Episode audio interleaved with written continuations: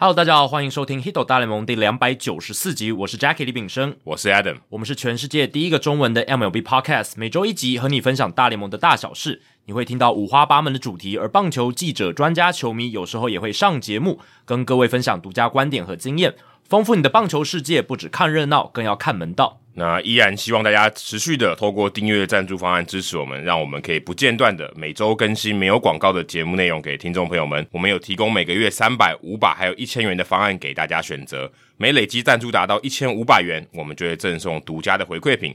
赞助的网址我们放在节目的叙述。每月抖一千，节目做破千。好，接下来是刊物跟补充的单元哦。这个礼拜要补充一下一个资讯，那很感谢星光小姑。她在我们听众信箱有留言哦，她说：“两位主持人好，一点小补充。第两百九十三集提到 Erin nola 是在费城人待最久的人，二零一四年选秀进去的。但事实上，现在费城人阵中最资深的球员应该是 Sir Anthony Dominguez，因为他在二零一一年国际自由球员就已经是被费城人签下了。那当时签约金是两万五千美金。二零一二年他在新人联盟就有出赛记录。哦，这边要澄清一下，就是我们上一集讲到。”哦，Aaron Nola 是在费城人待最久的球员，这边指的是费城人的大联盟球队哦，就是、哦、等于是当时二十五人名单，现在二十六了，就是有在，就是有在大联盟这个层级的球员啊。那 Aaron Nola，你如果看现在费城人的球员名单，他确实是在大联盟待最久。那 Dominguez 他是比较晚才上大联盟，因为他很年轻就被签嘛，那十六岁就被签了，对，二零一一年是十六岁，对，所以他们就是在小联盟会有比较长的时间去养成。那我们其实，我记得我们在讲 Dombrowski 的那一集，就是有提到说这支费城人是怎么组起来的。对对对对对，有提到。我们那时候就有提，Dominguez 是二零一一年的国际业余自由。时间我有点忘，但我记得他就是在比较早期一点签的。对，那个时候我就讲到是二零一一年，而且 Ranger Suarez 是二零一二年就被费城人在国际业余自由球员市场签下来。嗯，对，所以其实我们那时候就有提到说，诶，这些球员是大概什么时间点进到费城人？那我们上一集想强调的是。Nola 他是在这个费城人大联盟体系里面，诶是最久的。嗯，那真的就是算球队老大哥了嘛？你在这个大联盟成绩是待最久的，对吧？对啊，因为你在小联盟的话，可能没人听你讲什么话，没错，也没人在乎你在小联盟待多久。那个都觉得大家都觉得是你的一个成长的过程，而不是说你真的在呃大联盟层级你有什么领导统御能力，或者说你。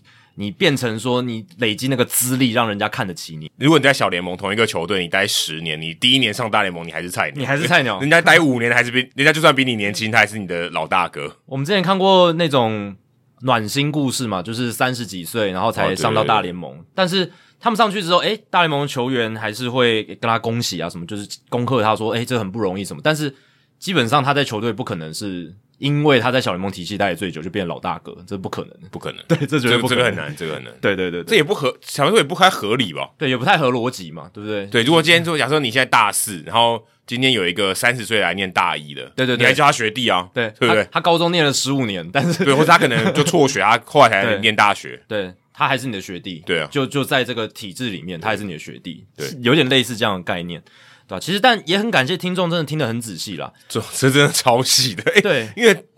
坦白说，我觉得那个时间点可能不是这么重要，它大概只是一个相对的概念而已。当然，我们也可能没有把那个界定界得很清楚，说是诶大联盟球队里面，就是那个时候我们只是想强调 Nola 他的这个资深的程度这样子。反正预设就是觉得他在这个 Clubhouse 待最久了。对对对对对。那我其实自己在诶回顾一些世界大赛的比赛，或者听一些分析的时候，我也是会回想到说，我在之前录节目的时候是不是有讲错东西？像是我记得我前几集好像一直有把费城人讲成是。最后一个种子进到季后赛，最后一名啊！但其实不是诶、欸，我后来发现光芒队今年例行赛才八十六胜哦，是哦，对，那你至少讲国联是对的，对，国联是对的。但是如果讲整个季后赛，他是第十二名进来，那就是错的。对，所以我现在诶，对啊，我那时候一直好像是误解了这件事，但是因为光芒太早被淘汰，所以大家好像有点渐渐淡忘光芒队今年是例行赛才八十六胜就挤进季后赛这件事情。对，我有点吓到，但我觉得。还不影响理解了。对啊，对啊，我觉得不影响理解，而且其实并不是差距非常大。对，而且我们想强调，就是费城它本身就是一个很后面的种子进来，就是靠这个制度改革才能进来的球队。对，你如果这样理解，就是说改制之后才有机会打进季后赛。那费城人跟光芒就是这样都是一样的。对对，那他为什么会一直强调这个？就是因为他后面的对手，呃，不管是勇士，不管是教士，呃，不管是这个最后的太空人，都是跟他在例行赛胜场差。是有落差的。对，而且他一定都是这个种子顺位比较低的，没错。对，因为他都是等于一开始都要先打客场。对，好，接下来是留言时间，Apple Podcast 上面，我这一集有蛮多留言的哦。嗯，嘉义的 Zach Greinke，不过她是一个女生呢，嗯，但她是用 Zach Greinke，可能她喜欢这个球员，对，她可能喜欢这个球员。嗯、那不晓得 Zach Greinke 喜不喜欢嘉义嘞？我不晓得、嗯，可以来玩玩看，可以来玩玩看。他可能可以跟那个那个雕像，就是火车站前面那个雕像拍照。对。他说：“Adam、Jackie，你们好，我是去年因为大谷开始看棒球的球迷哦，非常感谢大谷，真的，真的，大谷真的帮我们呃圈了很多新的棒球迷，真的，真的，我只我个人只这对于这一点我是非常感谢大谷。从一开始只看大谷的 highlights，后来更想要了解棒球的奥秘，就在 Podcast 搜寻这个棒球相关的频道，于是就开始听了 Hito 大联盟，到现在已经变成除了大联盟，连中职都看好看满的棒球迷。”甚至还在魏全龙来嘉义比赛时候进场看球，哦，这真的不简单。而且、嗯、我其实也蛮好奇说，说很多人在搜寻棒球相关频道，看到 Hito 大联盟的时候，看到那个时间长度，可能就不想看了，可能就先跳出去了嘛，不想听了。哦对了对对，可能就是点进来之后啊，哦，什么三个小时啊，对对对，搞搞什么东西，算了，这个比棒球比赛还长，退回去，退回去。很喜欢两位主持人有事实基础的分析，以及对于事件不同观点的讨论。Adam 的双关语以及 Jackie 沉默片刻的无奈回应，都让人觉得这个节目多了点可爱的部分。哎，先说好，这不是 say 的哦，对，都是自然反应，全部都是自然。我的那些双关语都没有写在访纲里面，对，都是 Adam 临时想，对，都是临时想的。我的反应也非常真实，对对对，对，都不是 say 好的，真的真的，我对天发誓，目前都是听最新和最旧集数交错收听。昨天听完后进王建民的导演访问，觉得非常吸引人，决定周末就要来看哦。哦，这样子新旧，而且是最新跟最旧集数交错，这样会不会听到一半就是觉得时间错乱，就是觉得？诶，我前阵子还在听，就是二零二二年最新，哦，然后一下又跳到二零一八、二零一九。我不知道，我没有这种经验，真的我也没有。但是因为这个真的跟有一点点时事相关，所以的确会有一种时间感。对，对，对，对，因为东西会变嘛，它并不是说以前的历史就再也不会变了。嗯、有一些时事，特别是主节目的地方。那他接下来说，不过作为基数比较少的女性球迷，常常在观看棒球相关影片时，有一些情绪冒出哦。接下来就比较沉重一点点。其中最让人不适的就是我在收听台北市立棒球场时，黄丽华老师哦，就是黄丽华是一个资深的记者，是我们前辈。当年球员会有不喜欢女性踏入球员休息区以及触碰球具的这些迷信。虽然在那集里，黄丽华老师说他也能理解，而且也尊重球员的想法，但身为女性对球员这样的发言哦，我只觉得令人发笑。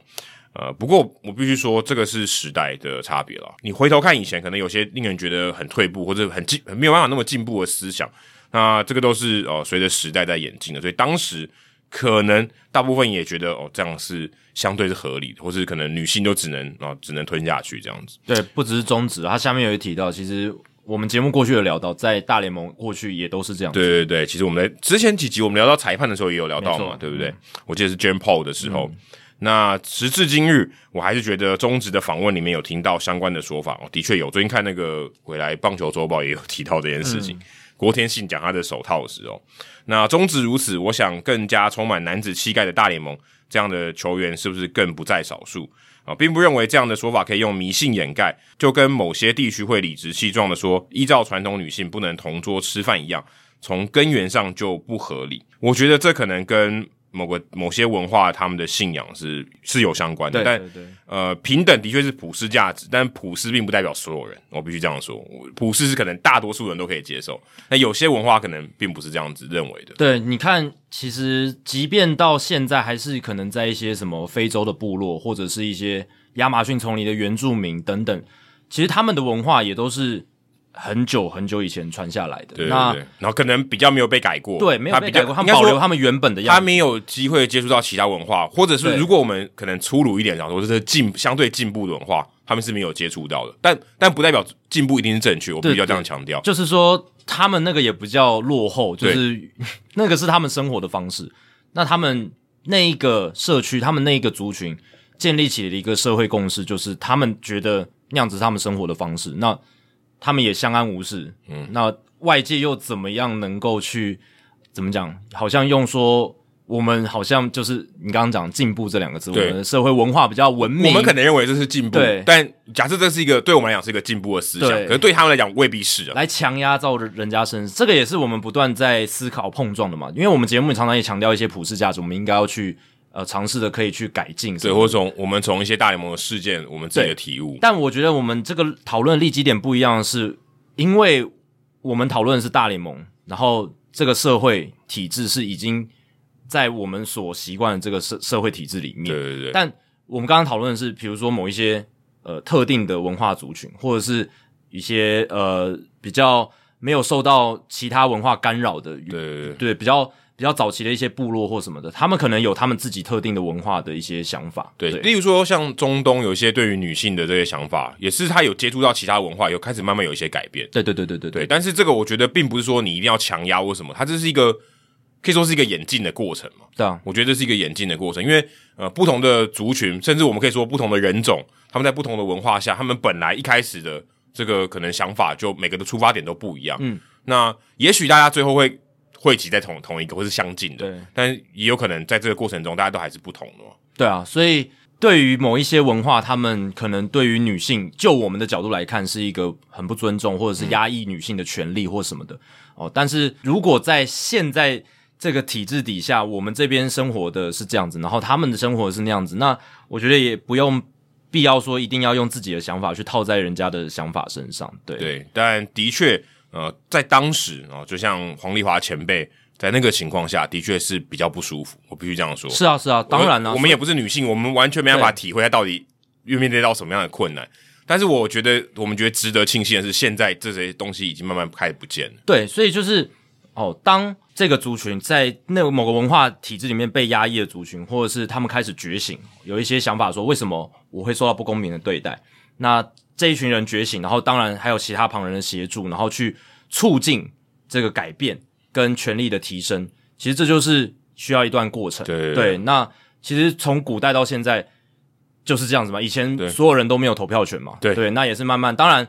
呃，为什么男性先有，然后后面女性才有？这个就是我们人类从以前以前的人可能也没有想过什么是民主嘛。对啊，对啊，对啊，对不对？对，他可能觉得我就就对，就是服从。那如果我觉得不爽，我就革命，就这样。对对对对，所以这是个演进的过程。在两三百年前，可能大家觉得服从皇帝是理所当然。我生下来，我根本不该有个人的意志，我就是服从国家，服从服从皇帝。哦，但是当然，这就是社会演进的过程。所以有一些地方，诶，我们已经这个族群，他们不断的。呃，思维上有进步，然后达到了现在这个阶段。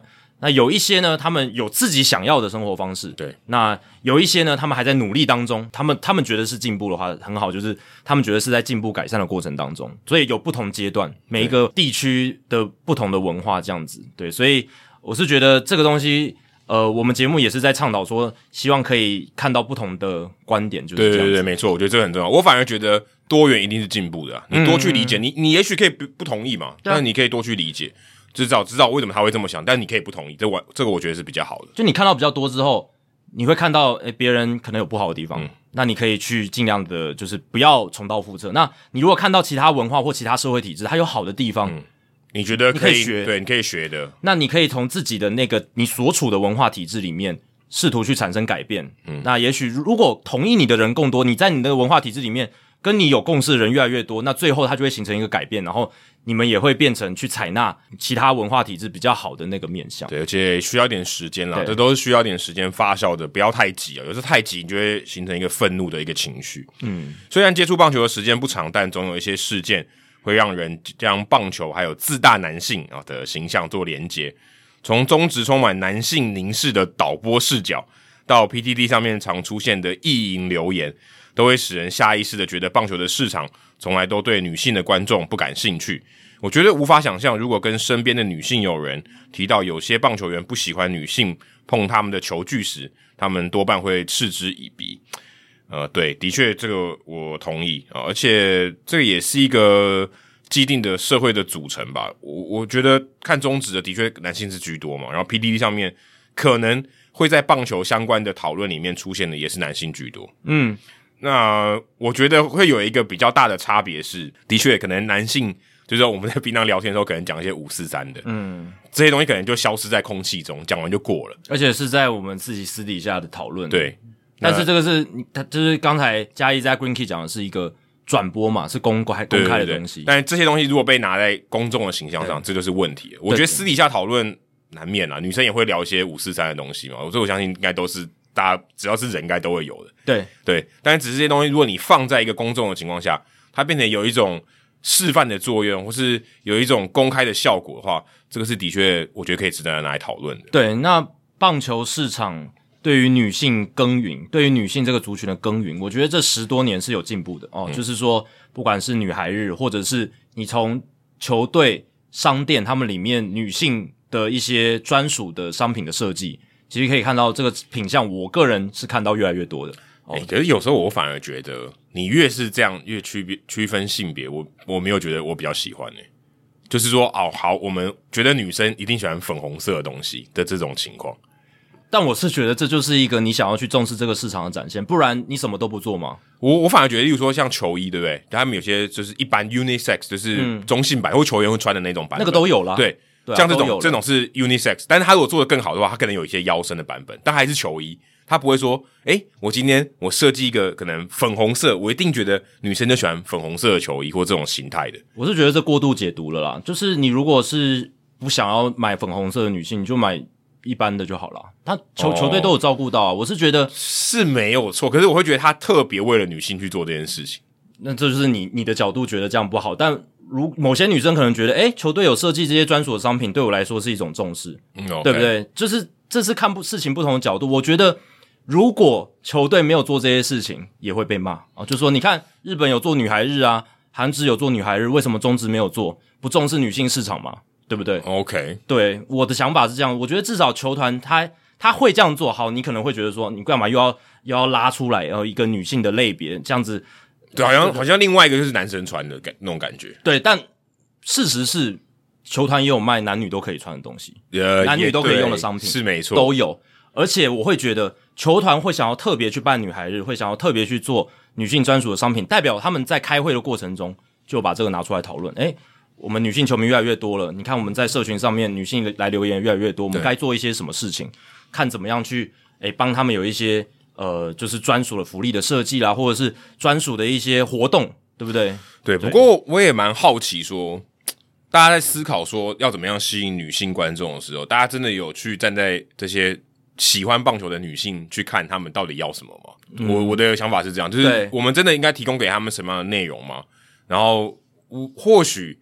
也许跟男性没有差异到那么大，我的意思说，也许这个跟性别没什么关系，就是我们大家都喜欢看 highlight，对不对？喜欢看精彩的表现，嗯、喜欢看感人的画面，哦，这个我觉得没有什么性别的差别嘛，就是大家都喜欢。你说真的要为去为性别去创造不一样的内容或是不一样的商品，我觉得反而还不如说降低那个门槛，搞不好还比较重要一点。比如说，哎，女性要来看，让她更容易懂或什么之类的，哦，降低门槛，不管是任何性别都可以。对，我觉得。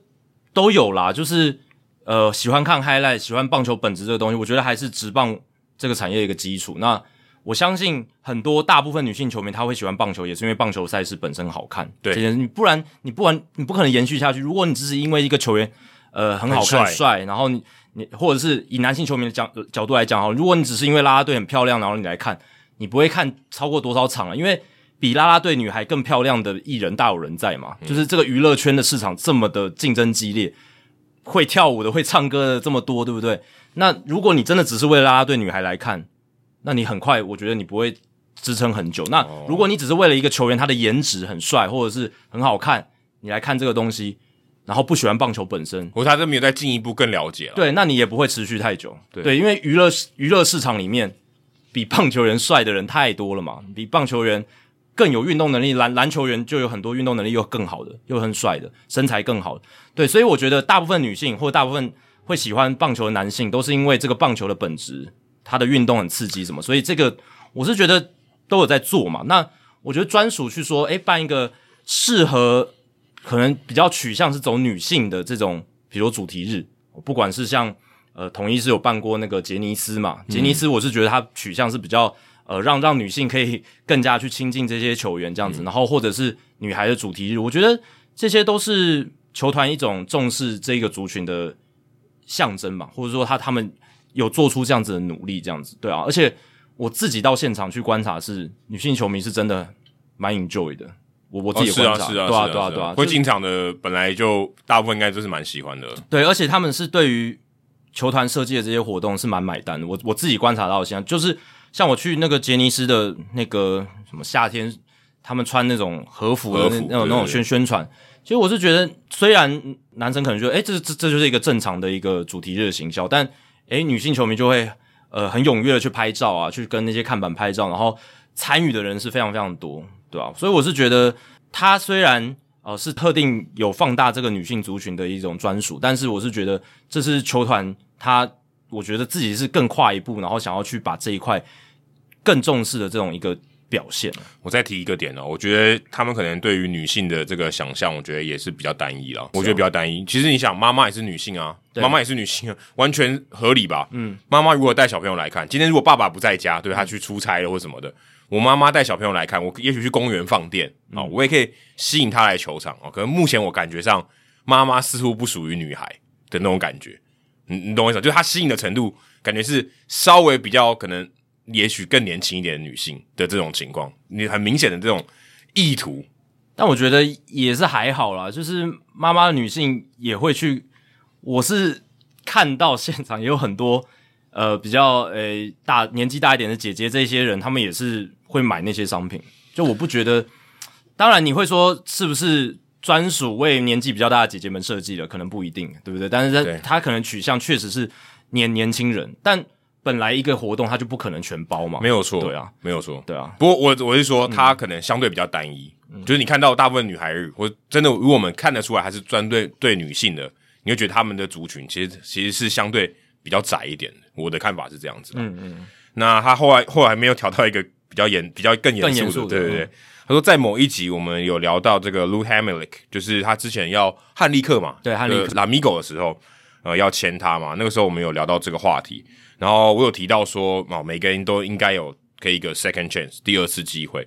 他说他针对这样的事件啊，就是 Hamonic 的这个事件，他认为给他这个 second chance 第二次机会不应该发生在。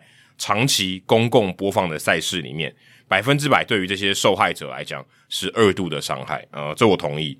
但是因为大联盟其实是一个，比如说是一个私人的企业啦，所以他其实他可以有自己他的道德标准，他当然也可以认为他的利益超过于这个公众的利益。我觉得这是他，他是他要这么想是可以的啊，他本来就可以有这样的决定。那当然，Hamonic 他是后来是被大联盟算是被封杀，中华职棒也很明显。是跟着大联盟的这个方式去看待这件事情。对，所以这两个职业联盟，他们虽然都算是私人的产业，但是最后都是以一个不接受的方式来处理它。所以这个确实是有做到，算是守门人的角色吧。对，因为他们知道，的确蛮同意 Zack Greinke 在这边讲的，长期公共播放的赛事里面。可是 Hamonic 他其实觉得，我还觉得棒球界绝对是可以给他机会的。他如果今天他要去打其他的联盟，对不对？或者他用其他的角色。来帮助棒球界，用他的专长来贡献，我觉得是完全可以的。我觉得应该要给他第二次机会，嗯，这是我认为，因为他毕竟还是一个人嘛，他还要继续活下去，或者是可以给 second chance，可以给他重生的机会，但是不应该在棒球界，这个也可以，这是也一种讨论。或者你就身为一个人哦，你可以给他，嗯，他可以去做其他的事情哦，用他的专长继续让他活他的人生嘛，对不对？他每个人都会犯错，只是每个人犯错不一样多。你要给他原谅的机会，的确取决于在你的个人。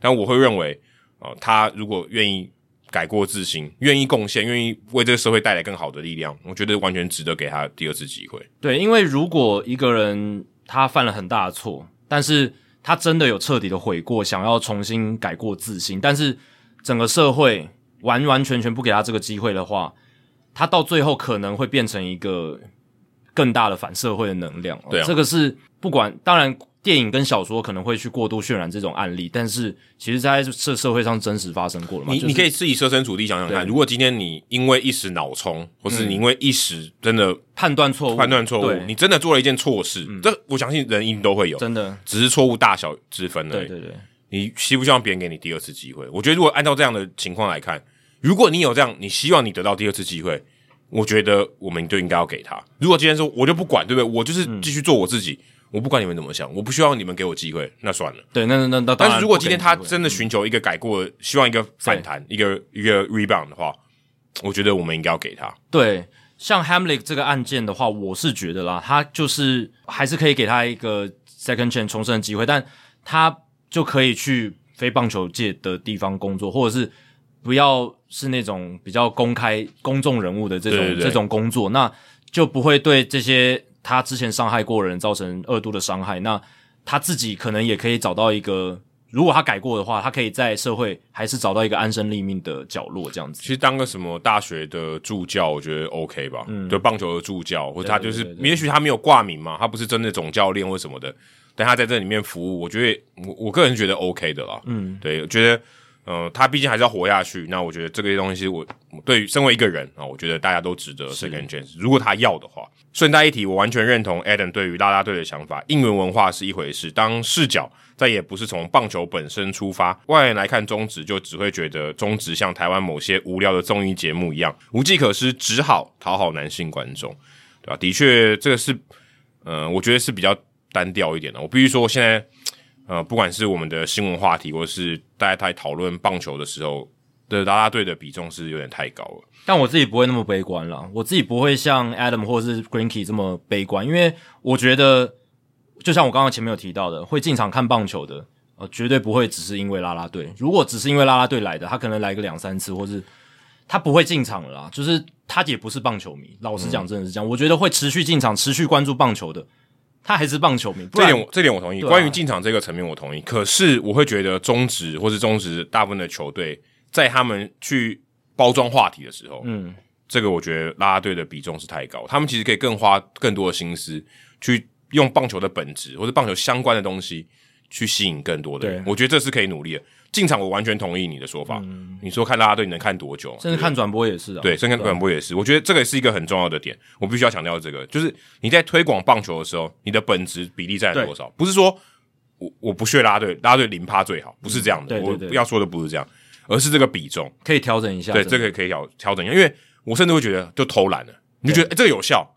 好，我们就继续做啊！这的确是很有效，这也是不可否认的事实。对，但你你如果有效到最后这个比例越来越大的时候，大家真的不是在看棒球，或者大家讨论棒球的时候，讨论的第一个是啦啦队，这就不好了。所以给大家一个案例嘛，就是像罗莉或者是像潘武雄退休，你看球团他们倾全球团之力去拍出好的纪念影片或者回顾影片，那是很有价值的，那是很有力量的，也很感动人心，而且其实是符合棒球本质的东西。而且这种东西，我觉得才是更应该追求。对。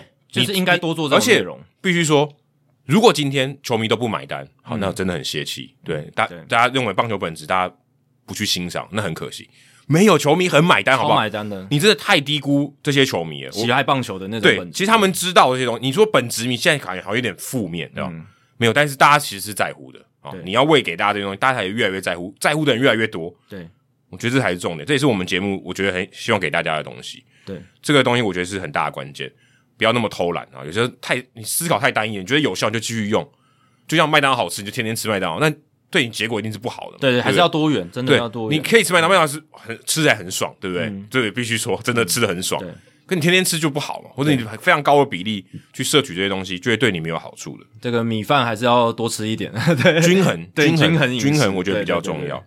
那虽然说了这么多，我还是很喜欢棒球，即便有些地方令人觉得不太舒服。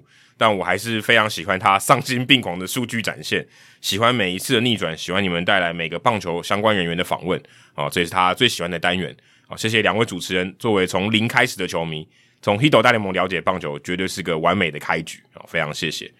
那我会觉得说，呃，刚刚提到对于一些看法，我觉得会让你觉得不舒服，这是很正常的。我觉得在很多事情上面，不管任何层面。即便你非常喜爱东西，你都会有一些令人令你觉得不舒服的地方。你最亲的亲人，爸爸妈妈、你的老婆、你的老公、你的小孩。都还是会有令你不舒服的地方。对，我觉得这个是必须要去 去接收、去了解的。即便像我们两个现在可能是 living in our dreams，、嗯、对吧？嗯，你还是觉得有些时候还是很不舒服啊。这个产业实际做进来，你也会觉得，诶，它确实有很多可以大幅改进的地方。对，但我觉得作为一个媒体或作为一个我们推广的角色，的确我们是要把好的东西更多曝光。对对对，那好的东西多，坏的东西自然就少。对，就这样。但你不可能要求说坏的东西完全不见啊、哦，这是。不太可能发生、呃。我觉得这个，如果你这样去想的话，你可能会会疯掉，对，会会疯掉的。你会钻牛角尖到你的你的心智没办法正常运作，对，真的是这样。所以对啊，我们的人生就这样，整个世界都这样嘛，都是不断的在妥协，在包容。但是，就像刚刚 Adam 提到的，我们试图在这些冲突、妥协、包容当中，去放大美好的那一部分，去放大好的一些普世价值，去放大一些值得推广的意念。那这些东西，它在众人取得越来越多共识，或者是我们在我们推广过程中，让更多人认识到这些这些价值之后。呃，它就会有比较大的影响力，跟更多人可以去接纳这些东西。对，而且也不要太多是二分法了。有时候这个好人，你觉得他很好，他不是什么都好。嗯，哦，这个我看到网络上有一句很好的话，就是说，再就算是再好的人，他只要有好好努力，他认真去面对某一件事情，他在某些地方，人家也是问他是坏人。对啊，就这样子。所以我觉得，不管是 Hamlet 或是其他的，我们看待事情的角度，是你可能看待 Dusty Baker，我觉得他很伟大。那有些人可能不觉得，对不对？有些人觉得他超坏了那个零三年小熊的投手嘛，对，对不对？可是他就是一个很立体的人嘛，他就是有他做的不好的地方，他也有做的好的地方，我们也可以欣赏他做的好的地方，对不对？但对于他的事情，我们也不能说，因为他做这个做 Mark Pryor 跟这个 Carey，我就永远不支持他。这好像又太绝对了，对我来讲，我觉得就是太绝对了。对啊，就像其实社会上有很多企业的成功故事。但他们能爬到那个位置，某种程度上，有些人会这样讲啦，就是他也是需要够贪心，他需要够狠，他才能达达到那个地方。他也许伤害了某些人，对，毕竟的不然的话，为什么会是他站在那个地方？那么多人想要那个位置，他可能也使出了一些手段，或者是他可能也是有时候要展现冷酷的一面之类的。这个是都是一体两面，一体多面。嗯，哦，对啊，所以不管是 Dusty Baker，或者是。你看，现在大联盟有一个讨论，就是最近不是有很多球队换总教练嘛？诶，换上来的都是白人哦，都是白人教练。嗯、那有些人就觉得说，诶，是不是没有考虑到很多多元族群的总教练？但是这些白人总教练，他其实你看他的履历，他也很努力啊，他他也是经营了很久。那他就是要因为这个白人的身份就被大家去做一些质疑，这个也也是无妄之灾。他也不能改变他的肤色，对他，他真的也不能永远都不能改变他的肤色，但。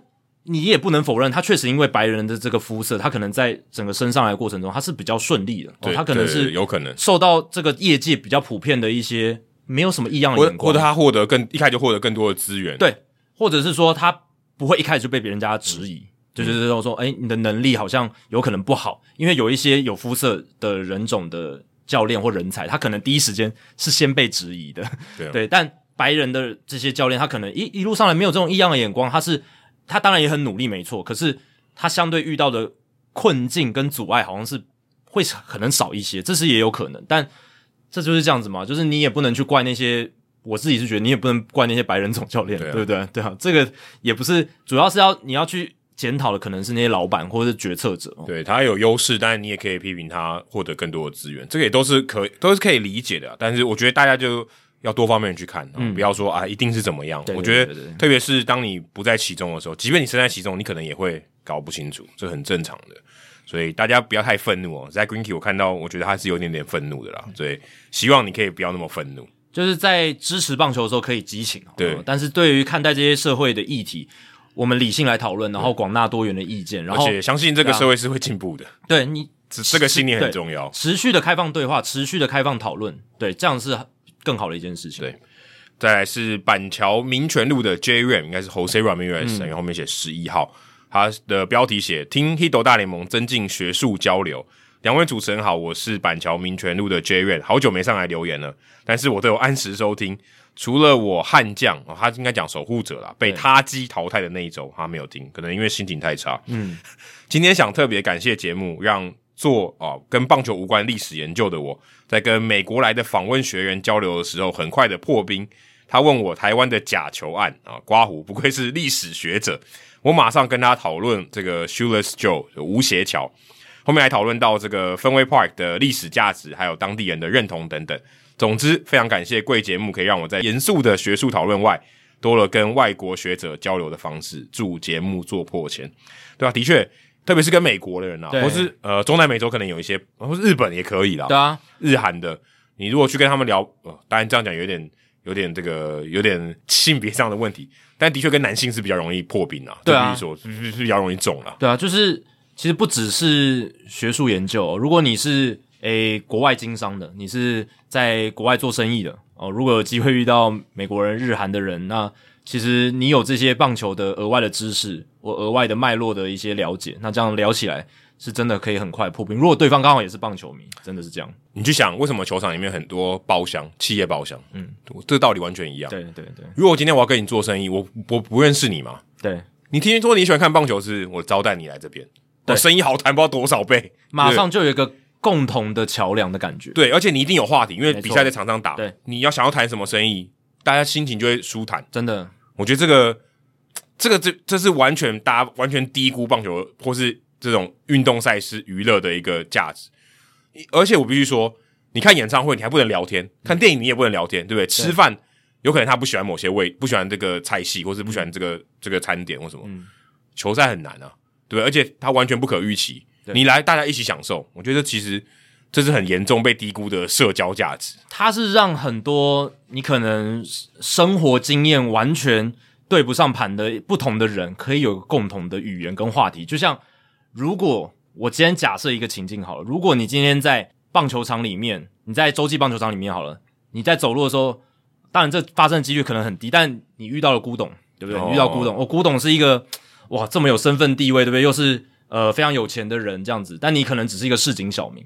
但如果你们今天撞在一起，然后呢，你们如果谈话的话，棒球会是一个你们可以平起平坐谈话的一个话题。哎，我有一个实际的例子，我跟赖副总统，我们就聊不完美的坠落，对吧？我我我这辈子应该没有机会一对一跟赖副总统讲话吧？对啊，应该完全没有机会。这就是一个共同的语言，而且甚至是说，你们讲其他话题可能都搭不上话，但是这个东西是完全可以搭在一起的，完全可以产生一个连结的。像昨天呃是台湾大赛第二站，胡瓜也到现场去看，去那个桃园国际棒球场看。哎，我之前那个看 MLB NBA 学英语，他也是推荐人诶。对啊，你。年轻的时候想到胡瓜会变成你写书的一个推荐人吗？对，因为我知道他喜欢看棒球。对，而且你不是也有跟他，你有跟他见过面吗？有，有，有，对啊，对啊，你就是因为这个职业运动的关系，你才有机会跟他见面，甚至诶寒暄个几句。那这个就是我觉得，就是刚刚 Adam 讲的一个职业运动，它文化底蕴够深够深的时候，它其实能发挥的价值是在人际交际上面是一个很大很大的一个工具。对，然后我们就是帮助你。这些话题的大补贴，哎，对对对对对，你可以偷我们的，你可以使我们的牙慧，当然没问题。然后你就跟人家聊，非常好，没错。你看刚刚前面讲到一些棒球，稍微觉得大家比较不舒服的地方，因为它其实还是有很多正面的价值，没错，有很多的。接下来是 Oliver Yan 一九八九哦，他给我们很多回馈哦。第两百九十二集的节目讨论，他说：“两位主持人好，我是圣路易红雀台湾粉丝团的版主 Oliver。”时隔三四个月再来留言回馈啊，主要是要来补充这个两百九十二集两位的讨论。那那一集我们讨论到说，季后赛至少七局的先发投球哦，这样的数量还有趋势。那当时我就是 Adam 哦，相当疑惑为什么今年会有这样的逆趋势，因为他第一个想到的是，因为今年季后赛改制的关系，他统整了一下他两年的数据。不过这部部分我们就不念了啦。对，他说的逆趋势就是我们那时候有提到今年的在季后赛。单一投手投满七局的场数来到十一场，对，这个是比去年只有四场多很多，多很多诶，十一场快快三倍了。对，近十年都是下滑嘛，但今年就是有上升的一个逆趋势。对，因为他认为说今年的外卡战有四个对战组合，而且是三战两胜，而且这三战两胜，三战是三连战啊，中间都是没有休息，然后连续打三场，所以他认为啊，可能会因为这样让先发投手多吃一点局数，然后让牛棚，因为牛棚没办法休息嘛。所以让他可以有更好的调度啊，这个是蛮合理的一个推测。那他后来有做一个结论，那我们前面他的这个运算过程我们就没有讲了。所以他说，呃，今年的先发投手投满六七局的人次数啊，其实我们帮他补充一下，是十一位投手投满七局，有二十七位投手投满六局，其实蛮多的。嗯嗯、总共也不过四十场比赛，八十场先发投手，有二十七位投满六局，大概三十三点七五趴左右。所以呃，他认为这个是因不只是因为场次增加的关系。那而是比例上也有增加，对，这的确没有错。那他说认为说今年呃外卡轮增加的是最多，但其实其实并没有啊，其实都很多。那当然这可能只能解释部分的因素，还需要多几年的样本数来观察。那他认为说呃可能跟制度比较有关系这样子。那另外啊、我有提到说收视率今年是逆趋势成长，他认为也是赛制改变，所以他认为啊、不管是这个先发投手投的局数变得比较长。这个投到六七局的人数比较多以外，他认为收视率也跟赛制有关系。他认为季后赛增加了两队啊，是对于这些大市场的球队有加入，例如说水手队，还有像大都会队也有打进季后赛嘛。对，他认为这个是收视率会提升的啊。但是我认为逆趋势最大的原因是，因为其实看电视的人越来越少。这个讲的收视率是看电视的人嘛？嗯，是讲说你透过 cable 看，透过第四台看的人。所以我认为，其实看串流的人应该是越来越多，剪掉 cable 的人应该是越来越多。所以你当你的收视率、收视人数透过电视看到收视人数变多的时候，其实这是有点怪的。嗯，但也代表说，就是在剪线槽底下，今年哦看电视就是收看大联盟的那个比例是提高的，这也是一个就大联盟来讲是一个好事啊。对，对，对他们来讲当然是一个好事。对吧、啊？但是就是，我是觉得今年这种比较特例的情况，第一个可能还是样本数很小的关系啊，毕竟还是只有四十场比赛嘛，对吧、啊？嗯、那如果放大样本，可能这一个数据的比较极端的情况就会被稀释掉一点。但这个比例确实是提升蛮高，不管是投满七局的投手，还有就是投满六局的投手。刚才 Adam 讲是二十七位嘛，在今年，嗯、那去年投满六局的在季后赛投手只有十二个，十二次啦。对，我看到十三，反正十二十三的之类，就是反正就是比例是在百分之二十左右。那今年这个投满六局的投手的比例，这个场次的比例是百分之三十三左右，反正三十四这样子。对，所以这个确实是有一个增加。那我刚刚讲第一个原因可能就是样本数关系，然后第二个原因就是 Oliver Yan 提到这个可能也有一点因素，就是加了一轮，嗯、对。那投手的调度上，可能他们要稍微还是要有一点思考，就是在后面的一些后援投手的调度哦，然后再来就是呃，可能是因为参与的球队他的阵型有比较多是刚好，你看今年 Justin Verlander、Max Scherzer、Jacob deGrom 教士队那三本柱，嗯，再加上呃守护者跟这个光芒也都是像 Oliver Yan 提到，他是一个投高打低的球队，可能刚好比较多这种大投手都在。这一次的季后赛的阵容里面，然后加上费城人也是嘛，两大 Nola 跟 Wheeler，、嗯、所以我觉得这可能也跟这个这一届季后赛刚好参与球队的这个筛选出来，很很多这样子特色的球队也有一点关系，所以可能就是例外了。对，有可能是例外。我觉得明年可能我们大家可以观察明年季后赛会不会也是，或者根本它可能也不是一个趋势，有可能它根本跟趋势没关。我们。上一次讨论这个件事情的一个结论就是大方向，当然还是应该是会先发投手的局数还是越少。对啊，因为牛棚的这个掌握度是越来越高，没错，逻辑就是这样。对，但你看今年就还是有 Dusty Baker 这样的总教练，就是对于先发投手的使用是非常信任的。对，对，所以就看明年，我是觉得这大方向趋势应该还是先发投手负责的局数是会变少，在季后赛某种程度上也是这样哦。但是这个前提是明年就是未来的投手在球员名单的人数没有大幅的。减少哦，对对对，这个这个变数很重要啊。对啊，因为我觉得如果之后规则改，然后让球员名单里面投手人数再限缩的话，嗯、那可能先发就会用对更更久了。季后赛的这个先发投手投久的比例可能又会更高。对，而且这个对时间上觉得是很有帮助了。对啊，对对，比赛的缩减，这个时间长度觉得是很有帮助，因为换投次数变少，先发投手地位增加，比赛时间也会跟着减短。而且大联盟其实也是希望在季后赛是可以有更多 marquee 的，就是非常受人期待的这种先发投手对战组合。嗯、他不希望你看到哦，明天世界大赛第三站派出来是车轮战的，对，车轮战，什么 Kyle Gibson 要对上的是什么？在太空人这边可能比较不有名，就是 Jose Urquidy。OK，这个跟 Justin Verlander 还有 Zack Wheeler 或 Aaron Nola 这样一对，嗯，差很多，所以。就大联盟角度，可能他们也希望说，球队到季后赛之后可以更依赖他们的先发投手了。对，这个倒是蛮重要的。嗯，或者在先发投手上面多做一些考量了。对，比如说啊，今天真的连牛棚这种车轮战连想都不用想啊，这样的情况对市场上是最好的。对，对，对，对，对。好，接下来是冷知识的时间哦。这个礼拜的冷知识，想要向一位球员致敬，就是 Yuli Gurriel 啊。Yuli Gurriel 他在这一次世界大赛的收尾其实并不理想了，因为他是在第五战的时候。第七局那个跑垒被夹杀，我跟 Adam 有转播这一场，所以我们都有见证这一刻。嗯啊，当时呢 r i c h Hoskins 在夹杀的过程中，最后要去 tag 他，去触杀他，就压在了他身上。诶，结果不是，我们一开始以为是他的头或者什么肩膀之类被压到上半身，对，但结果后来发现不是，是他在转身的时候，诶，右边膝盖的内侧副韧带整个扭伤了。所以这跟 Hoskins 没有直接关系。嗯，但对，有可能有间接关系，因为他去追他嘛，哦、他他要可是这样不能怪他。对，不能怪 Hoskins 啊，对，他这是他的工作，他要去触杀他。对但总而言之，就是三十八岁的 Gurriel 他在转身的过程当中，诶，右膝受伤，结果诶，他就被移出了当时的世界大赛名单，所以 Game Six 第六战他就没有出来。嗯，但是他后来有举起这个冠军奖杯了，还是有出现了。他有在场上对去参与那个欢庆的时刻，当然这个也非常非常应该的啦，因为他确实贡献也是有的。不要像那个 Turner 确诊还跑进去就好了。对，那个就比较不好，对对对，那个对大家健康会造成一个危害，这样子。对，所以你看 Yuli Gurriel 他其实现年已经三十八岁了，但今年是他跟这个太空人的合约走完了，所以有可能哦，他在太空人的生涯会就此告终哦。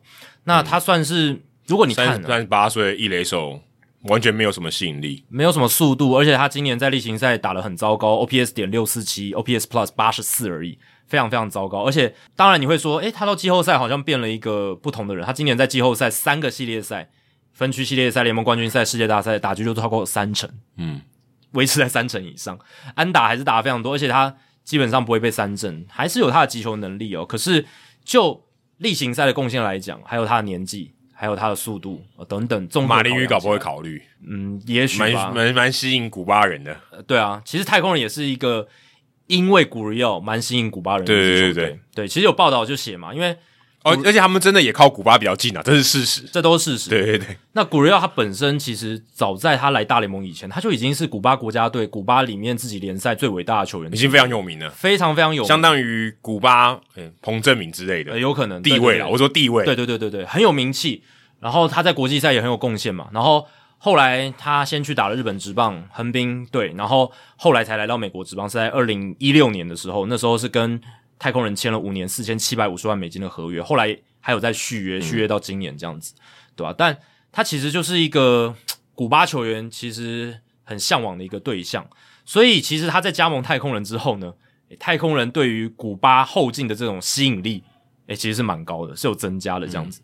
你看，像现在他们在过去几年。的古巴球员有 Cionel Perez、Rogelio Armenteros、Aledmys Diaz 跟 Yordan Alvarez 是都还在阵中的嘛？嗯，而且这两个原本都不是太空人队的球员。对，Alvarez 那笔交易非常有名嘛，从道奇队来的。Josh Fields 后援投手去换的，换到一个这么好的，大概就已经跟这个 James Shields 换到 Tatis Junior 差不多等级一样的这个交易，差不多，而且。不只是 Yordan Alvarez 嘛，Oneil Cruz 也常常被拿来。哦，对，Oneil Cruz 也是从道奇队交易到海盗队的。试想，这两个如果都没有被交易掉，道奇现在多可怕，对不对？那 这样可能 Mookie Betts 也不会来到道奇队。哎，对对对对对对，这个都是有一些蝴蝶效应的。对，蝴蝶效应跟因果关系的哦。那在今年 Gurriel 季后赛，他从世界他在第五站的第二个打席遭到三振之前，他是连续四十八个打席没有被三振。追平他个人在二零一九年季后赛的记录。二零一九年的时候，他也是有连续四十八个打席在季后赛没有被三振的记录，真的很难被三振啊。那大联盟史上的记录，我有在转播上面分享，就是季后赛史上单一季后赛最长连续打席数没有被三振的是一九九五年 Joey Cora 还在水手队的时候，水手队，而且就是 Alex Cora 哥哥。呃，对，然后九五年那一年就是非常有名的嘛，小葛瑞菲冲本垒那一那一球，Joey Cora 先一步回到本垒，对，然后然后 Ken Griffey Jr. 冲回来，对对对那种画面经典一幕这样子，对，所以 Gurriel 他就是非常非常会把球打进场内，而且啊、呃、不会被三振，基本上也不选保送。我去看了一下他今年季后赛这种 Ball in Play 的 Percentage Rate，就是这种把球打进场内的几率呢是百分之九十二，他五十个打席哦。有四十六次把球打进场内，哎，对，就是他死在一垒之前，如果要死也是死在一垒之前啊，对，对吧？基本上就是没有什么三振，没有什么保送这种事情发生。我是哦，他可能界外球被接杀，但这个还是算，就不会算死在，哎，但也算死在一垒之前了。对啊，对啊，对啊，都都都是算有把球打到里面，然后被接杀或者是刺杀或安打。对对对对对，所以其实也合理嘛，因为他只有一一次被三振这样子，对吧？那 Gurriel 在今年的例行赛的这个场内球率是百分之八十，就大概五分之四哦，都会被他打进场内。那这个比例呢，在全联盟排名第四名哦，是在所有符合的竞争打击王资格的打者，就是至少五百零二打席啦。在这些选手里面，Gurriel 的百分之八十的场内球率是联盟排名第四。那这一集的冷知识呢，为了向 Gurriel 致敬，就来想问问大家，今年例行赛大联盟例行赛。这个场内球率最高和最低的打者分别是谁呢？不会很复杂，有什么 Nick Madrigal 这种哦？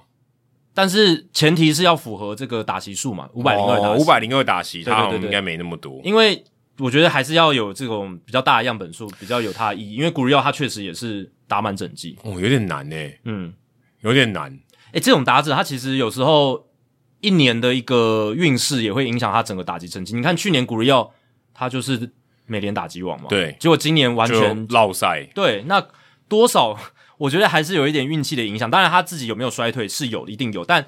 他去年的场内球安打率是三成三六，今年是两成六六，哦，所以整个掉了这个十个百分点。最高我现在想不起来，但最低的应该是 Max Muncy 吧？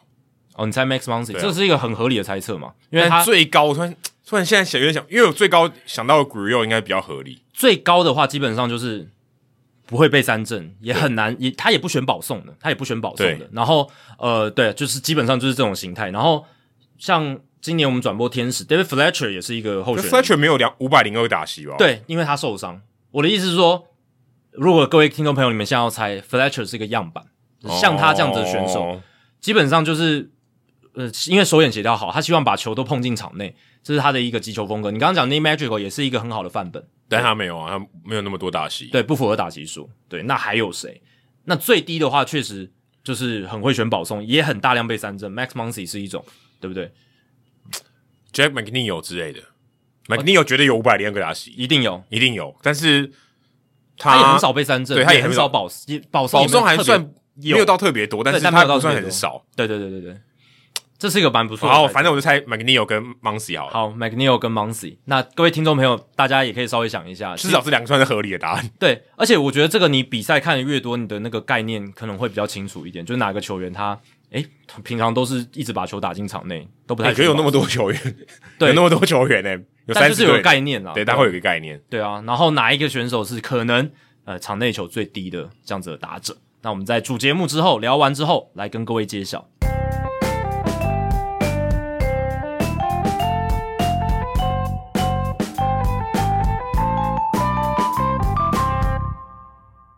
好，这一集我们来聊一下世界大赛吧，在。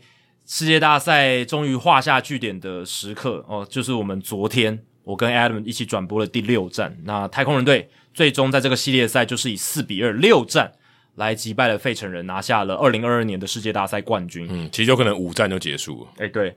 不过我相信啦，在世界大赛开打之前，应该很多人都是猜六战太空人赢。我觉得这个应该很多人中，应该很多人中。哦，对啊，嗯，因为四比二很容易中。第一个就是呃，两队的阵容实力，我们之前有分析过是有落差的，嗯、是是蛮蛮大的。然后再来就是你在预测这种短期系列赛，诶，你也不会去就是怎么讲，就是太看扁比较黑马的球队，你会觉得说，诶，临场发挥上，尤其费城前面三轮临场发挥都很好，你会给他们一些。表现的机会，所以而且说真的，猜四比零这个风险是比较大的，代表说太空人队一场都不会输。对，这个这个你要压下去，你也觉得很困难。就像我们平常看一支球队，就算是全联盟最好的道奇队打全联盟最烂的，可能今年老虎队、海盗对海海盗还赢，海盗今年还赢过道奇。对，但如果是打一个四连战，你可能也会预期个大概道奇拿个三胜吧。就是没有用今年好像系列赛都到都是海盗赢了。对，我说你用猜的话，你一定会猜大概三胜吧，你不会猜。很少，对，很很少，这个比例在棒球就发生的比较低。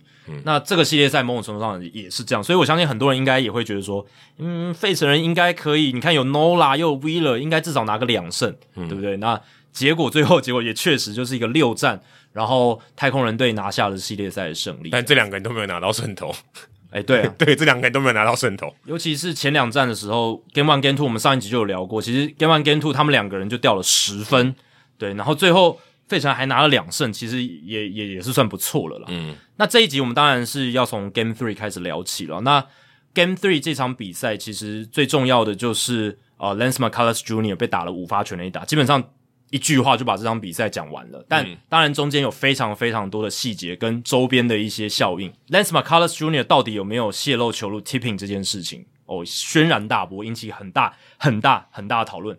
我觉得这件事情之所以会被嗯，放大拿出来讲哦。当然，呃，有一点是因为，呃，你很少看到一个投手他会在这么重要舞台、这么重要的比赛挨五轰，而事实上这也是大联盟季后赛史上第一次。嗯，五雷轰顶，因为通常你被打了两轰、三轰，教练就会换下场，就受不了了。你，是世界大赛，嗯，你不是你不是在例行赛六月份，然后一场无关紧要的例行赛，其实跟刚刚 Oliver Yan 提出的那那个问题是很类似的。嗯，如果正常情况下早就换了。对，你三支全垒打就三支雨伞标就直接换掉了。我那时候在刷推特，我就看到有一个评论，我忘记是谁了，他就说：“诶，这个 Dusty Baker 对 Lance McCullers 的调度，真的就像是在调度一场。”嗯，例行赛六月、七月份，然后你已经没有什么季后赛竞争机会的一种调度方式。我记得他调三支全垒打，然后他后来有两局稳下来，对，然后他第五局再上，我想说怎么还会让他上，然后就被挨再加挨两轰。没错，我那时候想说，OK，即便你前面三四局投的不错，那也不也不应该再上了。对，因为后来 Dusty Baker 他在赛后记者会讲的理由就是他觉得 McCullers 第二轮投的很好，嗯、很顺，然后压制力也有出来哦，但是。呃，这个怎么讲？就是任何有看那场比赛的人都知道，说其实呃，在费城人前段棒次那几棒打者才是真正的威胁。你第二轮可能真的是度过去了，嗯、可是你怎么能期待说第三轮你还能有一样的一个好的表现？而且我觉得最大关键是比数不能再被拉开了。对，你你你当然会期待他，就是有一个风险在的。嗯、可是你就想说，我尽量把那风险降低一点嘛。你让他再继续投，那风险相对是比较高的。对啊，因为。老实讲，那个时候费城前三轰的时候，他们比数还没有拉得很开。嗯，第一局得两分，第二局得两分，这样四比零，四比零。对，一开始前四局是四比零，然后呢，第五局的时候还是没有换，就被再打两支，嗯，然后就变成呃七比零。对，所以这五支全垒打下去呢，就变成七比零。那老实讲，真的很多人就觉得这个换头的速度是太慢，我也觉得。那其实。我前两站的时候就已就是第一、第二站，我就觉得 Baker 他在先发投手调度上已经太慢。就这一场他再犯这个错误，然后让太空人是输的非常凄惨。以太空人的阵容跟实力来讲，他们不应该是零比七被对手完封，然后被轰五支全垒打输球。诶，大家要知道，即便放大到例行赛史上，单一比赛挨最多轰的投手一场也就六支而已。嗯，McCullers 已经五支。已经是季后赛史上第一人，然后已经快要接近历史。而且在这种这种高张力的比赛下，这个更不可能发生。世界大赛第三战，嗯，而且也不是说你已经什么听牌，已经二比零，也不是，是一比一耶。嗯，这个第三战是很重要的，结果竟然是被打的那么惨的情况下，然后呢才换投手。那当然被打那么惨，大家一定会讨论说，诶，McCullers 在例行赛也是不错的投手啊。诶，他好像这个变化球没有被打过全垒打。哦，对啊，这一年在例行赛的时候，就是。他基本上不应该是这样子的投手，单一比赛被打五发全垒打，哦，对对对，就是如果要选的话，他应该是最不可能那一那一群里面的。对，或者是说，诶，这么快比赛前半段，好像费城人打者的挥棒的形态，看上去就像已经知道球会来的是什么。对，就是 Harper 跟 Alex Bone 都挥第一球嘛，然后都出去，所以这个我觉得是一个很大的关键。对，所以这个时候就会有人去想说，是不是有泄露球路？对，那众说纷纭啊，真的 Will Middlebrooks。还有 Pedro Martinez，他们都是退役的大联盟球员，嗯，他们就直接说一定有泄露球路。对，哦、我觉得有一个比较大的关键诶，我觉得因为画面有带到那个 Bryce Harper 跟 Alec Bohm 咬耳朵，对，这个也是。如果把这个画面拿掉的话，你会觉得 他们这个有点 wild guess，就是我你你这样猜哦，好像有点合理，但好像没有什么根据。可是你看到 Harper 跟 Alec Bohm 在那边咬耳朵，你就觉得。这好像是有蹊跷，因为这并不常出现。对，其实这是一个更大的关键点，就是有咬耳朵。而且 Harper 在打完全垒打，在要回休息区的时候，他也有跟 Nick Castellanos 好像说几句话。嗯、那这些都被镜头捕捉到。那镜头捕捉到之后，在网络上就发酵，然后有些人开始猜测，但是有一些呃退役的球星，他们就直接斩钉截铁的说，Harper 一定是跟 Alec Bohm。呃，讲了 Lance McCullers Jr. 的投球动作有什么样的一个问题，或者是有一些重复的瑕疵，他们自己没有注意到。对，不过虽然不管是传播单位，或者是网络上有一些网友他做一些截图什么的，我觉得都有一些 cherry picking 啊，就是所谓的去特别筛选，嗯，刻意筛选。因为真的，你去看整场比赛，Lance McCullers Jr. 他投球动作一直有一些些微的变化，他就应该说他不是这么固定，对，还不是这么固定，就是说。他投同一种球路的时候，他也不固定。对对对，对啊，通常我们说踢品就是他投速球可能有一种投球习惯，嗯嗯、投变化球有一种投球习惯，有差异，可能对我们来讲非常不明显，可对球员来讲非常明显，对就这样。但他是有个固定的模式，模式对，对但他就是哎、欸，好像每球都不太一样那种感觉。我相信大联盟球员，他们不管是大联盟球员还是就是一般职业球员，任何职业棒联盟的球员。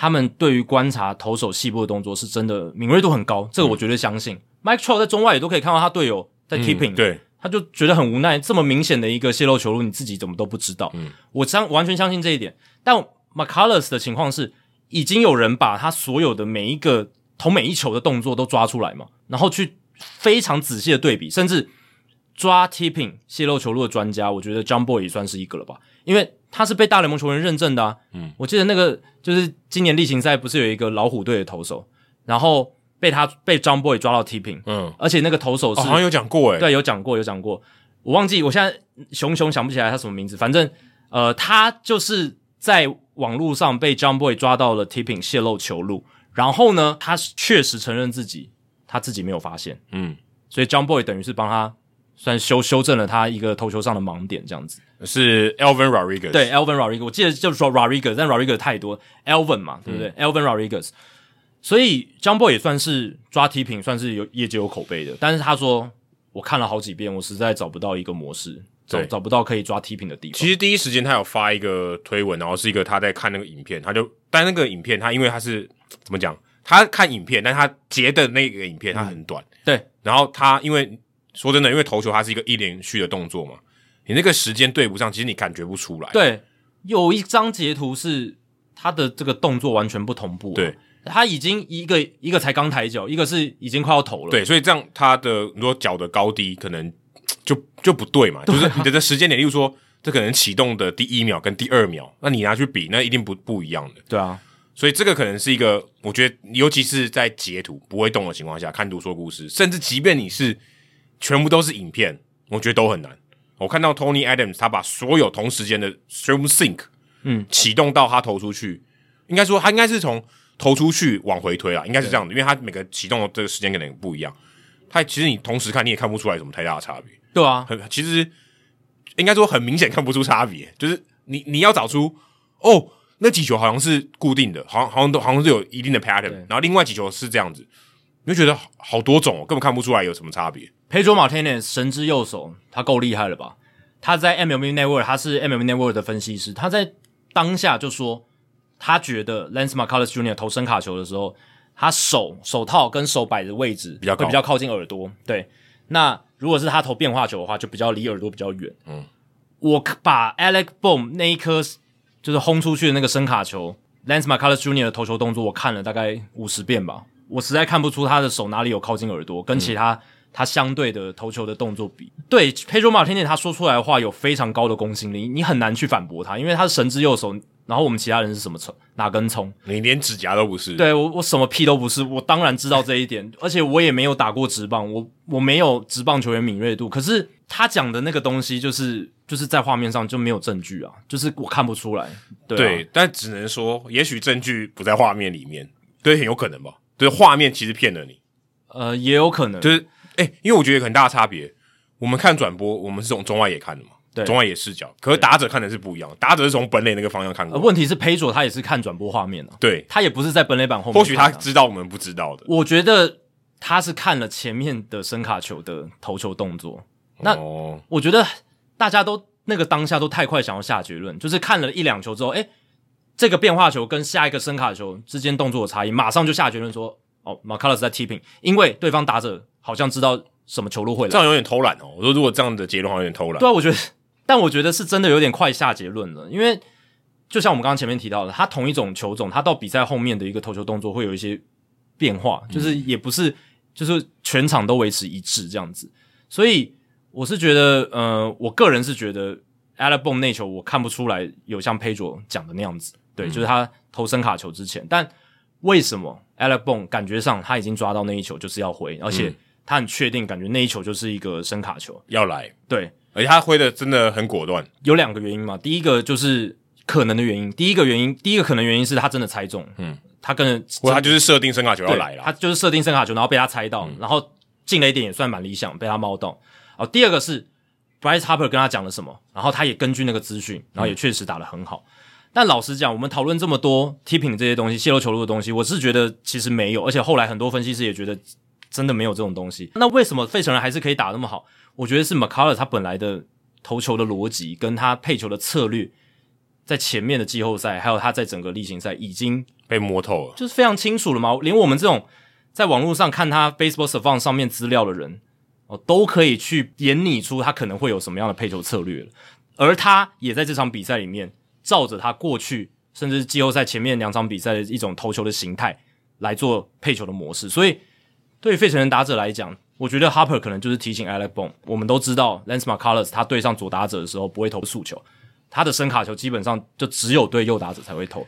那他又想要抢好球的时候，可能投的也不会离好球带太远，嗯、第一球可以试试看之类的这种资讯。我相信这些资讯在他们还没有上场之前都已经知道。对，就他们赛前都会做功课嘛。嗯、呃，每个人可能做功课认真的程度不一样嘛。对，但这些东西他们应该都会有，这些东西是他们嗯呃应该要知道的东西。这些资讯应该都是不管是分析师或是教练都会给他们的。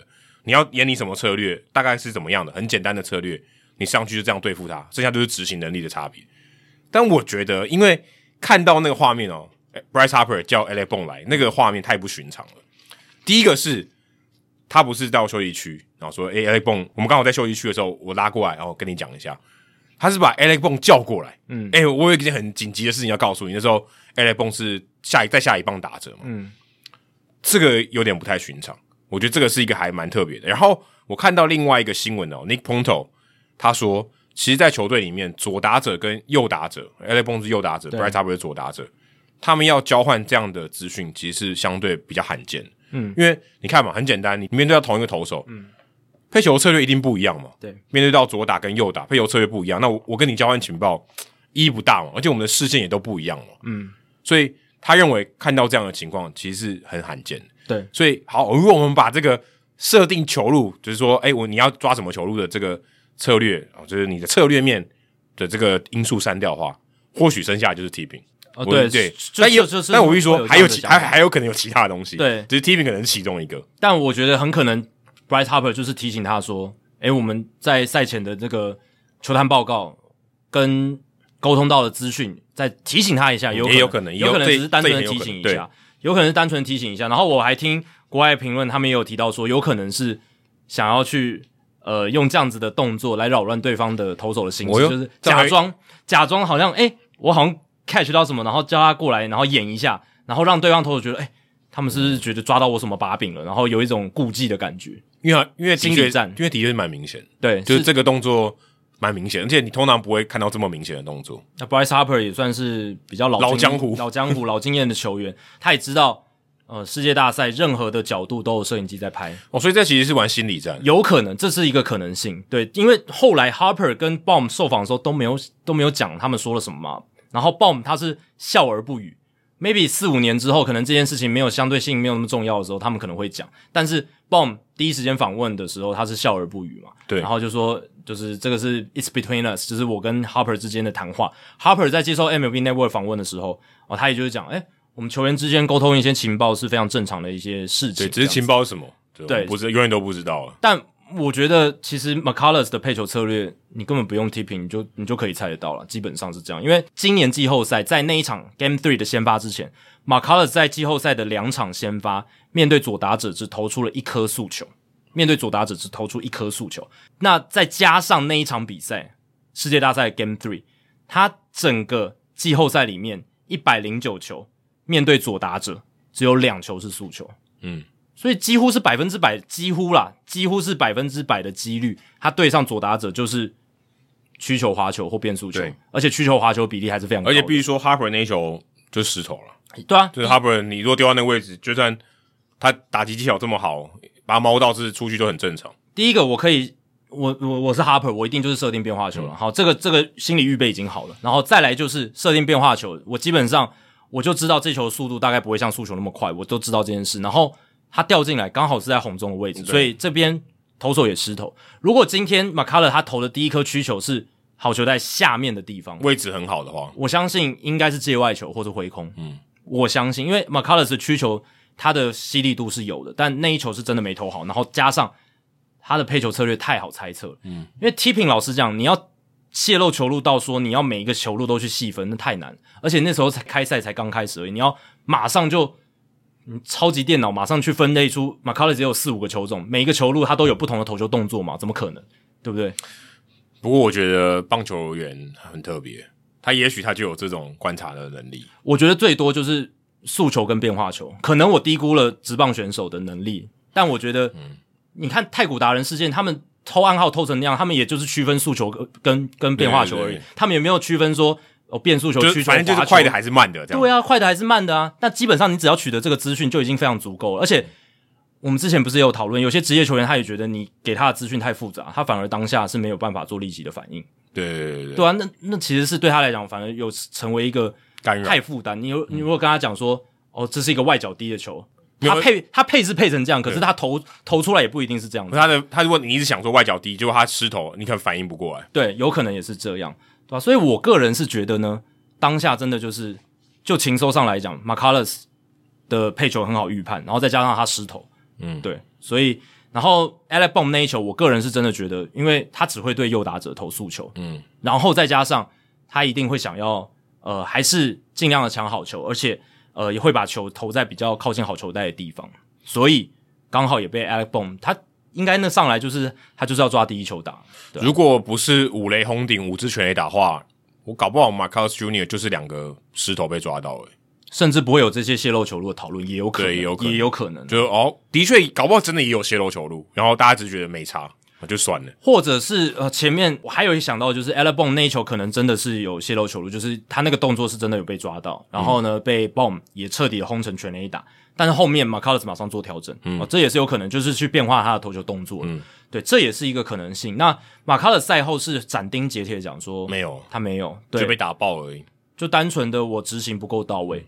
甚至是说他的滑球跟曲球那场比赛的犀利度，你去看他的水平位移、垂直位移，其实还算不错，并不是说吸率度不佳，单纯就是进了一点，真的控得不是很好，嗯、就是 被打了，对啊。嗯、那他就说 I got beat，就这样，就是他们确实你要要给费城人打者 credit，给给他们应得的赞赏，因为他们是真的打的不错。对，知道我的配球策略也打得好，就这样。对，你两个都有，你两个 check box 都勾了，那就是对方就打的比你好。而且你看 McCullers 他接受记者访问的方式，其实他很坦诚的。他接受访问的时候，他是很磊落的那种，他并不是，哦、对对对，他没有闪躲任何问题。而且他不像他，Zack Wheeler 就跟他完全相反。对，Wheeler 就真的很闪躲，都都不讲真的。对，然后讲话的语气感觉像是他在保留什么东西，对对对，他不敢透露太多，都很不确定的。你反正你偷就知道了。对，大家你可以去看 Wheeler 跟 McCullers 他们受访影片那个差异，因为 McCullers 他就是觉得我很磊落，我就是被打败了。嗯那我，我就是我就是投的没那么好，我来承担这一切，这是我的责任。诶，其实看看看那个访问是觉得也也是蛮佩服他，因为照理来说，这种情况下你那么难堪的情况，单场五支全垒打还创了季后赛纪录，你会觉得很难堪。个性哦，对啊，个性的差别。马卡尔就是呃，他受访的时候就是比较磊落，所以我会觉得说，呃，尤其是我还看到他在下场之后马上去看了那个 iPad 上面，他、嗯、对对对，他投球动作到底怎么样？我相信他马上在做检讨，所以我个人是比较相信他的说法，就是他并没有。呃，泄露球路问题，而是他是真的费城人打线打得好，对于他势头球掌握也确实执行到，然后再来就是他的配球策略可能真的太单调，就是模式太清楚了，对，然后或是没有做相对应的改变。对，照理来说，如果你在季后赛的头两战都已经是这种模式了，对方情中肯定会去针对你，那你在这一场先发还没有做出相应的一些配球策略的调整，我觉得。呃，这个就是投手这一边需要去检讨的部分。我觉得策略这种东西，就是大家其实你知我知，大家都知。我们如果真的认真去研究它的数据的话，你大概也可以摸出来八成六成的数据啊，就是知道说大概会是怎么样。重点还是执行能力啊，可能也许那天就是费城人打者真的投的很好，真的打的很好，然后 Marcus Junior 真的都失投比较多，会被猜到比较多，导致一个呃非常不寻常的一个结果，所以会有一些比较不寻常的讨论。然后这好像也不意外嘛。就是大家会有这样的讨论，嗯，只是说，我觉得比较有趣的一点是，很快在比赛中就发酵了。哦，对啊，对啊，对啊，对啊，因为大家播过程中就发酵了，这可能是二十年前不会发生的事情。没错，二十年前可能要隔天的报纸出来，对，然后再再专栏讨论，然后什么，或是大家真的有很认真的去一直看影片。对对对对对，不然不太有人会讨论这件事情，或者说这样的方式去讨论啊。对啊，然后很快就，哎，在他比赛中就有比较的影片出来，哦，那你可能这个。观赏比赛的那个角度就会差非常非常多了，但我觉得也是因为这种太快就想要呃去传播资讯的这种文化，造成了很多呃太早就下结论，然后太早的捕风捉影。嗯，这个我觉得是呃一体两面啊，有好有坏。资讯传递的快，当然是我们可以快速的得到很多的资讯，可是呃太快的结果就是不精准，或者是事实并不是那么的准确。嗯，那大家就是希望可以再多一些嗯仔细的检讨跟消化了，对啊，嗯、我自己是这样觉得，所以我也是看了很多之后，我自己得出了这样子的结论。那所以呃有一些。呃，其他的说法我也尊重，就是呃，关于泄露球路这件事情。可是，在这一边，我个人是觉得马卡勒他自己配球模式太好被掌握，我觉得才是一个最大的关键点。但比起这一些，更应该检讨应该是 Baker 那一战的调度，因为老实讲啦，不应该让投手挨了五轰之后才把他换下场的。这再怎么样，难看的，对，再怎么样都不应该啊。就是前面两局掉四分之后，老实讲，呃，第二轮投完就真的差不多了，他已经做到他该负的责任，就是。呃，他前面被轰得很惨，但是他至少，我至少吃了对方打线的两轮，嗯、也就够了。那第三轮真的是加上你又有这么好的后援牛棚群，你真的就是可以把第三轮交给后面的牛棚了，不用再让 McCullers 继续投下去。搞不好其实他们是想要在休斯顿封王，然后刻意设计这一出，铺了一个很长的局。对，但这是阴谋论啊。对，阴谋论。对啊，但那一场感觉就没有想赢了。对啊，因为感觉 Baker 就还是有那种。大投手迷失，还有这种近况很好的思维误判，就是他觉得 McCullers 过去在季后赛的表现哦是非常好的，而且他的变化球也还是一个很强悍的武器等等，尤其第二轮有施展出来，也有几次三振哦，嗯，这是他他的理由，对啊。那大投手这件事情，我是觉得你给 Verlander 是没问题的，你给他这样子的一个呃信任。然后你让他，你相信他可以在比赛中做出立即的调整，然后把自己投回来。我觉得 Verlander 你可以给他这样子的一个信任，然后 Scherzer 你可以给他这样的信任，Degrom 你可以给他这样的信任，赛扬等级的信任。对，呃，Nola Wheeler 我觉得你都可以给他这样的信任，但。其实 Rob Thompson 费城总教练没有。换 Wheeler 跟 Nola 速度是很快的，嗯，他，他可以去，他，没有这种了，对，他可以去信任 Nola 跟 Wheeler 作为他的王牌投手，然后给予他们更多的局数，看他们可不可以吃更多，或者是呃把自己的颓势投回来。嗯，Thompson 没有这么做，嗯，但 Baker 他把这一个信任也给了 McCullers，哦，但是呃 McCullers 就没有给他相应的一个回报，而且我觉得这跟那个。Verlander 还有 McCullers 他也很大关键。那场比赛的走向完全不一样啊。嗯、McCullers 是被打爆了，你根本如果今天是他还领先，嗯，他只是状况不好，但是虽然对手有得分，可是你领先，你给他信任，我觉得 OK。嗯，你现在已经落后那么多，其实你要做的应该是止血，嗯，你想办法止血嘛，赶快把他换掉了。对，你要让球队后面还有追回来的机会。对啊，因为 Verlander 那个是我就瞬间就被追平了，可是我之前是领先的啊，嗯，我我我的信任是可以消耗的嘛，对，我的耐心是可以消耗的。没有，现在已经你你已经落后四分了，你还想要你还想要怎样？你就赶快把它换掉吧，对啊，没有运用到自己自家牛棚深度超深的这个优势，我还是觉得 Baker 在这一方面的调度偏保守了一些哦。毕竟 Ryan Stanek 呃 Hector Neris 这两个也都是很强的投手嘛。嗯、当然 Stanek 他在例行赛有一些控球的问题，至少他来到季后赛之后，他的球威还是非常好，维持的很好。嗯、但是他对于 Stanek 是非常吝啬，他可能只比 Will Smith 好一点。对啊，Will Smith 是完全不用嘛，Hunter Brown 到这个世界大赛基本上也没有用，没有用。对啊，然后 Luis Garcia 就是在第一站有用而已，就没有用了，之后也也再也没有用。好神奇哦！之后就只用 Brian Abreu、Hector Neris、Rafael Montero 跟 Presley，基本上就这样子而已，嗯、哦，没有用其他。然后我们都可以猜得到了。对，然后 Baker 就是真的非常非常信任他的先发投手，即便 McCullers 他的这个变化球的控制并没有到很理想。嗯，对，嗯，Baker 其实。他在第三站的这个调度哦，又成为一个讨论的焦点。那他也是被受到很多很多的批评了，对吧？但反观费城人这一边呢，费城人这一边在 Game Three 的先发投手 Ranger Suarez 是投的哦非常好。其实赛前大家觉得说 Ranger Suarez 作为一个左投手，又是费城人第三号，要对上呃全年都非常会打左投的太空人打线，嗯、太空人打线相对比较右倾一点。对，而且他们对左投的破坏力是非常非常可怕的，嗯、就是在例行赛的数据，即便是 Yordan Alvarez 只是左打，他对左投也打得很好。对，但 Suarez 那场真的是投的很好啊，进了一点，其实大多都能控在好球带边边角角，就是把这个红中的位置就避掉了，不像 McCullers 对 Harper 那个红中的需求就投到了最差的位置，嗯、然后再加上我记得那一天主审 Dan Isagnia。他有几球对于这个右打者内角的好坏球判决是对 Ranger Suarez 比较有利，嗯，比较里面的球他也把它捡起来，所以 Suarez 投了五局只被打三支安打，没有失分。其实没有失分投五局，这个是大家在赛前预计不到，对于这个 Ranger Suarez 他的期待有会会有这样的表现。现在这四个先发投手，费城人队用的先发投手里面，Suarez 表现最好。诶，真的。其实如果真的拉回去，然后再来演一次这一出戏的话，Suarez 应该投第一战。对，如果你能用对我们已知的资讯来对，如果 Suarez 他真的表现很好，你现在只让他投一场，其实你也降低了自己的这个胜利的机会了。对，但不知道 Suarez 他就是嗯、呃，球威不像 Wheeler 跟 Nola 那么强，那 track record 呃过去的历史成绩也没有 Nola 跟 Wheeler 来的那么好，所以总教练是不可能给他这样子的一个牌子，就算他前面表现再怎么好，这样子。不过最有趣的就是刚才 Adam 提到的 Suarez 不只是先发好嘛。那他其实，在后援的部分也很好哦，也也都是稳住诶，也也都是稳住阵脚，没没有让球队的伤害继续扩大。这个我觉得是这一届季后赛一个蛮大的惊奇，也让大家看到 Suarez 诶，这个年轻投手他厉害的地方。嗯，至少在短期的这个季后赛，他真的投的不错。对啊，他才二十七岁，来自委内瑞拉，而且他其实在今年七月份就提高了卡特球跟曲球的使用比例，所以原本他对上右打者是压制力比较不好，但是。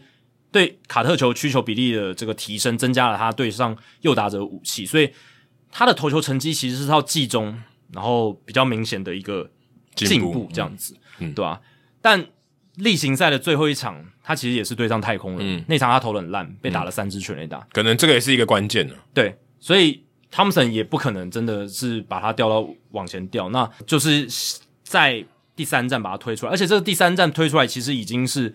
前面有一个变数的产生，就是英语联赛的部分，嗯，那造成了费城人这边，我觉得个人觉得费城人这边是比较有利的，因为太空人布局其实都排的差不多了啦，嗯、对啊，老实讲，因为太空人的先发投手多到其实可以七站排不一样，对，但老实讲就是多给了 Verlander 一天的休息，嗯、那 Verlander 是需要多一天休息的这样的投手，那其他基本上呃差异并不是那么大，但费城人这边布局是改变很多，嗯 Rangers Suarez 就可以投第三站嘛，那原本。其实他们原本是设定 Noah Syndergaard 要投第三站的，但就没有，然后变成说第四站就可以由 Nola 直接上，因为 Nola 投第一站，他们也是希望 Nola 投越多越好啊。对啊，当然当然。然后呢，第五站就可以呃再从呃 Syndergaard 开始。其实如果最理想的话是 Wheeler 要来投第五战，对，对，对，但是因为 Wheeler 在 Game Two 的时候就是手臂有疲劳的情况，嗯、然后呃 Rob Thompson 也希望给他多点的休息。不，Syndergaard 那场是投的 OK，对，其实是投的还不错的，对吧、啊？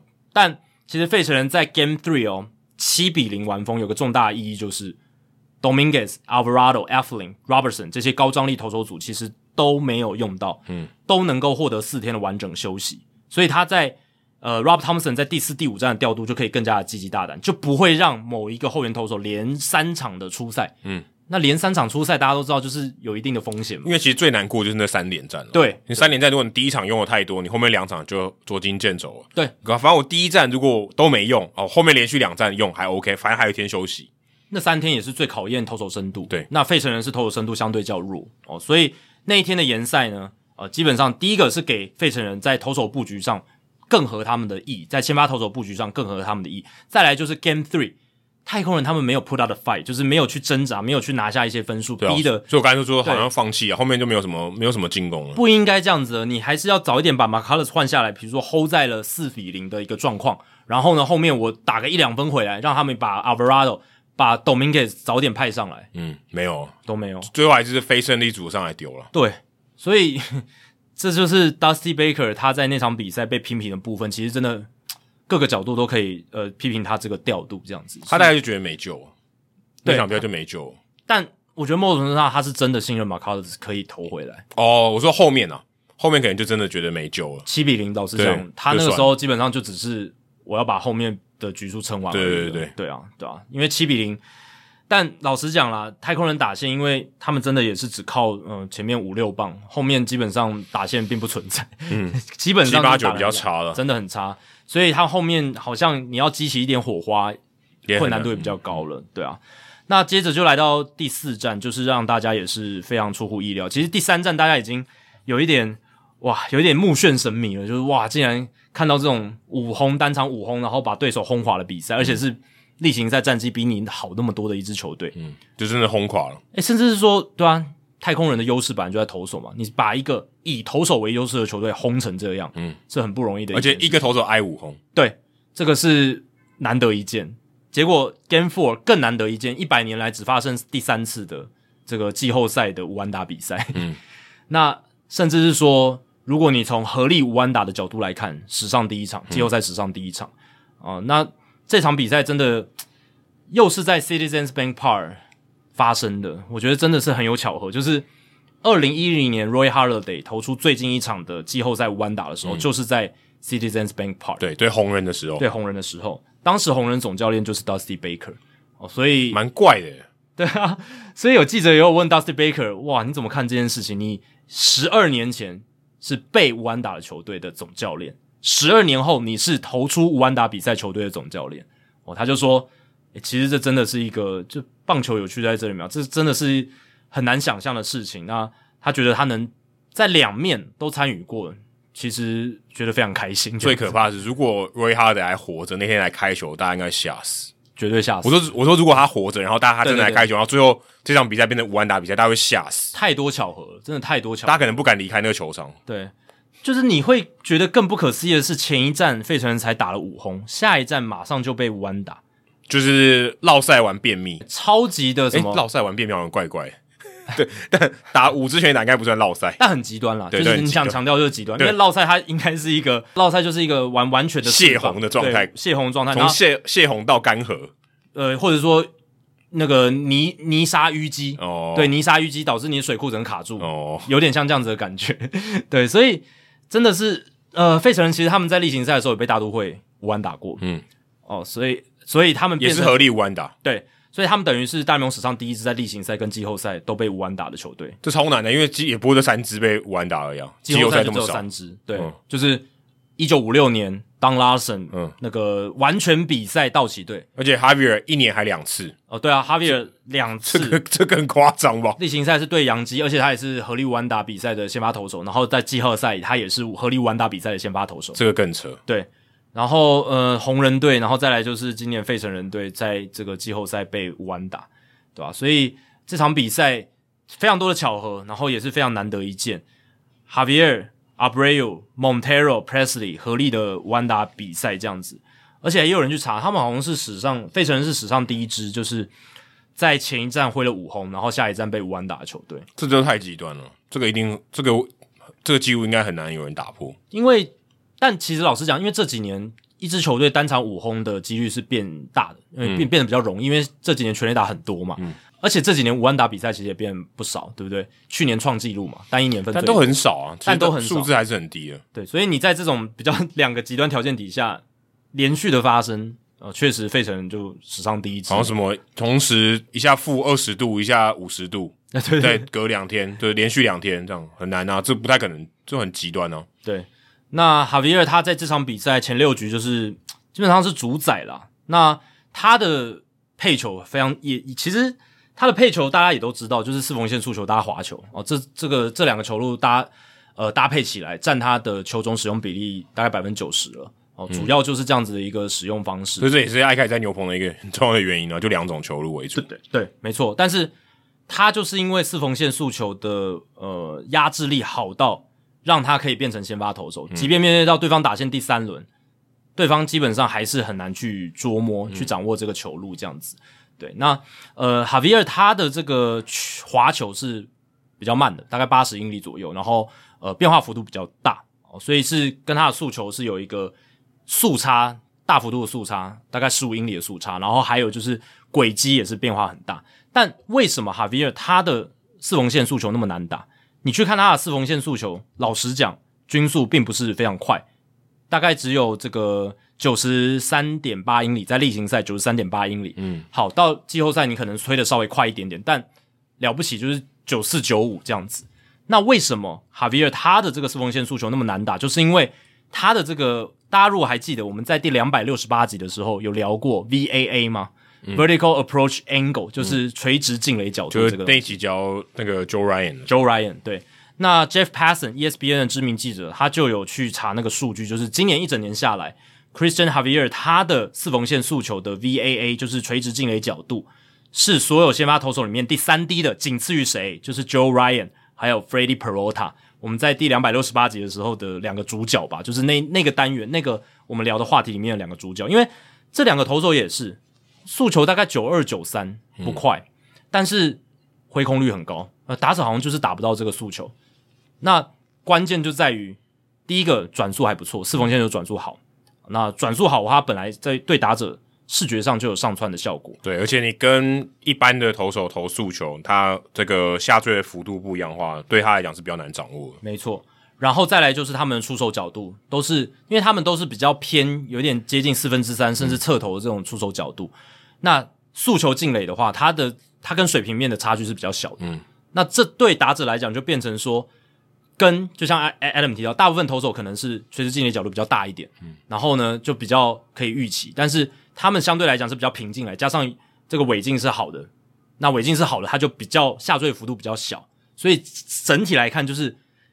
讲白话文就是视觉上来讲，他们上窜的效果都比较大，嗯，或者说让他反映他行进的路径是比较短的了。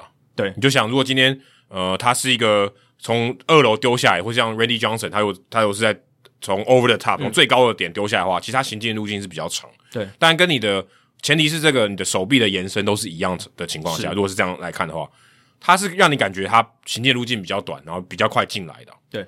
我们传统上好像觉得说，诶，高大的投手，然后用用高压的投球角度，速球下来好像很难打这样子。但其实这几年研究好像发现，也不一定，不一定诶。VAA 低的，就是这种角度比较小的这种出手点，然后诉求进来，它其实视觉上穿的效果是很好。那现在会不会是觉得说，呃，如果你是这种高压式的投法，然后去投这种下沉幅度很大的伸卡球，嗯、会不会效果更好一点？哦，这搞不好是个思考点，对。对因为如果你诉求四缝线追求的是一个视觉的上窜效果，嗯、然后你用比较平的角度收到了好的效果，嗯、那如果你是高压式投法，它由上往下这个角度比较大，那你再用声卡球这种二缝线有一些位移的话，那会不会也有好的效果？那如果就更高，然后用直插球不更好？啊、哦，对啊，对啊，对啊，所以高压用直插球或大曲球其实是很好，嗯、这个是我觉得是一直以来的道理嘛，嗯、就 Kershaw 就是这样的投手，对他的大曲球是很有威力。那你看 Gerrit Cole。他的这个四缝线速球比较容易挨轰，嗯，呃，第一个有可能是转速并没有到那么顶尖，呃，他的速度很快没错，可是有些人就是速度很快也跟得上嘛，对，速度是跟得上的，对对对，那些打者来讲，关键就在于尾劲的差异嘛，嗯、那这个尾劲就是转速，还有就是他的这个出手角度，嗯，还有你的 delivery、你的投球动作等等。那像 Joe Ryan、Peralta 或者是像 Javier 的，他们这种速球就是虽然不快，大概九三九四甚至九一九二，但他转速是。PR 值是很高的，然后呢，再来就是刚才提到视觉上窜效果比较好的这种球呢，第一个它可能比较容易挥空，嗯、再来就是很容易打到球的下缘，嗯，所以像 Javier Ryan 或者是 Peralta，他们常常就是能够制造内野的冲天炮，嗯，对，所以就是比较容易被处理掉的球，很像三振的那种。对啊，其实内野冲天炮就等于三振了，对，因为雷上的跑者不会动，对，所以。你看哈维尔他的四缝线速球的对手出棒挥空率是百分之二十七点三，接近百分之三十。诶，其实这是以四缝线速球来讲非常高的一个数据，嗯，很难。通常这样很难。就，通常即便是超快的四缝线速球的投手，其实要达到接近三成的挥空率是很低，很难很难的。对，我也去看了一下，呃，美国有一个呃，算是数据专家，他叫 Alex Chamberlain，他有整理这个 VAA 的数据，然后我看一下哈维尔他今年的这个 VAA 整体的这个。VAA 是负五点六度，就是不管任何球种的这个 VAA，、嗯、那负五点六度其实是这个数字，这个数字的绝对值是越小越好的，嗯，哦，就是越靠近水平面是越好的，就基本上你丢出去到你捕手接到，没什么不会有往下或往上的效果。对，那确实也像呃 Passon 讲的，就是这个五点六的数据其实是跟 Peralta 还有 Ryan 的数字是非常接近，都算是联盟里面这种 VAA 垂直进垒角度。比较小的这种投手这样子，哎、嗯欸，其实我看 Javier 也没有很矮，也有一米八，哎，其实也不算特别矮，六尺一。对，但以一个右投手来讲，就是一个很普通，就普通，但也称不上是矮。但一百八，老实讲，对他们来讲，右投手这种就普通，我觉得就一就我觉得已经算已经可以列到中下了，已经是就四偏矮，假设五是平均值，他大概是四吧。因为 Pedro Martinez 也被视为是一个矮的投手，但 Pedro 也是一百八十公分，对。是他，他们都会说 Pedro 是一个矮小的投手，诶，对吧？哦，所以对啊，我原本以为他大概跟 Pedro 差不多高，就没有多高了五公分。对，所以呃，对啊，哈哈维尔是当然呃高了五公分，然后他也是比较壮一点，跟 Pedro 年轻的时候比。我刚原本想说他的身材大概就跟 Pedro 差不多，可能六尺吧。就发现、嗯、哦六尺一，还还高一点点，对，比较高壮一点，对啊，整体看起来，那他的这个速球是他最主要最主要武器。那费城人打线其实，在第三战或者是前面的比赛打 Verlander 的时候，他们也展现出来，就是他们对变化球的掌握是明显比较好的。嗯，Harper 更是如此。嗯，所以你看到了第四站，Javier 以四缝线速球为主的投手，去把这些视觉上窜效果很好的速球投出来，而且投在进了一点都在高位，好球在高或者是外侧的地方，就收到了非常非常好的效果。那到第五站，其实 Verlander 也是故技重施，对 Harper 也都是用四缝线速球，所以这个系列赛看下来，就是 费城人投手应该就是早一点要投球策略上，我觉得真的就是四球四缝线速球要早点拿出来。那 McCullers，我个人觉得他本身的一个投球的武器库就比较不适合对费城人来投哦，因为他变化球为主，而且他是伸卡球投手，嗯、对吧、啊？那这两个因素都没有搭上费城人的一个弱点。就是高的四缝线速球，然后加上比较好的速度，这都没有搭上，对吧？所以，呃，我很喜欢的分析作家 Joe Sheehan，他其实在这两战之前，他就有提倡说，Dusty Baker 应该在第三战的时候就把 Javier 压上去，然后 McCullers 压到后面去，因为他觉得说第三战很重要，你先抢下来。那 Javier 是不管就他的投球技术面，还有配球策略上，跟费城人的打线的优劣势比起来，Javier 是明显比较占上风的投手。不过牌子比较大啊，McCullers Junior 牌子大多了，Baker 也信任牌子，这个非常合理。我我个人是支持这样的。但是你就数据分析的角度、资料分析的角度，就跟 Javier 是更容易来压制。就跟我刚才讲 Suarez 一样啊，Suarez 应该排第一站的，Suarez 尽可能要至少丢两场，嗯，费城队赢球的几率、拿到冠军的几率更大。可是那是我们事后来看嘛，因为 Suarez 他本身是一个左投手，那你如果数据分析的角度来看，嗯，太空人打线是一个对左投很。破坏力很强的球队，所以你可能很难去做出这样子的一个决策。嗯，对。但 Javier 我是觉得，确实他在你轮值的重要性，搭配上你对手的一个特质，也许是可以再把它的重要性提高一些。因为你如果把 Javier 排在第三站，代表什么？你如果打到第七站，你还可以用 Javier。嗯，但 Javier 如果排我是直接用 Verlander。对，但 Javier 你排在 Game Four 的话，就代表你这个系列赛只能用它一次。基本上，就算 Game Seven 你要用到它，可能也是短局数，或者就牛棚出发。对啊，就是短局数，嗯、就一两局这样子，就不能是一个先发的角色，对吧、啊？所以我是觉得西恩讲的蛮有道理啊。只是 Dusty Baker 后来还是比较信任牌子，但结果上面是符合西恩所预测的，就是 McCullers 真的被打爆。虽然照理来说不应该被打那么惨，呃，是因为调调度的关系，可是确实是投的不好。然后 Game Four。Javier 投出了一场五安打比赛，六局的五安打比赛这样子，对吧？那太空人也就是在前一场被大比分完封之后，马上在 Game Four 回进一个完封，而且从那个被打全垒打以后，费城队就再也没得分了，等于第三战的后半段跟第四战整场都没有得分。他们从第三战开始得点圈的打击几乎完全宕机，他们在应该从第二战就开始，因为第二战他们的得点圈是七支零。然后第，第二战对到 Valdes，对 Valdes 就已经把他们的安打串联压制住了。嗯，因为费城人其实，在头三轮的时候，外卡轮、分区系列赛、联盟冠军赛，他们很多的这个得点圈的打击是非常好的。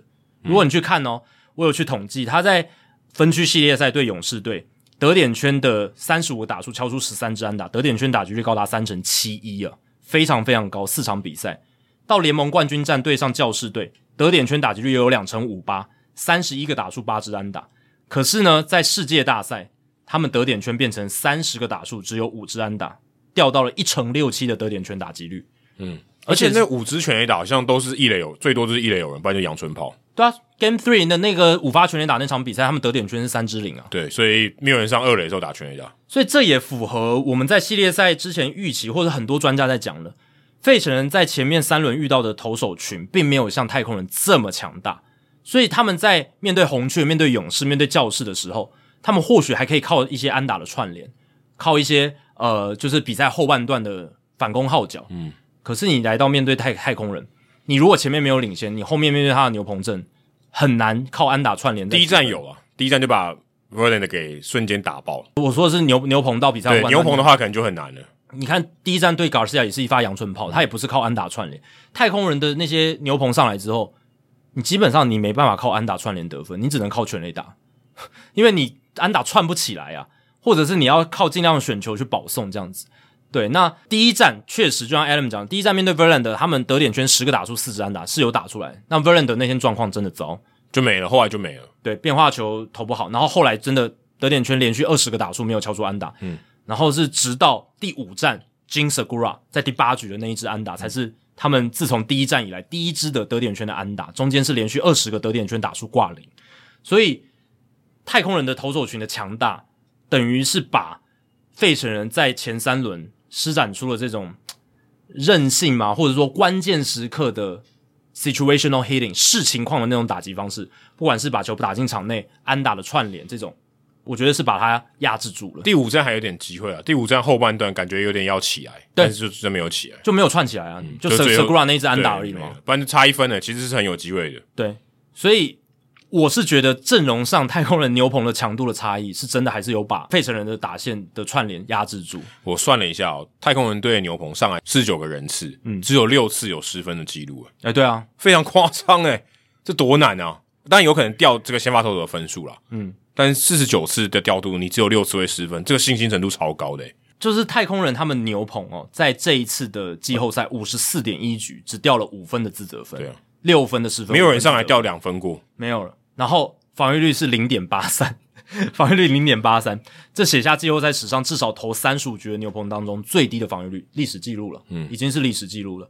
而且还有就是五十四点一局只被打了二十三支安打，不只是你要得分很难，你要挤出一支安打都很难。你虽然只能靠全垒打，对，对手打击只有一乘二六，所以你不能靠安打串联，你面对这个牛棚，你只能真的就是全垒打。但如果你全垒打也落赛就没了，就没了。你如果都被三振，你如果像 Kyle Schwarber 在最后一战第六战的时候急切到要用触及突袭短打来争取上垒的时候，那你就中了太空人牛棚阵的圈套了，你真的是完全走不出来。而且第五战跟第六战也只有 Schwarber 打全垒打，对啊，整个第四战到第六战这三场比赛，费城队只得三分呢，对啊，那怎么赢？三分不可能赢啊。对，所以我觉得就是从第四战开始，Javier 的四缝线速球发威，第五战。我们一起播的，我们就看到 Verlander 他第一轮，嗯，火球狂飙，四缝线速球狂飙，基本上跟他第一站配球策略很像，只是呃他在第五站他的变化球的状况比较好，所以他四缝线速球虽然在第五站的开始的控球是不理想的，嗯，还有投蛮多保送，四个保送，嗯，控球状况是不太好，但我觉得这个发挥了 Baker 一开始对第一站他的信任，他自己把他投回来，嗯、对，因为第五战。Verlander 至少做到他的变化球是比较好，就是他滑球有几颗滑球都是投在理想的进垒点，那也让他可以在垒上有人堆垒包的时候保送堆垒包嘛，安打堆垒包，他最后都解围了。他前面让费城人留下了七个残垒，嗯，哦，这个非常关键哦，满垒守下来，一二垒有人守下来都没有掉分，就是 Schwarber 的手打起全垒打。那其实那支全垒打也很有趣，大家可以看出一些端倪，就是费城人也是有备而来，他们知道。第四站，他们被诉求压得死死，那太空人这边肯定会想要再故技重施。我就是在用四缝线诉求高的压制。嗯，前两球 Verlander 对 Schwarber 都是投好球在外面上面的 high fastball。嗯，第二球就被 Schwarber 扫出去了，而且他上来就要轰全垒打的，完全就是，而且他明显就是抓你，就是只会投速球。嗯，所以。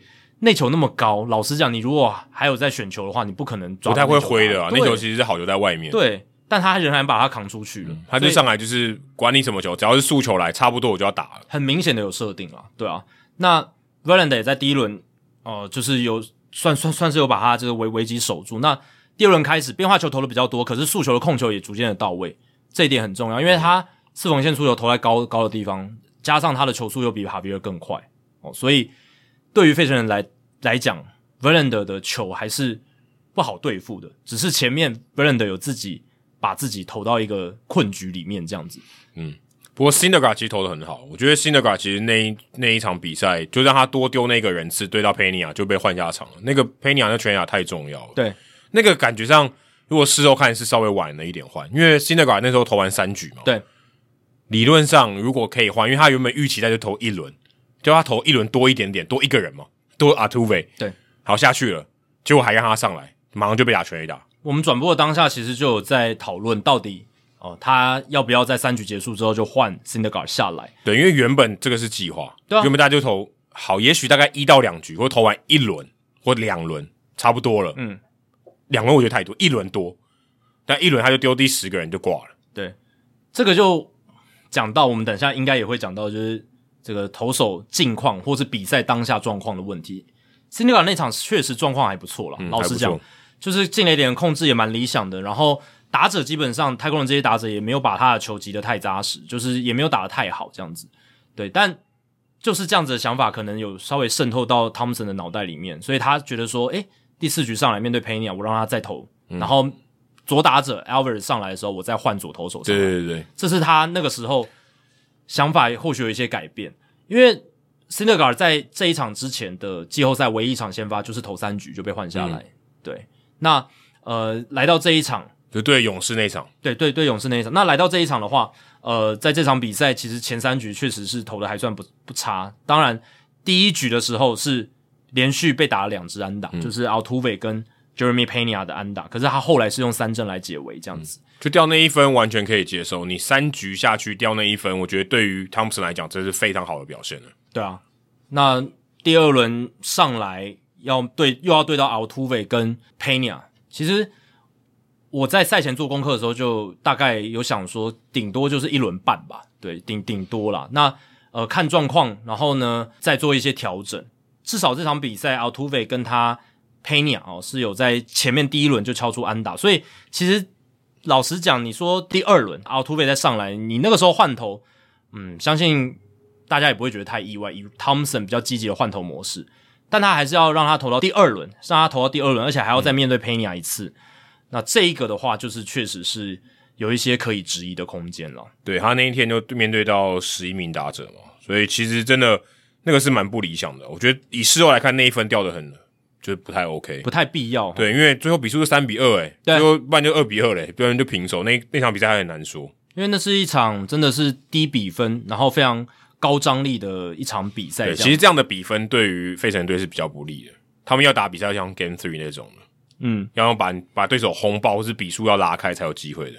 对，我看了一下，呃，在勇士队的那场比赛，就是 Syndergaard 投勇士队的那一场先发，当时其实整个棒序是一样的，就是勇士队在第三局结束的时候，也是轮到 Ronald Acuna Jr. 上来，然后呢，Acuna 被三振结束了三局的投球，当时。Syndergaard 也是三局掉一分，然后呢，接下来第四局上半，勇士队也要轮到二三四棒，嗯，哦，一模一样，一模一样。Pena 第二棒啊，对，Pena 第二棒右打者，勇士队第二棒 Dansby Swanson 也是强力的右打者，哦，还都有几手。对，然后第三棒刚好都是左打者，嗯，Matt Olson，太空人是 Alvarez，所以基本上差不多的一个情境。然后呢，当时 Thompson 在 Syndergaard 面对勇士队的时候，直接把他换掉，就换上 Andrew Bellatti 上来，嗯，但这一次。面对太空人，他想要让他再抓一个人次，嗯，结果就付出代价，就出事了。其实这真的蛮蛮蛮有趣的，蛮悬的哦。那对啊，所以你说每次教练讲说 the pitcher is on the groove，对不对？嗯、就是他前前面这五名打者都投得很好啊，感觉状况正好啊。但是呃，这种东西真的好状况，真的都是随时都可能消失的。嗯，这逻辑其实不难嘛，就是东西没坏，干嘛修呢？对不对？对，没干嘛换呢？对。当然，我觉得也可以理解的一部分是，如果你是真的是看他的球威的状况，你看他变化球的犀利度，你觉得嗯真的很棒，那我让他继续投下去。如果这样子还被打，那我觉得也不能怪教练。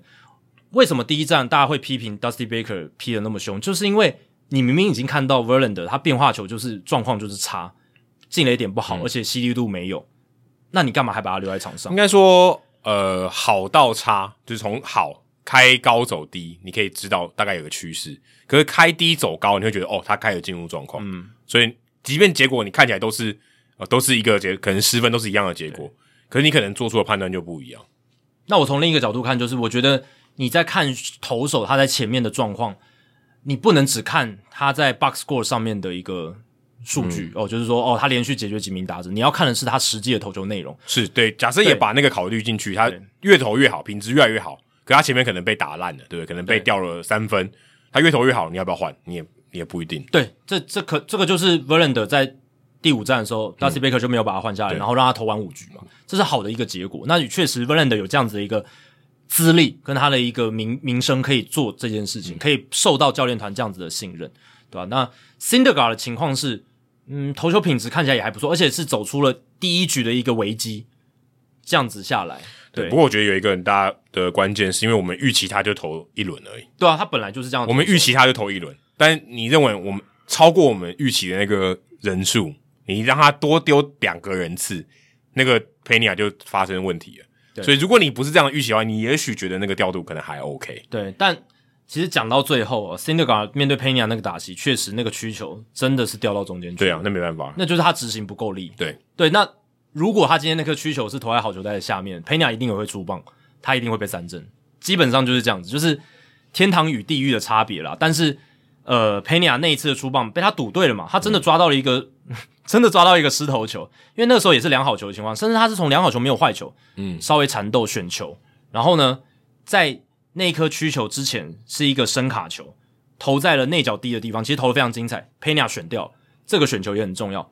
那接着下来下一球。在两好两坏情况之下，Syndergaard 要投一颗变化球，投了曲球，但是、嗯、位置不好，不应该投在这么中间，因为你两好两坏，你还有一个坏球的空间。老实讲，嗯、你可以再调调看，甚至说不用投的，对啊，就是他自己没有控好，丢到中间去，所以才造成这个结果。而且那个打席，他两颗曲球其实都掉在一模一样的地方，等于说 Pena 他在那个打席前面已经有看到差不多的需求了，所以第二次来。他没有错过这样子，嗯，对。当然也方一方面我是佩尼亚也看到他第二次啊，没错，我觉得这个也这个影响也很大，而且佩尼亚也归功劳一定要归给他嘛，因为就算失投球你要把它打进去，那也不是那么简单的事情，佩尼亚有做到，而且那个那一打那一发全垒打在那个时候就把辛德加打退场了，我觉得就开始逼迫汤普森要做一些调度，因为那是超前分，嗯，二比一，那费城陷入落后，所以费城等于是一个非常不利的局面。嗯而且而且我觉得要看后面，因为 Brogdon 上来后面整个 shut down 了，对，所以你看你这个就稍微晚还。如果后面也整个大失火，算了吧，对不对？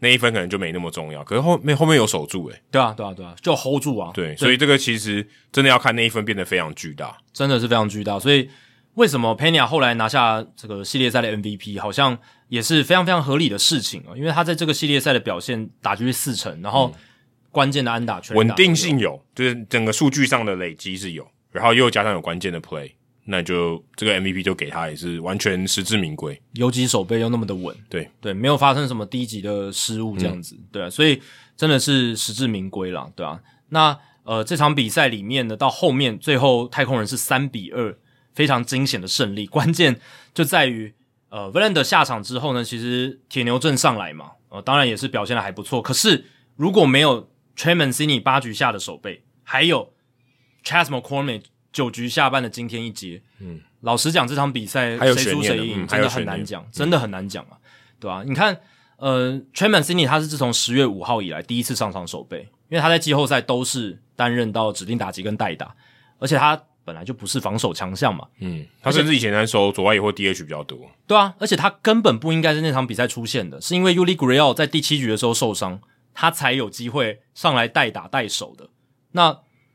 就是棒棒球就是那么悬，你本来没有机会出场的一场比赛，老天爷让你出场了，然后也给你一个守备的机会，高难度，然后你把它守下来，嗯，让你在世界大赛的赛场上留下了经典的画面。对，而且那个那个半局他刚上来，对啊，对啊，马上就有生意了，第一个守备局，诶，嗯，将近一个月来第一个守备局，然后就守下了一个 Kyle Schwarber 非常强劲的。边线球，那个时候一三的有人，如果那一球变成安打，应该是二垒安打。如果传过去，应该是二垒安打，对，可能比数就翻过来了。对啊，有可能直接被逆转了。对，四比三是有可能的。对，所以只能说 Schwarber 运气不好。我觉得那个 Schwarber 那球打得很强劲，但方向就是不对。对。那也刚好，Mancini 要 hold 住一垒上的 Segura，所以守在很靠近一垒边，所以运气真的不好。对，没错，就是整个球的方向真的是比较差，对费城人来讲。如果稍微高一点点，越过 Mancini 的头，比赛就不一样了。那一球的 Statcast 预期安打率是百分之五十六，所以确实是一个大部分情况下，如果一垒手没有 hold 在一垒垒包的话，是会变成安打的。打的强劲啊，对，然后有是很有机会穿过去的。对，那除了这个手背，就是九局下半那个。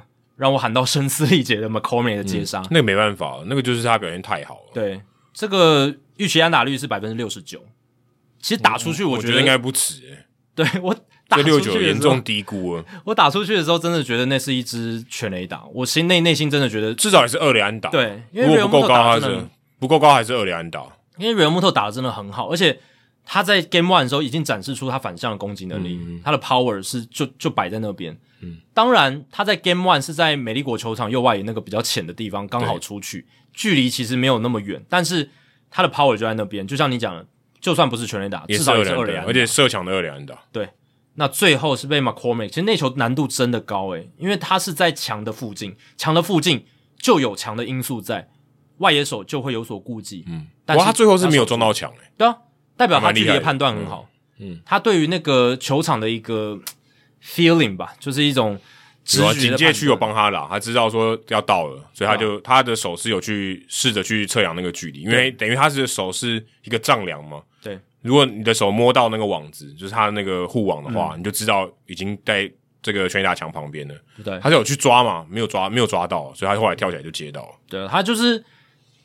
老实讲还是很难啦，虽然是讲说有 warning track 什么，但还是很难。嗯、就是因为第一个，那也不是他的主场，那是费费城人的球场。嗯、然后再来就是球打出去那么强，你基本上一开始的判断就是要全速的冲去追这一球，然后你要在适时的时候刹车。你如果踩到警戒区才开始刹车是来不及，来不及，你会撞到墙上。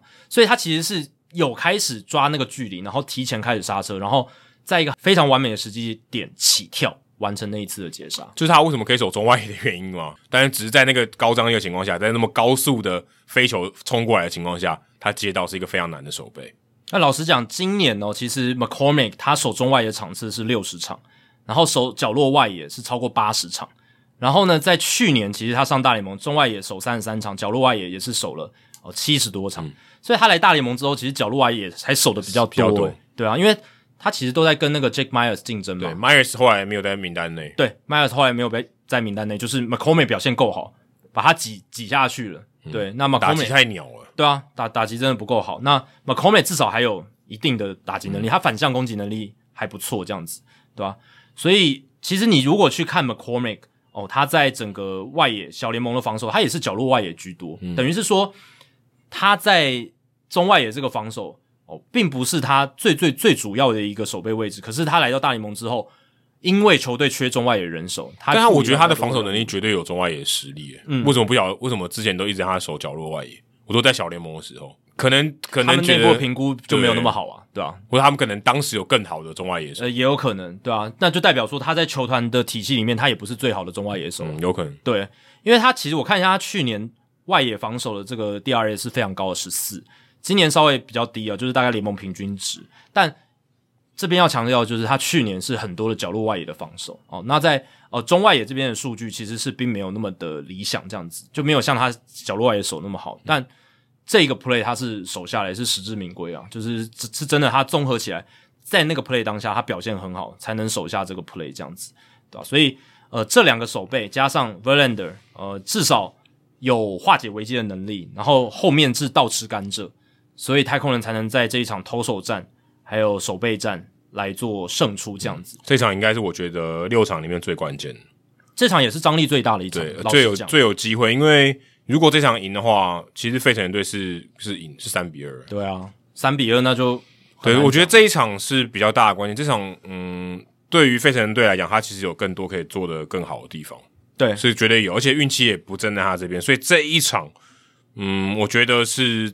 真的，如果再再演一次，就再让他跑一次的话，其实还结果很难说。我讲两个 case 是费城人有机会做得更好，但是他没有做好，然后结果造成这场比赛可能就是输球的关键。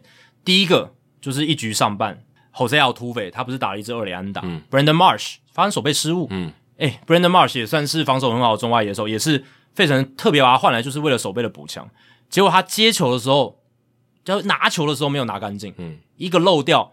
多掉一个垒包，那阿图菲上三垒。对，那后面当然 Kenya 补上了一支中外野滚地安打。当然啦，如果就算奥图菲在二垒的话，这一球也也可能是直接把他打回来。对，应该是会回来。但二垒跟三垒还是有差，而且是他当时是比赛一开始，而且那时候呃，费城队就趋前守备了，对，要把那分挡住。所以如果佩尼亚那一支安打是在一个正常布阵的情况下，搞不好不会传。但我觉得还几率还是很高啦。这是一个。对，我但我觉得这是一个很大的变数。如果当时费城人没有内野防守圈缩小，也许佩尼亚滚地球就传不出去。对，也许。对，但这是一个决定了，这就是一个他想要把那一分挡住的一个决定。他认为这样的几率比较高。对，但你也可以考虑说，比赛才刚开始，不一定要用内野防守圈缩小。对，这个也是一个考量点。但费城人选择了一个比较风险比较大的做法。但如果 Marsh 没有那个失误，他们就不用做这个抉择。对对对，这倒是真的。对，所以这是第一个哦。还有另一个就是 Rhys Hoskins 在八局上半的时候，当时太空人是一分领先嘛，然后无人出局攻占一三垒，Yordan Alvarez 打出了一个一垒侧的滚地球，两个弹跳。Hoskins 一垒手朝他正面而去，并不是太难的球，但 Hoskins 第一时间没有接干净。最后虽然还是抓到了击球跑垒员 Alvarez，但是三垒上的跑者 Altuve 回来得分，那是第三分，当时是三比一的领先。所以如果 Hoskins 那一个正面的弹跳球，他第一时间接到，其实他可以传本垒挡住 Jose Altuve 回来本垒得分，或者是他可以挑战看看能不能逆双杀哦。但是当然是当时是无人出局了，嗯、如果是。想要抓双杀的话，呃，基本上那一分三垒上那一分是会回来的。对，他如果要挡住那一分，他是可以挑战看看，只能传本垒挡住那一分，挡住那一分，先抓一个本垒的出局数，至少挡住那一分。但是因为他没有接干净，变成他没有选项，他只能抓 Alvarez。嗯，所以双杀跟挡住分数这两个选项都消失，就是因为他没有接干净。虽然记录上你看不出他是防守的失误，嗯、可是他是一个，因为他最后有补救回来了。对，应该说。他浪费掉可以传本垒的机会，虽然他最后是有抓抓到出局数，对，应该这样讲。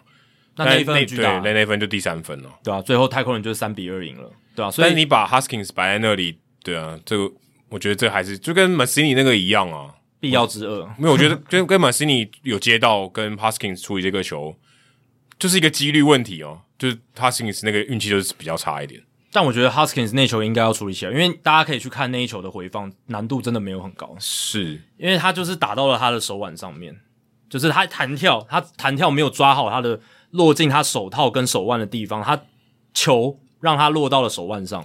没办法，我觉得我当下看就觉得 OK Huskins 就是总有一天会犯这种事情，但 OK，就是你你要他的棒子嘛，对，他也帮你打六发全垒打。我我是觉得对，但掉那一分很巨大，但是我是那那一分会掉。我不会很意外，因为那时候是没有人出去，一三垒有人，我就迟早也会掉啊。嗯，对，那呃，费城人打线要检讨就是还是没有打出来。费城人队还是需要，我觉得比较难，比较需要检讨还是打线了，因为你你最后三战打三分，这没有机会赢啊。你的特色就没有发挥出来，你其他做的做到位，就是做到你一般该有的水准。OK，你觉得你有失误，你有掉分，我觉得都都是可以接受的。你打不出来，不可能有机会赢的。前面他们三轮能挺下来，也是因为他们打击的火力是特色有。对啊，你看对红雀队那第一场，我今九上今天大逆转，对，灌六分。你如果有这样的，你才有，你这是你的赢球的模式嘛？那、啊、你没有这个东西，你要赢球很难啊。就我们一直在强调的，你优势有发挥，对，就是特色。你把优势发挥出来，然后你的缺点尽可能降低，你才有机会赢。如果你今天你的优点没有发挥出来，那你只剩缺点，然后缺点也没办法隐藏到最低的话，你没有什么胜算可言。而且对到你对到是强的对手，对你对到一般的对手可能。哦，也许你运气好，占占一点优势。你对到强的话，你运气再多也没有用。那太空人这边反过来讲，就是诶，投球的特色从 Game Four 之后真的是发挥出来。对啊，Verlander 至少撑住，而且牛棚是表现很好，然后再加上 Valdez 维持一样的稳，你就赢下来嘛。哈、嗯、Javier 也投的很好，嗯、然后这就是投手的特色有发挥。即便他们打极端，老实讲啊，其实到后面几场也不是说那种完全彻底打开嘛，对不对？也没有分数也没有得到什么大幅度的领先，也都没有嘛，没有像。第三战费城人队那样，对对对对对，费城人那种是碾压式的攻击炮火。老实讲，后面 Game Four、Game Five、Game Six，太空人的打线也没有到那种彻底的爆炸性的，就只有 Alvarez 那三分炮啊，对，那个算是爆炸性的，对啊。然后可能 Game Four，Alex Bregman 打 Alvarado 那个一百零一迈的声卡球，嗯、那个厄雷安打也也是一个很重要一击。可是就是没有那种像 Game Game Three 第三战费城人那种哇，大家烟火秀这种感觉啦，对吧、啊？而且补充一下，就是 Bragman 那一支二雷安打，他的那个一百零一迈的速球是大联盟季后赛史上，呃，应该说对季后赛 Statcast 有记录以来，就是最快的一个被击球被击成安打，一百零一迈，对吧？就是速球对他来讲不是问题，真的不是问题。对，反向攻击还是可以打得很好，这样子，对吧？然后最后就来到了关键的第六战，那第六战，呃，当时的太空人是已经停牌了嘛？那这场回到自家的主场。那过去在这一段期间，其实大联盟已经是将近十年没有看到有球队在主场完成世界大赛的封王。但太空人队是能够完成的。对，是自二零一三年以来红袜队的第一支。其实 Valdez 投第六战，然后四三比二，我就觉得费城队没戏，很难啊。回到主场封王几率超大。嗯，然后对啊，又先发投手又是 Valdez，对。嗯、那我觉得比较让我意外的是 Zack Wheeler，他把自己的状况调回来了，他真的是燃烧的小小宇宙。呃，第二站他的速球的均速掉到九十五点一迈，手臂出现疲劳，休息了六天之后，然后呃牛棚日呃表达自己状况还算不错，可是就像前面 Adam 有提到的，好像受访的时候语语带保留。对他、嗯、他的回答，我之前赛前做功课的时候，觉得他自己对自己没有很有信心。汤普森对他自己也对他的投手也没有那么多信心，至少我觉得。呃，你应该要讲出一些激励人心的话，或者给球迷信心的话，他们没有讲出来，诶嗯，他们就说 We will see，对不对？对。我们会知道他上场以后，他就知道他今天是哪一种 Zack Wheeler，嗯，对，我我我是觉得没有必要这样哦，嗯，就反正你就算讲的很有自信，然后最后输球也不会怎么样嘛，对不对？对对 老实讲，你赛前就是信心喊话啊，对不对？你或或者你就据实以告好了，你就说他真的状况。我们还蛮担忧的，嗯、但也可以嘛，对不对？对我说啊，他真的状况非常好，你说我们 看了就知道，嗯，而且他的那个说法是感觉是比较负面一点哦，嗯，但结果是 Wheeler 他真的状况有调好了，然后他速球的均速在这场比赛，不管是四缝线还是深卡球，都比例行赛平均至少高了一点六迈，然后他的四缝线速球九十七点九迈的均速哦，是比他在第二站。多了二点八英里，嗯，而且他的变化球、曲球、滑球、变速球的球速也都是上升，代表第二站可能真的就是 one of these days，对，就是哎、欸、那天状况真的比较不好，只是在一个比较不不理想的状况下，哦，我状况不好，职业运动员都会遇到的，对啊，总会遇到，再强的打者也会有大低潮，然后再强的投手也都会有那么一两场，就是状况不好，球速不知道为什么就是吹不出来，对，然后加上你多给他一点休息，他就把他的状况调的比平常还更好，对啊，你看世界大赛 Game One。第一站 Verlander 的那个变化球的进垒点还有轨迹，跟第五站完全不能比。嗯，对啊，对吧？这也是他休息比较久，然后造成了一个结果。那呃，第五站呃 Verlander 最后拿下了他在世界大赛的第一场胜投嘛，就是终终结了这个没有胜投的窘境。但你会说，是他真的完全走出了这个阴影吗？他也没有没有没有没有没有到非常有说服力啊，不是 Vintage Verlander 啊，嗯，不不是最强的 Verlander，对吧？所以也有人不是那个你希望在例行赛然后复制贴上到季后赛的那个 Verlander，对，所以也有人觉得说 Verlander 他这一个世界大赛投不好的问题，搞不好是有道理可循的哦，就是说，呃，他通常在例行赛都投很多局嘛，然后到季后赛也都投很多局。尤其前面几轮，有可能到世界大赛他是真的比较疲劳，相比于其他投手来讲，谁都会都会很疲劳。对，但他可能疲劳程度更大，那年纪大了啊。对，加上他现在年纪又大，但是他其实年轻的时候世界大赛也投不好啊。嗯，有可能就是他在那个球季就是真的，老实讲，他投局数真的比别人更多啦。这个这个你没办法去 argue 嘛，嗯、对吧、啊？然后他在可能在分区系列赛、在联盟冠军战，他也都很，而且而且他应该都是投第一场。对啊，所以他压力，嗯，不能压力，他压力或者说他的这个出赛次数是出赛次数一定是最多的。他大部分都是真的投 Game One，所以 Game One 他有可能投 Game Four 嘛，对啊，所以他他可能他的一轮他投到的次数可能比其他这个同队的先发投手还多。对，就算是投 Game Two，他 Game Six 也会上，就如果有到那个那个阶段的话，对，所以。呃，所以也有有一说是 Verlander 的世界大赛的困境是他到那个阶段，每一年到那个如果有到世界大赛那个阶段的时候，他是真的比较疲劳一点。不过他的肾上腺素跟他的疲劳没有办法克服。对，他心里觉得自己做得到。有些人可能是他肾上腺素哦超过非常多，就像 Wheeler 这样、嗯、哦，越投越越快，对不对？嗯、那他可能就吹不起来，他肾上腺素没有那么多，激不起来。他心里可能觉得做得到，但是生理上好像跟不上。这种感觉好像他应该吃壮阳药。对，有点有点。呃，在这边讲的是身体哦，力不从心，起来，身身体硬不起来，力不从心。对对对对对，那还是很快，他其实还是很还是有球速啦，还是有啊，还是有，但是就是状况没那么好。因为我觉得进垒的控制也是你体力的一环，体力展现的一环。疲劳的某种程度上就是你专注度啊，这些东西都会有影响，真的，对吧？所以这是一点，因为我们刚刚讲到疲劳，所以特别再把 Verlander 拿出来讲。那 Wheeler 第二站的疲劳到第六站感觉完全不见，然后休息六天够多了，嗯，然后再加上其实。他在例行赛的时候，季中也是受伤。当然，受伤要养伤很重要。可是某种程度上，我觉得费城人某种程度上也在帮他调体力。在球季八月的时候，道奇队用 Kershaw 一样，没错。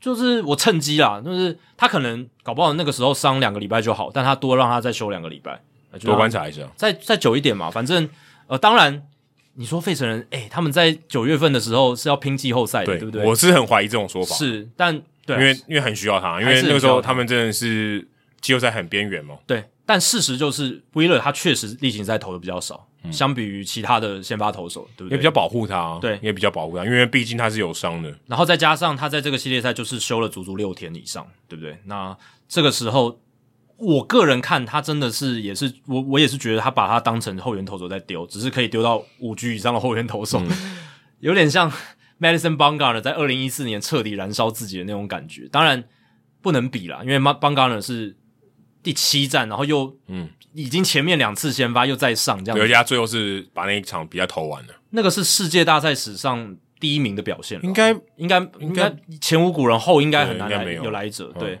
那个真的是太扯，以后应该真的不会有。对，那 Wheeler 这一场真的，我前面真的吓到九十九九十八英里在飙，嗯，看的时候是真的觉得印象非常非常深刻。对，然后前五局也确实是压住了太空人打线。这场比赛前五局就是。Valdez 跟 Wheeler 的一个狂飙，呃，然后去压制对方的打者，就零比零啊，对，零比零，打者完全一筹莫展，对啊，而且老实讲，你看 Valdes 这两场世界大赛投成这样，跟他在去年两场世界大赛防御率超过十九这样一比下来，Valdes 真的是，他真的是缴了学费，而且这个学费是真的有发挥效果啊。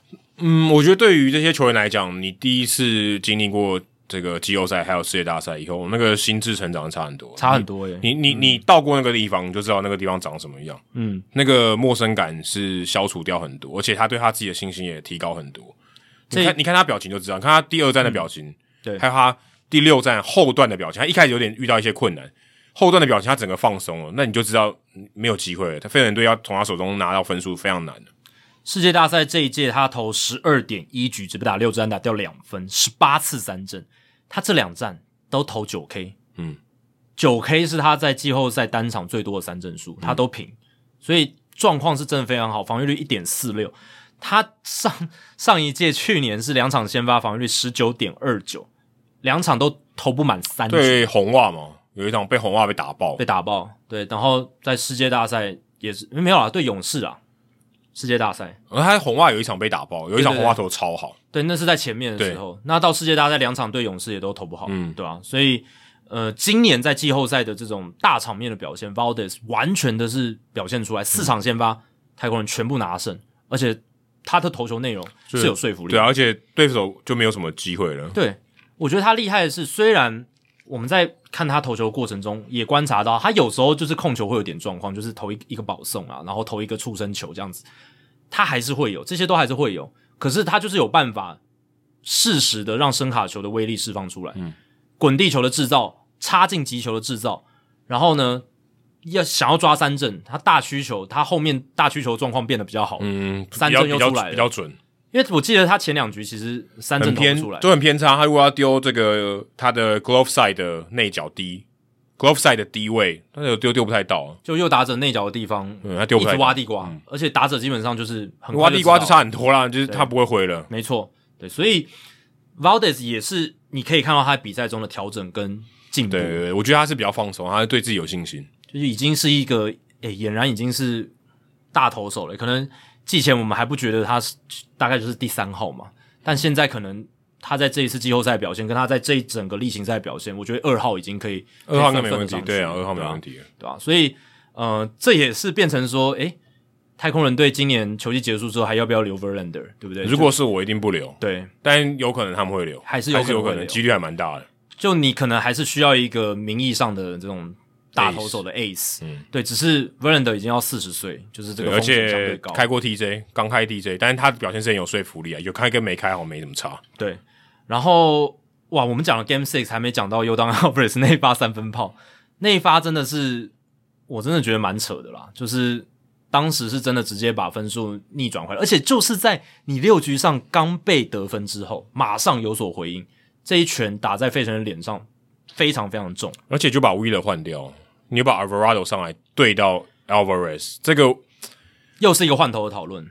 我觉得，如果你今天换头，然后很顺利度过 Alvarez，OK，你你就是赚到，可是你就是冒这个风险。我觉得，呃呃，每次我们在讨论说你要不要换后援投手，我觉得掌握度是一个很关很大的关键。就是你现在讲，你如果你讲进食偏误，嗯，如果是我，绝对不换 Wheeler，Wheeler 投的太好。好，如果接下来面对到 Alvarez，你如果被打爆，你自己承担，我觉得还 OK。嗯、可是 Alvarado 上一次对到 Alvarez 一上来也是丢一个满垒的触身球，对，我觉得多少会有一点影响。你上来现在又是面对到他，而且垒上有人，对，你的压力很大。你让他来拆弹，结果马上被打一个三分炮，而且我觉得大关键是你的总教练。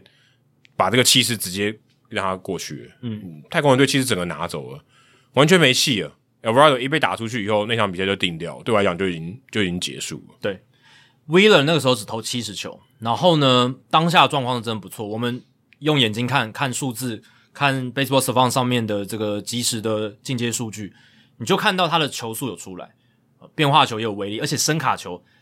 在那场比赛单局哦，让太空人队打断了三根棒子，你就知道他那个伸卡球的尾劲是真的很好，很好嗯、真的够沉了，有点像王建民巅峰时期的那种程度，对，对不对？重量那种重量，所以当下我们现在讲的并不是 Wheeler 前面五局没有失分这件事情，而是他前面五局加上那一局，其实他的球的品质是好的，而且用我们讲的是这个，而且用球数我觉得完全合理，七十球还绝对还可以继续丢啊。当然你会说。我们刚刚不是提到 Wheeler 像是燃烧生命在投，像是在把自己当后援投手在投，会不会疲劳来的非常快？我觉得这也有可能，对，这也是一个面向嘛。因为 Wheeler 前面他连季后赛的前面头几场先发都没有投像这场那么快，嗯，你就会觉得他是不是真的就是？因为他想说，反正最后一场了，对啊，因为我第七战绝对不会出来嘛，就是我油箱里面最后的那几滴油，我就全部把它炸出来。但已经到七十球，会不会就是一个临界点？这也是有可能。然后汤普森很明快的要换，然后也很明快的被打全 A 打，比赛就结束了。但你必须说，汤普森他维持了他一贯的调度方式，没错，他的逻辑完全没有改变。我就是就是让对方最好左打者上来的时候，我换上我牛棚里面压制力最好的投手，他不一定是近况最好，但是他是压制力最好的投手。这跟 Service Scott Service 换 Robbie Ray 来对 Yordan Alvarez 完全一模一样的逻辑。逻辑是一样的，嗯，逻辑那个只是那个更惨，那个是直接比赛就结束了。对对对，费城人好像还有一点悬念，就是后面还有三局，虽然气势上来讲，但但基本上对那一打下去就直接是棺材上的最后一根钉子。真的，那 Rob Thompson 他这个调度的逻辑是说得通，然后也符合他的一贯的，尤其是到世界大赛，他的调度就是这样：我到比赛中间高张力的时候，危急的时刻，我就是把我最好的投手压上来，我不想要等到已经落后了，我再把。我最好的投手压上来，这是他的一个想法。而且其实说真的，这个想法比较不容易被骂。对对对对，因为尤其是在现在换另外一个，就是好，我照着既定的计划来做，嗯、然后我得到一个不好的结果。好，我就照着计划嘛，我没有我没有犯错嘛。如果现在凭我的意志说，我多留他一点，然后犯错，我会被骂很惨，就跟 Baker 一样。对对，所以他选择一个我比较不会被骂的情况。因为逻辑上、数据上，然后以现在我们科学化棒球来分析这种场面，真的是他的这种调度是合理的，但是。毕竟棒球就是人打的，然后如果我们今天都用数据，或是用一些呃已经做好的禽兽资料来做调度，那我们就选一个 AI 来做调度就好了嘛。哦，他在这个时候呃那个胜率算出来，然后谁上来对哪一个打者，他的这个几率胜出的几率比较高，我就换那个投。直接 AI 打牛棚电话就好了。对，直接叫 AI 打牛棚电话，不用不用总教练。为什么总教练在现场？就是他要看球员当下的状况，而且他看到我们看不到，其实跟我们刚才讲 Tipping 是很类似。对。你就算你用 AI 图像分析分析再多，嗯，我我们不我们刚才用肉眼看嘛，对，你用 AI 去分析 Marcus Junior 搞不好可以看出一点东西。可是今天球员还有教练他在场上，他看到的东西是这些画面上看不到。对，然后球员的情绪、私底下的一些事情，对，等等这些东西，反应他的反应什么的，信任感，对，这些东西都在总教练他运筹帷幄当下的一个决策判断里。你看，如果 Wheeler 他觉得他球速很快，可是你看他觉得。他下来的表情不太对了，嗯，你就知道哦，可能他的状况有出现问题。可这个谁看得到？数据看不到啊，嗯、搞不好转播单位也看不到，我们也看不到。对，可是这是教练的价值，没错，对吧、啊？但那个时候显然汤普森是更信任用 Alvarado 来对 Alvarez，对，因为不要不会被骂。但但但但但我觉得 他内心是真的相信了，他真的相信说 Alvarado 是可以把 Alvarez 解决掉，因为。前一次对上 Alvarez 已经是砸了一个出生球在他身上，第而且第一球，我觉得第一球是一个很大的意义耶，代表说你完全没有给你自己任何机会，你就直接把他送掉了。对，但你反过来想嘛，就是要连续两次都出生出现第一球都控了那么偏差的情况，这个几率也是非常低嘛。Alvarado 也是一个已经有一定经经历了大联盟的后援投手了。对，如果你这样想，你就会觉得是我我我是不会希望他说他第一球就直接砸他身上了。对，但总而言之，就是对他来讲啊，我认为。他是觉得他真真心信任这个 Alvarado 是最好的一个选项哦，因为他其实不止要不要换 Wheeler 这个选择而已，他还有另一个选择是，他可以换 Ranger Suarez，对不对？其实，在赛前的时候，Ranger Suarez 是一个选项，对啊，他在牛棚里面，对，他其实是被安排在牛棚的。那呃，要不要在第七站先发？就是 Suarez 要不要在第七站先发，完全取决于第六站他们有没有被用。对，那但是其实从呃在当时。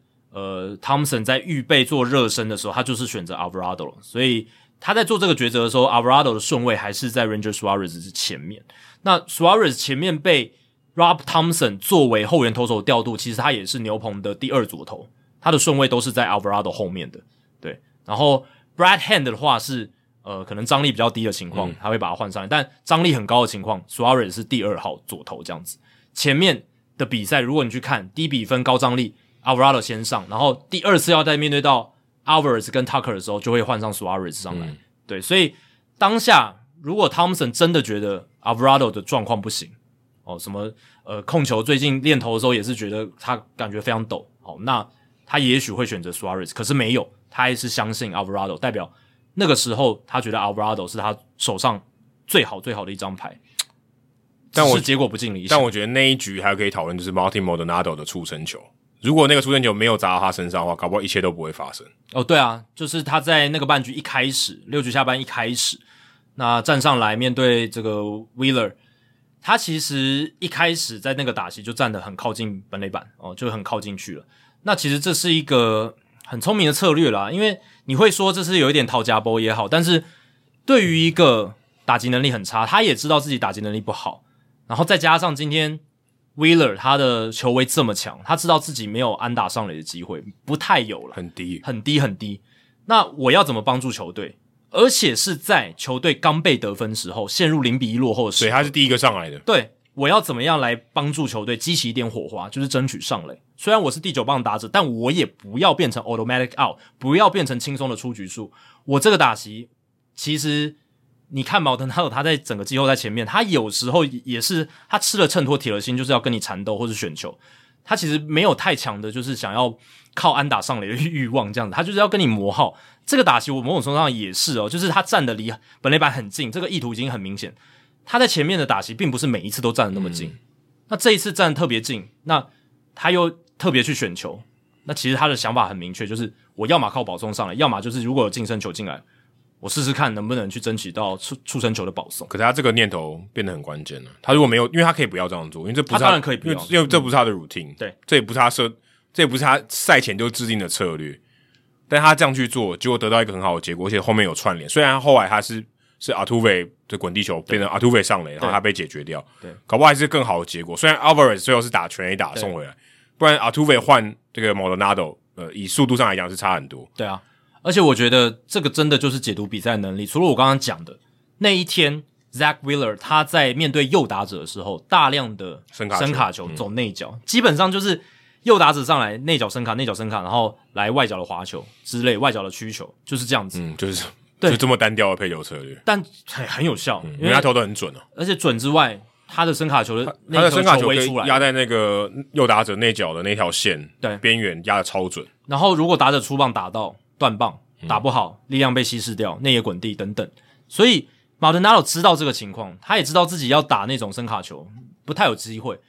那 Zack Wheeler 也持续的攻他内角，嗯，所以其实他被打的那一球，你可以明显看到 他第一时间手肘是伸出去的，跟第一站 Aledmys Diaz 手肘伸出去的动作很像，但不同点在哪里？最后有收回去，他最后收回去了，他最后收回去，然后还是让球打到他的身体。其实大家如果去看最后 Game Day 的 K 中哦。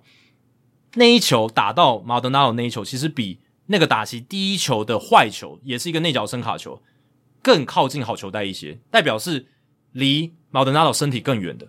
可是第一球没打到，但这球打到。第一球没有打到，但是那一球打到了第三球，第三球打到，呃、那那一球打到为什么？就是因为马德纳罗他身体又更往前倾了，所以虽然他最后手有收回来的动作，但是如果那个时候那个时候主审如果去抓一个他又是一个故意的出手动作的话，哦、呃，其实我是觉得也是有这个判决的空间了。哎，可以。当然相对来讲呢，这个就没有像 Game One 第一战那么明确，就是很明显第二人意图整个昭然若揭。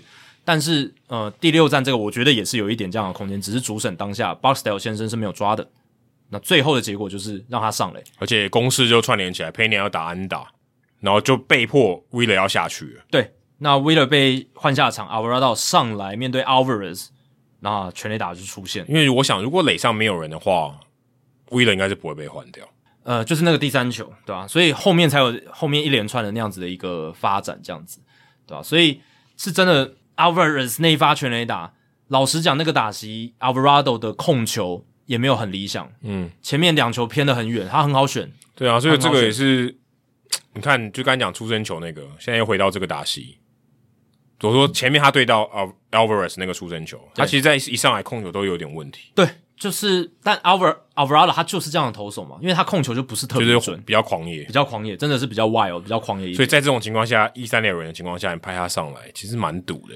但你就是赌他的球威可以压制住那个九十九英里的深卡球，他投在好球在中间，你就赌 Alvarez 他没办法，他可能打成擦棒球或者滚地球，双杀都有可能嘛。嗯，这可能性非常多种。因为其实其实这样的可能性是几率比较高的，比全垒打高。你如果纯算几率。Alvarez 打成界外或者内野滚地的几率应该是高很多的，对对吧？而且你也要考量到哦，Alvarez 在那个打席之前，他在季后赛其实境况是超级低迷的，对不对？就是他从美联分区系列赛的第二战之后，打出那两发全垒打之后，就是那那两发非常关键的全垒打之后呢，他就已经哦陷入了一个非常非常大的一个低潮。从美联分区系列赛第二战。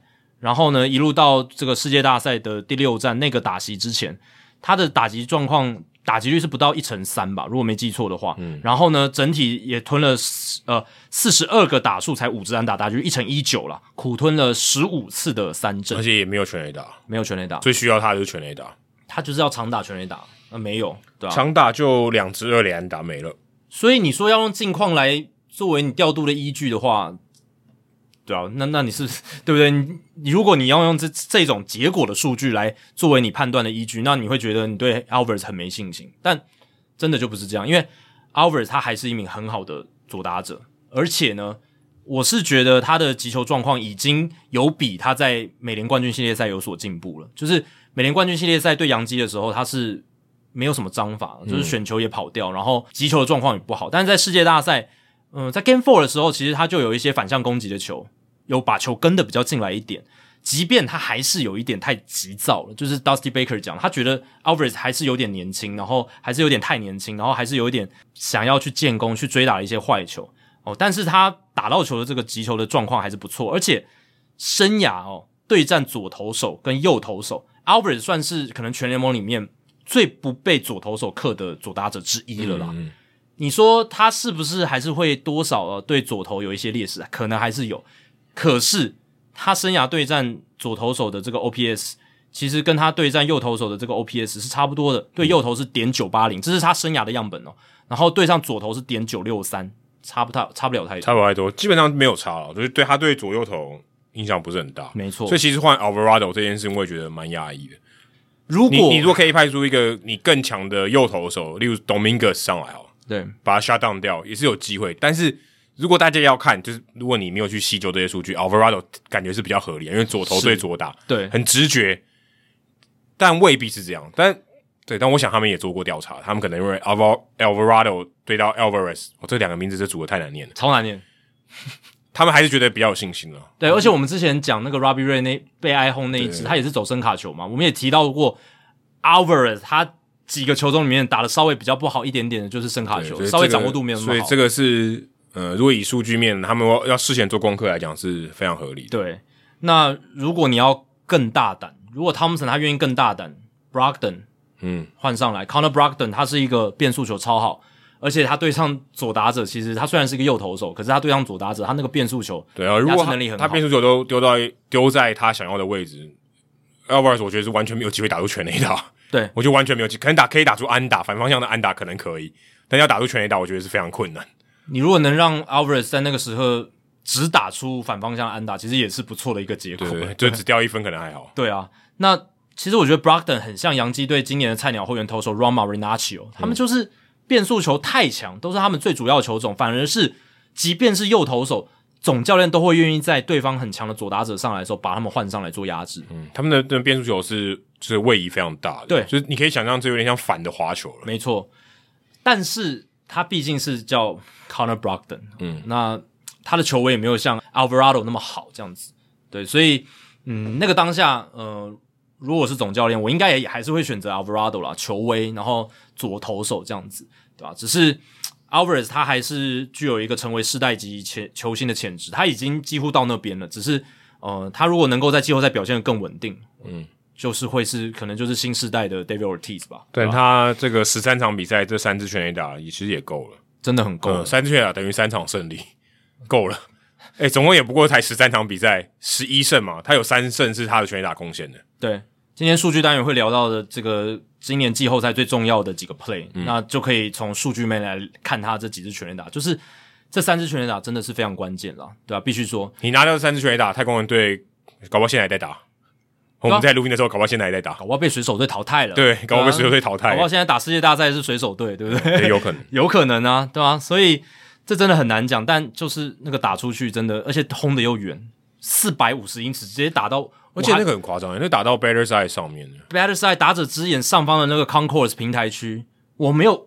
虽然我看太空人比赛也没有看那么多，但是我是真的没有看过有人打到那上面。没有任何球场你要打到 Better side 上面都很困难，都很离谱啊！因为 Better side 已经是在中外野全垒打墙后面了，已经有隔一段距离。而且 Better side 很高，通常都很高，一定要很高嘛，因为你要让打者视野可以看得清楚。对啊，所以通常都很高。所以对那一轰打出去真的是。是，对啊，就是你讲的定调的感觉，定调。一方面除了是结果，一方面我觉得气势也差太多了。没错，对，结果当然是分数那三分很重要，但士气上就整个压过去了。因为 Kyle Schwarber 在前个半局就打全垒打，我马上只压回来。对，当你起来的时候，我帮你扑灭，那个效果是比我先得分还更，搞不好更好。再加上太空人的铁牛阵在后面等着，嗯，所以基本上费城到后面没有什么机会，真的是没有。整场比赛打三支安打，就算三三支安打串联起来，你也打拿不了三分呢、啊。对啊，除非你全垒打。对，所以到最后呢，其实费城人队他们整个团队到最后得点圈的打击变差之后，他们也是靠全垒打在得分。但你在太空人投手群，尤其是 Javier Valdez 这两位非常正常的发挥情况下，然后再加上牛棚。呃，正常能量的释放，呃，去投出很好的表现。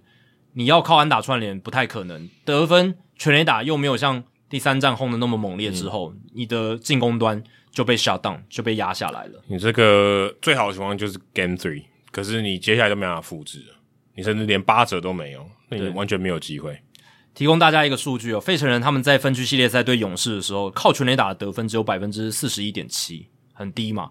然后呢，到了国联冠军赛，他 Kyle Schwarber 开始开轰之后，然后 Harper 呃 Huskins 也变得很烫了之后，他们在国联冠军系列赛的全垒打得分比例百分之五十六，嗯，在世界大赛比我预期的还低耶，但感觉应该会更高，但五十六已经非常非常高了，嗯、就是例行赛最高大概就是五成这样子。然后呢，到了世界大赛百分之五十五点六哦，就是超过一半的得分都是靠全垒打了，嗯、对啊。就不像他们在外卡轮跟分区系列赛那样子的一个进攻形态、嗯，而且得分真的太少了。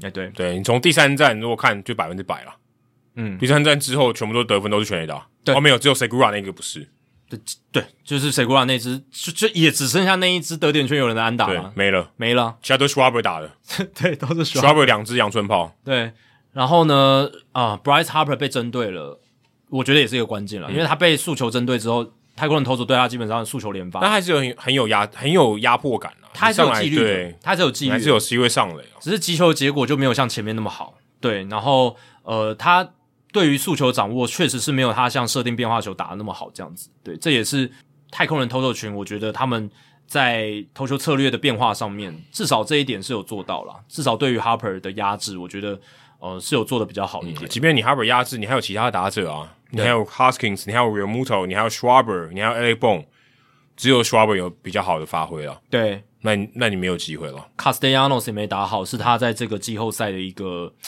比较不好的地方嘛。他基本上在世界大赛没什么贡献哦，有啦，第一站啦，第一站他那个安打很关键。对，然后还有就是呃，他守备端在这一次季后赛有几个亮眼的发挥，可是守备又不是他的强项，其实不需要，他们需要他的火力啊。嗯他在这一次世界大赛二十四个打数三支安打吞了十 K，只有一个保送。因、嗯、为他的他的打席比较没有竞争力。对，我觉得哈达西比较没有竞争力。而且我是感受到他虽然都还是有把球打进场内哦，可是他的那个击球点掌握的都很不好，很很多那种冲天炮。呃，他而且他真的是 free swinger，他什么都要回了。他的选球是比较，但是他可以把球碰进场内，是他的优势啊。嗯但他的整个品质就不好了，就选球的品质啊，还想要球上垒也没有的那个效果。对，所以世界大赛你看，Realmuto、Castellanos、Hoskins 这三个强棒，嗯，都比较冷一点。嗯，那即便 Harper、Schrubber 还是很有纪律，然后 Alec Bohm 啊敲了六支安打，打的算不错。其实他是击球点掌握最好的费城人。其实我一直觉得，我在转播时候有提到，我觉得 Alec Bong 应该打第三棒，Realmuto 那个棒是断掉了。对，那即便 Realmuto 在那个 Game Five 有一个强击球，嗯，但是就是 Cormick，My Cormick 接到那球，整体来讲他是吞了最多 K 的，嗯，在世界大赛吞了十二 K，嗯，他的他的这个断层是蛮严重的，对，所以这一边就是费城人他们打线上面的火力哦，是出现了一个断层，就是几个他们预期要有好的发挥的打者稍微冷却下来，那他们打线的这种极大化的火力没办法发挥哦，成为了一个也算是一个转捩点了，就是安打串联，嗯，呃本来的优势变成了。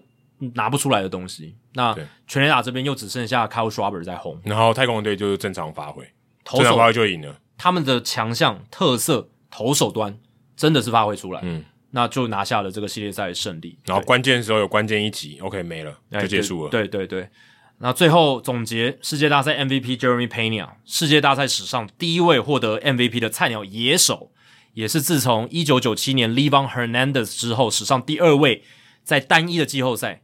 拿下联盟冠军赛 MVP，也是世界大赛 MVP 的选手，厉害！而且他是游击手，这我觉得更难。投手相对要获得 MVP 的奖是比较容易一点。诶、欸，其实有人也说，也也有在 argue 说 f r o m b e r Valdez 应该也可以值得世界大赛 MVP，但最后还是被 Pena 拿下来。所以你就知道他表现是有多有的说服力。这样、嗯、Valdez 可以算拿两胜，对。那 Pena 可以算，哦，Pena 应该也可以拿好几胜诶，应该也有可以拿两胜哦。很多关键分都跟他有关系啊。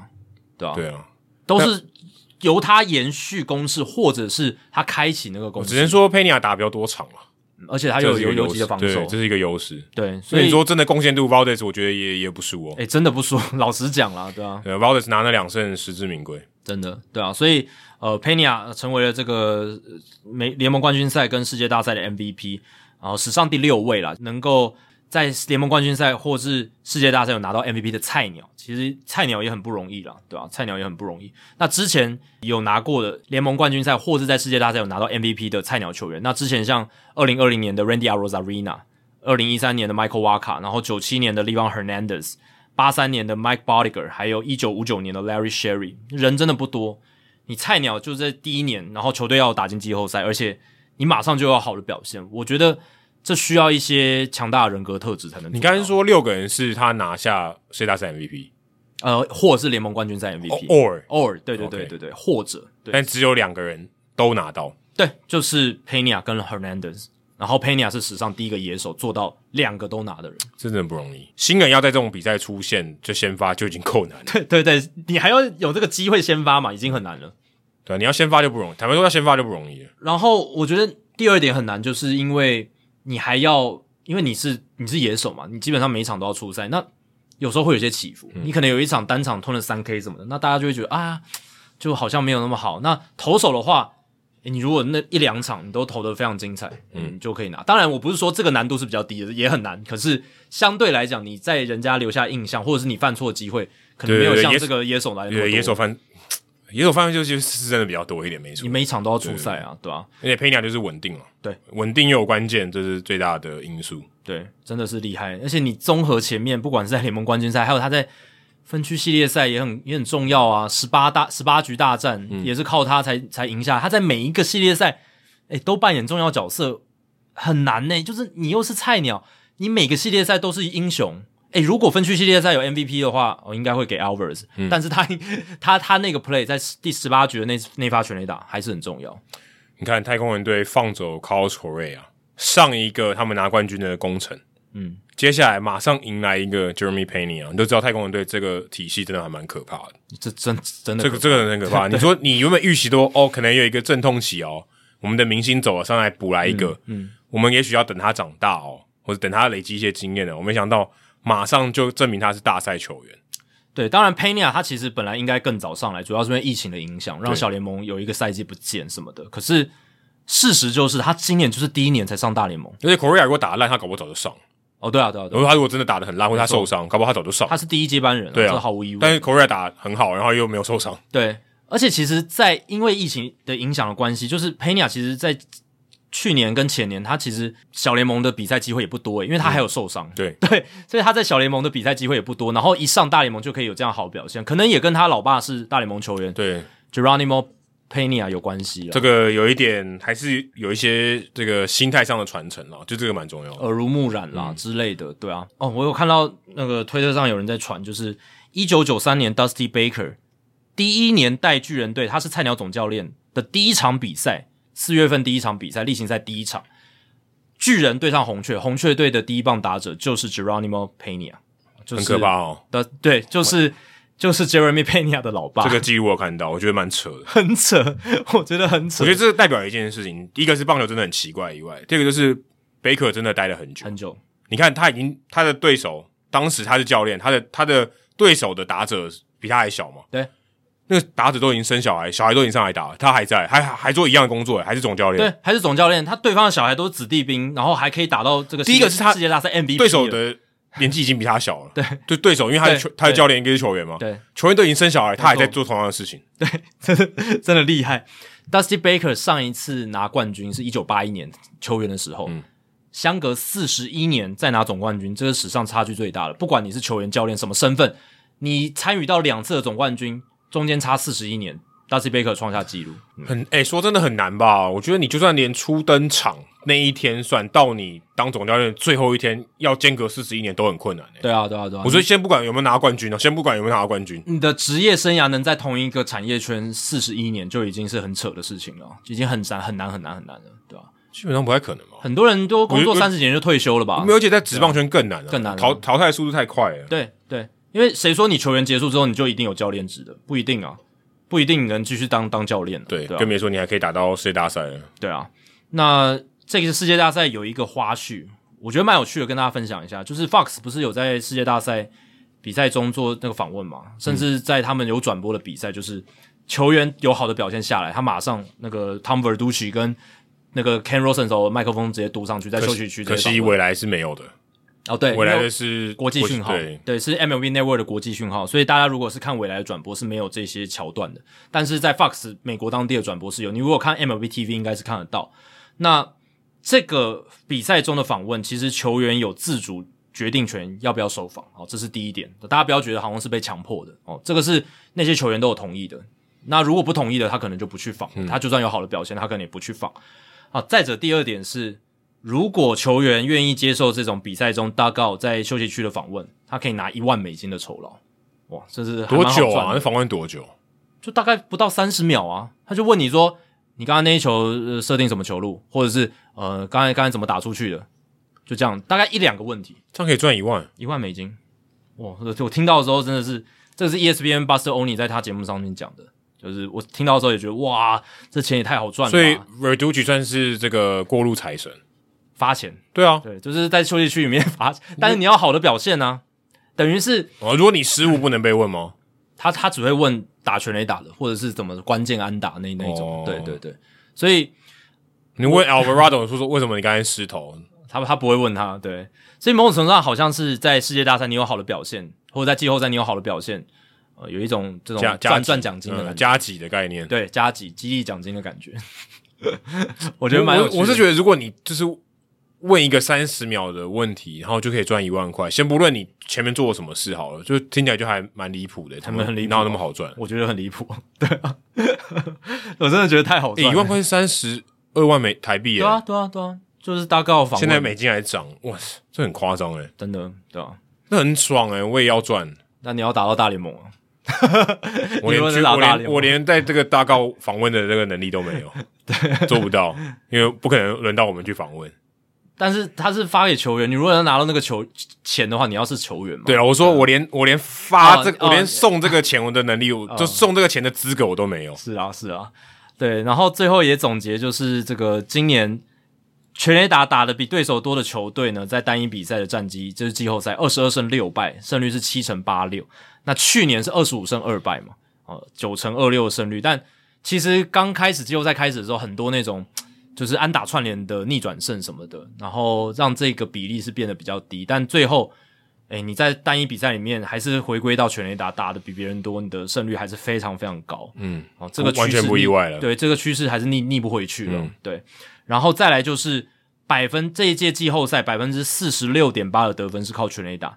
哦，去年的季后赛是百分之四十九，那今年对今年例行赛是百分之三十九点八。哦，所以。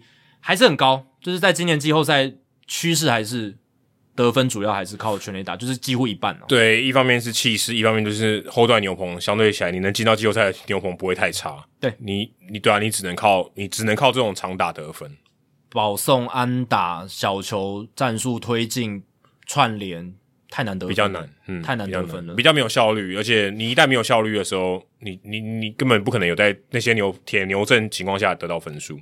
你看太空人，不管是打洋基还是打费城人，到最后都是低比分决胜负啊。嗯、他们自己打线也没多好，对，但是他就是靠他的牛棚跟呃两三位很好的先发投手，嗯，就把你吃的死死的，对对啊。然后就是低比分，得分的密码就是五，对，他就让你没办法大局串联啦。嗯、对，那最多最多最坏的情况就是在世界大赛 Game Game Three 被打五轰，嗯、但这个很极端，很难被打。他第一场。得得五分被逆转输嘛？第二场五分赢，对。第三场被打五轰，对，赢。哦，可不过第四场没有用五个投手了，对。第四场是比较怪一点，是。然后第五场，诶，三加二也等于五。第四六场一加四也等于五，好多跟五有关系的，对啊？而且在我记得转播单位那个时候有提供一个数据，就是在第五战三比二之前，前四战哦。都是一方得五分，然后另一方再得五分六分，然后这一方再得五分，另一方再得五分六分，这样子，就得分中间对得分中间不会有别人来干扰你，就都是 unanswered runs。没错没错，一连串的很多得分，然后换另一边，直到第五站才有那种一分你一分我一分这种感觉。哦对对对，诶，直到第五站才有，对，直到第五站，然后第五站第六站都差不多。对对，没错没错，这个也是这个世界大赛很有趣的一点，这样子。对。那我们也已经为这个世界大赛做了一个总结哦，那接下来就要展望接下来的休赛季了。对，所以等于到 Alvarez 打完全垒打以后，差不多进入休赛季了。没错，那其实这个休赛季也很难得哦，因为是三年来第一个正常的休赛季。如果大家还记得的话，一九到二零二零年疫情来袭击了嘛，就是在尾声的时候，对不对？就是二零二零年春训的时候发生了疫情哦，等于是休赛季的后半段。对，后半段其实也有受到影响，也有受到一点影响。然后，当然，二零二零、二零二一疫情疫情持续肆虐。然后，二零二一到二零二二发生什么事？封管，封管九十九天，嗯、非常不正常的一个休赛季。我甚至觉得，对啊，其实应该是百年来可能最不正常的。真的，真的。那今年的话，总算是第一个非常正常的休赛季要来了。如果没有任何太大，哦，你这样讲会太早了？但基本上 现现在是没有其他的事情去影响。对对对，对。十一月六号，美国时间十一月六号，也就是。呃，今天我们录音的今天，交易市场是恢复了，就是你可以开始交易，也有也有出现交易了哦。然后呃，这个大都会也已经延长了 Edwin Diaz 的合约嘛，五年，五年一亿两百万美金，还有一个选择权，史上最贵后援投手，超过破亿美金了，嗯、不知道可以买多少只小号诶、欸、这个真的对啊，就是这个投资是蛮大胆，也很符合这个 Cohen 的风格啦。嗯、你后援投手要签到一亿美金以上，而且 Edwin Diaz 以前也曾经就是。有宕机过的，我这个风险是非常高，非常高，而且他又是这种狂吹球速，然后呃，这个变化球很犀利，五年很多诶、欸、很多啊，我觉得很多诶、欸、对啊，这个长度也很长。然后勇士队也从洛基队换来了外野手 Sam Hillier，嗯，所以是已经交易市场恢复，然后再来就是自由球员市场还没有完全的开放哦，因为这个五天的时间，十月六号到十月十号这中间。各队可以先跟即将成为自由球员的球员五天的谈判期。对，所以现在有一些球员已经他有逃脱条款，已经选择他先声明说他逃脱。对，现在这一段期间就是，诶，你有选择权的，不管是球队选择权呃共同选择权、呃球队选择权、球员选择权，你都是可以这个时候决定要不要留下来，还是还是要留下来，或是跟我走？对，留下来或是跟我走。那如果你要变成自由球员，然后去寻求其他球队的谈判的话，那要等到十一月十号之后才可以。对哦，所以这段期间呢，哦，就是第一个，你可以先跟自己即将成为自由球员的母队球员来进行合约，看能不能续约。对，就像迪亚是这样。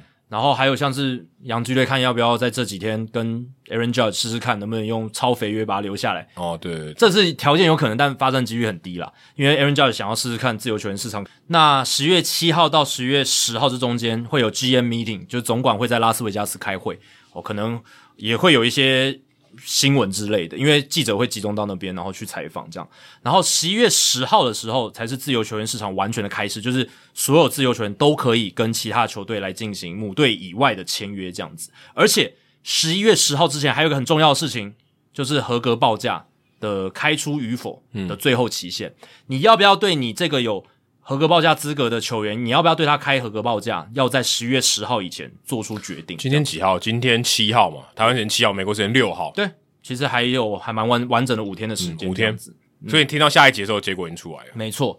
那我们这一集就要来聊聊这个。那还有就是十月十五号规则五选秀之前，各队四十人保护名单要设定好。哦，这个是呃十月十五号之前，然后十一月十八号是。符合薪资仲裁资格的球员的续约与否的死线，就是 non-tender deadline 哦，这几个是在十一月份大家休赛季可以去关注的几个重要的期限，这样子。嗯嗯、不过除了太空人跟费城人以外，其他的球队应该有蛮充裕的时间可以去去处理这些事情。应该都已经差不多 say 好了啦，只是就是最后递交文件是这种情况，应该都已经处理好了。那太空人跟费城现在就比较忙一点了，就要赶紧了来做这些决定。那谈到合格报价，今年的合格报价。是来到了一千九百六十五万美金。再跟大家提醒一下，就是合格报价就是大联盟那个赛季，就是前一个赛季的呃这个平均薪资最高的前一百二十五人的平均薪资。嗯，哦，等于如果是呃差不多等于是大概六十几趴，对，就是差不多等于第六十几名的薪资啊。如果你是常态分布的话，对对对对对。所以就是前一百二十五名的最高薪的球员，他们的平均薪资今年就是一千九百六十五万美金。诶，这个数字比起去年一千八百四十万是涨了蛮多的。嗯，代表说劳资协议或许有点帮助，有效果啊、呃。这个薪资或者是说呃去年的呃休赛季，也就是在封管结束之后是有恢复正常。对对，就是他可能也有预期薪水会提高。没错，因为二一到二二年的休赛季的那一个合格报价是一千八百四十万，比。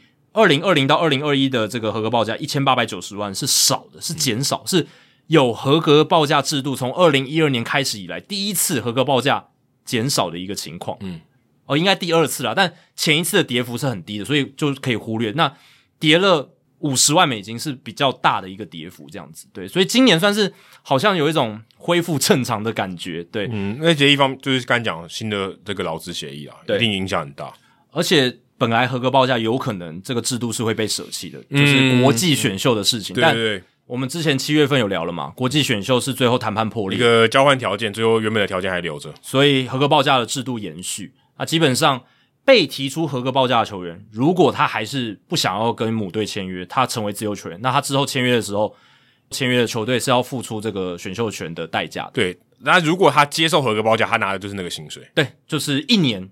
一千九百六十五万，除但是他如果拒绝，然后再签一张合约，那还他还是没有拿到选秀权。就是你如果拒绝了，然后但是你又再跟母队签下一张合约的话，那还是没有，就是母队是不会舍弃，就不用丢掉任何选秀权的，对啊。所以这跟大家讲清楚，反正当自由球员他选择拒绝合格报价的话，是有一些代价的，因为他身价会降低。因为你如果要跟其他球队谈判，嗯，那其他球队要付出选秀权的代价，对对对。那原本的母队呢，它是可以得到选秀权，对，可以可以得到补偿签，所以这对于母队来讲是很重要，就是要获得选秀签的一个管道。对，而且那个补偿签的顺位是很好的，对，所以还不错，就是都是前三轮嘛。对，应该第一轮之后，第一轮、第二轮之间，或第二轮和第三轮之间，其实就是夹在中间，所以其实是相当有竞争力的顺位。对，那。你拿到什么样的签，跟你这支球队的这个市场有关系啦。嗯、对，那这个也是一个大联盟为了去让各队竞争比较公平的一个机制，这样子。对，所以如果你是球员的话，你在思考要不要拒绝合格报价，你会有多一层的思考，因为你的身价是会受影响的。等于他要多出一点东西帮你拿回来。对，那母队要思考的就是这个球员值不值一千九百六十五万的年薪？对，如果你 他不值，然后你开这价给他，他说好好好，我要，那你就亏了。对，一你一一年就是要给他将近两千万的年薪，然后再留他一年，但。如果你给他，他拒绝的话，那你至少可以得到选秀签的补偿。对，然后你没有再跟他签约了。对，对，你没有跟他这，对你没有再把他留下来，所以他走了。可是你可以得到选秀签的补偿，这个是对于一个母队的保护机制，就是说他丧失了一个，因为你会给他可可报价，代表他的水准应该不错哦。你会丧失了一个相对应该说接近那个报价，对，接近那个水平。你你失去了一个价值大概将近年薪两千万美金的自由球员，差不多所以就是差不多全联盟如果薪资带就平均在可能将近在六七十名左右的人。对，所以劳资协议给你一个保障，就是你母队可以得到选秀签的补偿。所以这样的人其实通常都是还不错的，对都是先发球员了。所以这个制度呃就是这样子的运作机制啊。那有一个例子可以先跟大家讲一下，就是像二零一七到二零一八年休赛季的 Mike Moustakas，好，那一年他在二零一七年两成七二打击率三十八轰，OPS 点八三五，其实还不错嘛，也有入选明星赛。嗯所以他对于自己是蛮有信心的哦。那皇家队给他的合格报价，当年合格报价是年薪一千七百四十万美金，但是 Moustakas 拒绝了。嗯，他觉得自己在自由市市场上更有价值，更有价值，我可以拿到更好的合约。诶，没想到因为那个年代，二零一七年之后，二零一七年就是全垒打很多嘛，嗯，所以那个时候我们节目有在聊，就是高全垒打的选手，尤其是那种角落外野或者角落内野手，你只靠全垒打在产出的人。你的身价会降得很低，嗯，全垒打比较通膨了，比较灌水了，像 Chris Carter 那一种、嗯、哦，还有像这个 Mike Moustakas 都是受害者了。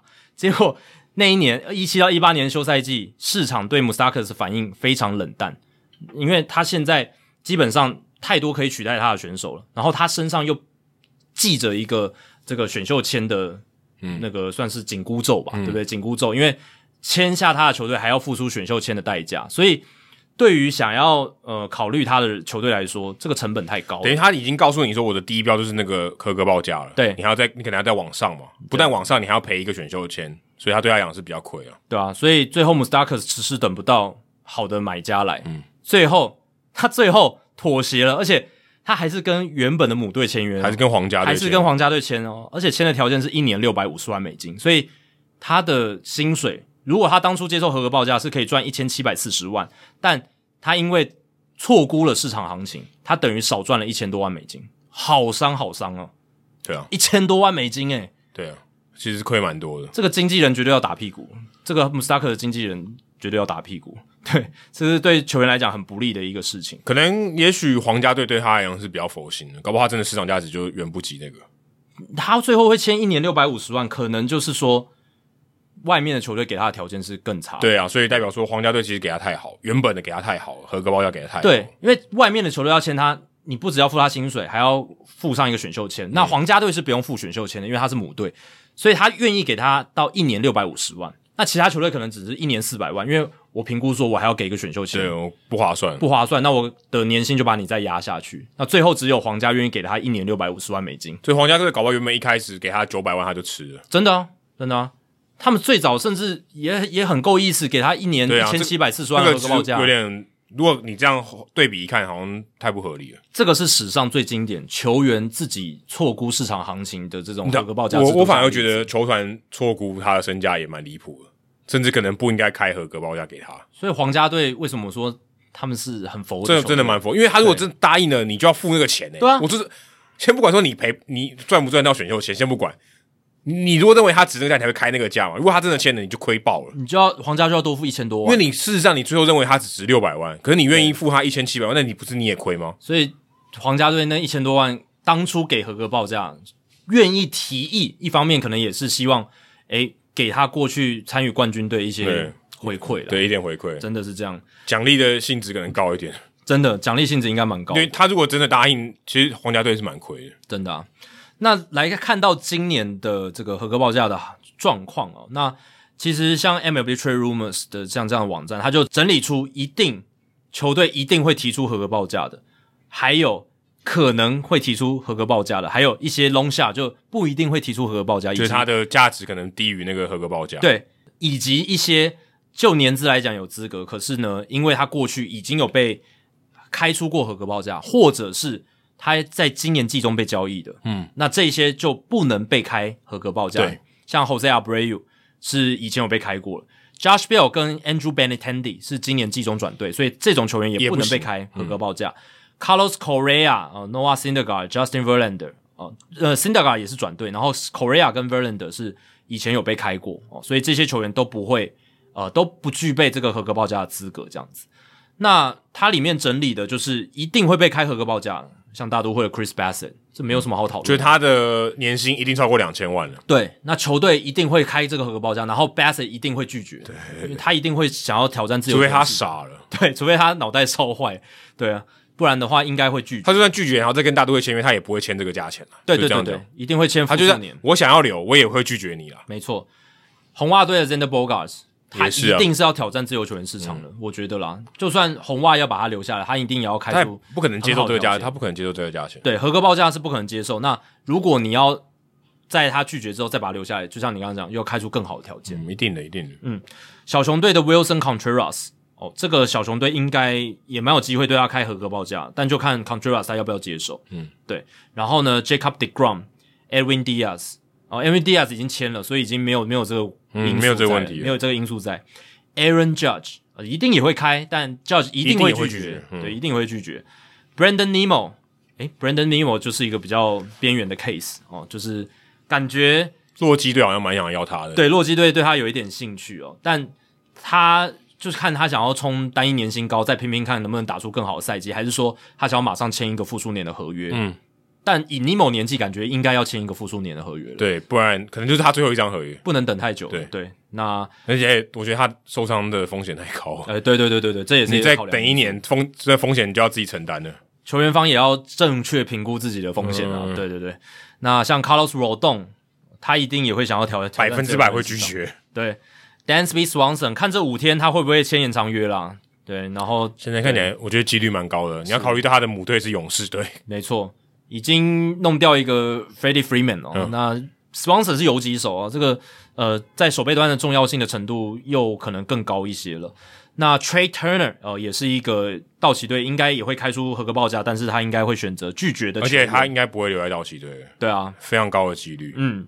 那其他像是比较边缘的，哦，就是不是 Lux，不是百分之百一定会开合格报价，像是 Tyler Anderson 哦，确实是一个边缘的 case。呃，他我觉得 Anderson 年薪不到一千九百多，对，应该没有办法。我觉得开了道奇队应该会亏。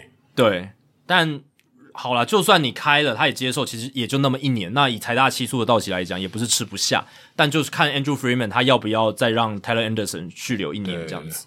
那如果他被开的话，我觉得 Anderson 应该会想接受。会啊会啊会啊，对，因为他现在就是一年行情，说真的，他就是一年行情。真的，红袜队 Nathan e l v o d i 嗯，这个也是比较边缘一点啊。受伤，对，今年受伤对他来讲，他可能会愿意接受这个价嘛。今年对他来讲算是一个 down year 啦，就是一个嗯有受伤，然后表现也算是有所下滑，FIP 暴增的非常多了，所以呃看他啦，就是如果红袜队有提出合格报价，搞不好他会就会留下来。那 Mitch Haniger、Andrew Heaney。哦，Martin Perez 哦，最近有在讨论 Martin Perez 会不会跟游骑兵签延长约，感觉这个几率是大的哦，因为 Martin Perez 他今年投的非常非常好，而且他在游骑兵就是有感情了嘛，对不对？他在游击兵发迹，然后今年回来游击兵又投的特别好，两千万我觉得好贵哦，对啊，但他们搞不好会用延长约直接把他留下来，对对对。对所以可能就不会有合格报价的问题，因为游击兵现在更缺的是先发投手，嗯、比起野手端啦，他们如果因为他们明年就是想拼嘛，找波起来就是要拼了，嗯、拼季后赛，所以 Perez 我觉得延长约留下来的可能性是有的，可能就不是用合格报价方式，对，有可能就是直接签两三年的合约，然后平均年薪稍微低一点，对，然后洋基队这边有两个 Anthony Rizzo、Jameson Taillon。Rizzo 现在已经确定要逃脱了，所以他合格报价是很有可能会发生的。没错。然后 Taillon 这一边的话，嗯，你季后赛完全不能用的投手，你就是例行赛。那我觉得要给到接近两千万，我觉得是太多了，对不对？嗯。但你又说他例行赛他确实吃了很多 quality innings 还不错的局数，可是他真的就是你在季后赛没办法用的先发投手，这个比较难，很难抉择，嗯，这个比较难，这个不会像 Tyler Anderson 这么容易判断。对，确实如此。Taillon 也比较年轻啊，Taillon 快要满三十一岁，嗯、对，快要满三十一岁。所以 Anderson 跟他一样差不多年纪，差不多年纪，差不多年纪，没有比较年轻。对，那台湾 Walker 其实也是差不多年纪，三十岁左右的这样子的投手。那这些都是比较边缘的啦，就是相对来讲机会稍微高一些，呃，被开合格报价的机会高一些，但是也不是百分之百。那有一些几率比较低的，就是开具有合格报价资格，但几率比较低的，像教士队的 Mike Clevinger 应该不可能啦。嗯，你 Clevenger 今年季后赛投成这样，而且整个数据例行赛也是完全下滑，但他可能是一个逢低买进不错的人选。是，但。我觉得以教士队现在的阵型来看，Clevenger 有点不符他的需求。对，但其他队可能会逢低买进。对对对，那 Zach Eflin，哎，费城人队这个投手从先发转牛棚，在今年季后赛也投的可圈可点。那未来要定位在先发还是牛棚？先发啊，两千万一定要先发啊。对，如果要给他的话，嗯，但费城感觉不一定会开给他哦。我觉得可能很可能不会。因为你看他们牛棚里面一些后起之秀，Bellotti 对，我觉得我觉得有难。我觉得 Eflin 也是一个蛮有趣的 case，应该应该是不会，应该是不会开给他。Clayton Kershaw 更有趣了。你是道奇队，呃，当然 Kershaw 已经说他要再投一年了，所以、嗯、而且应该也是在道奇吧，应该很难再去其他球队。那你要用一千九百多万把他留下来吗？还是你再跟他谈一个不一样的续约？对。嗯嗯，对他，他我觉得他不会进入到真正自由球员市场。对，他的他唯一的买家就是道奇队，他是一个 special case 啦，就是很特别的案例。嗯、去年其实道奇就没有开那个合格报价嘛，嗯、就是不希望他被这个选秀签束缚。有其实去年差一点，科小有可能就是会转队到其他球队，呃，但是因为封管的影响，所以也影响了他被其他球队探寻的这个时间，嗯，跟时机点。对，但今年。呃，这个因为 Kershaw 他现在大概就是一个一年给你一百二十局，然后还不错局数的先发投手。两千万，如果你不看 Kershaw 的名字有点贵。对，然后球队的看板哦，精神领袖，嗯、类类似这种角色。然后教师队还有另一个人 Sean Manaea，今年 Sean Manaea 整个成绩掉的很多，也不太可能。嗯，两千万应该不太可能。嗯，然后 Jurickson Profar 在季后赛表现的不错，但是你要给他一年两千万吗？我觉得你不用花那么大的钱呢、欸，嗯，长一点，年薪低一点，有机会。而且，嗯，同等战力的选手，搞不好自己小联盟挖上来，会不会？嗯、然后，或者是用比较低薪的一些合约去签，搞不好都比较划算。至少，如果你真的看说他这个计算的方式，说前一百二十五名的平均值，大家都好，大概可能全联盟前七十的球员，Profile 应该没有了。我觉得应该没有。嗯，他虽然有不错的选球跟缠斗，但。他的那个长打跟他打击的稳定性，我觉得没有很好。这种价码大概就是明星球员的边缘。哎、欸，对，但他肯定不是，他就是给你一个先发球员，但他不是明星球员。对，你这个，对你这个讲的，这个概括的还蛮好的，这样子。那蓝鸟队还有 Ross Stripling，然后红袜队 Michael Wacha，呃，就是这种四五号的先发投手有有，也很难。对，也很难，就是你会觉得，但 Wacha 在红袜队显然投的不错。对。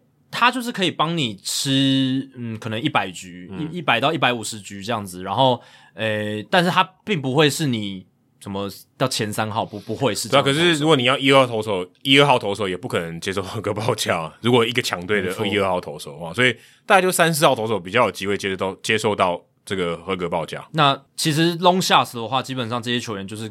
球队开的几率是比较低的，嗯、那如果球队开出来，我觉得他们接受的几率是很非常高，就他就他溢出他的身价了。真的，Stripling 跟瓦卡瓦卡，如果是被开出合格报价，他那一定接受，一定接受，一定接受，对吧、啊？所以，对啊，差不多就是这几个比较知名的哦，大家可以观察一下哦，他们在这个休赛季的一个动向。嗯、那合格报价这一块，很快就会球队有要不要开出来、嗯、哦？那开出来之后，选手有十天的时间可以决定要不要接受。嗯，其实不会很不会很难。他们应该都已经有想法了，定案对吧？他们不会犹豫十天。对，那过去一年接受合格报价的球员都不不会超过十个啦，就是很少，因为本身球队开出的合格报价数量就不多了。嗯，那要接受的也不多。你的球队能有多少两千万等级的选手？对啊，能有多少个？因为要有两个要件嘛，第一个是球队要先开出来，然后第二个要件就是球员还要接受。嗯，嗯，那这个又因为这个合格报价它就是一年而已，它就一年约。那有些球员他。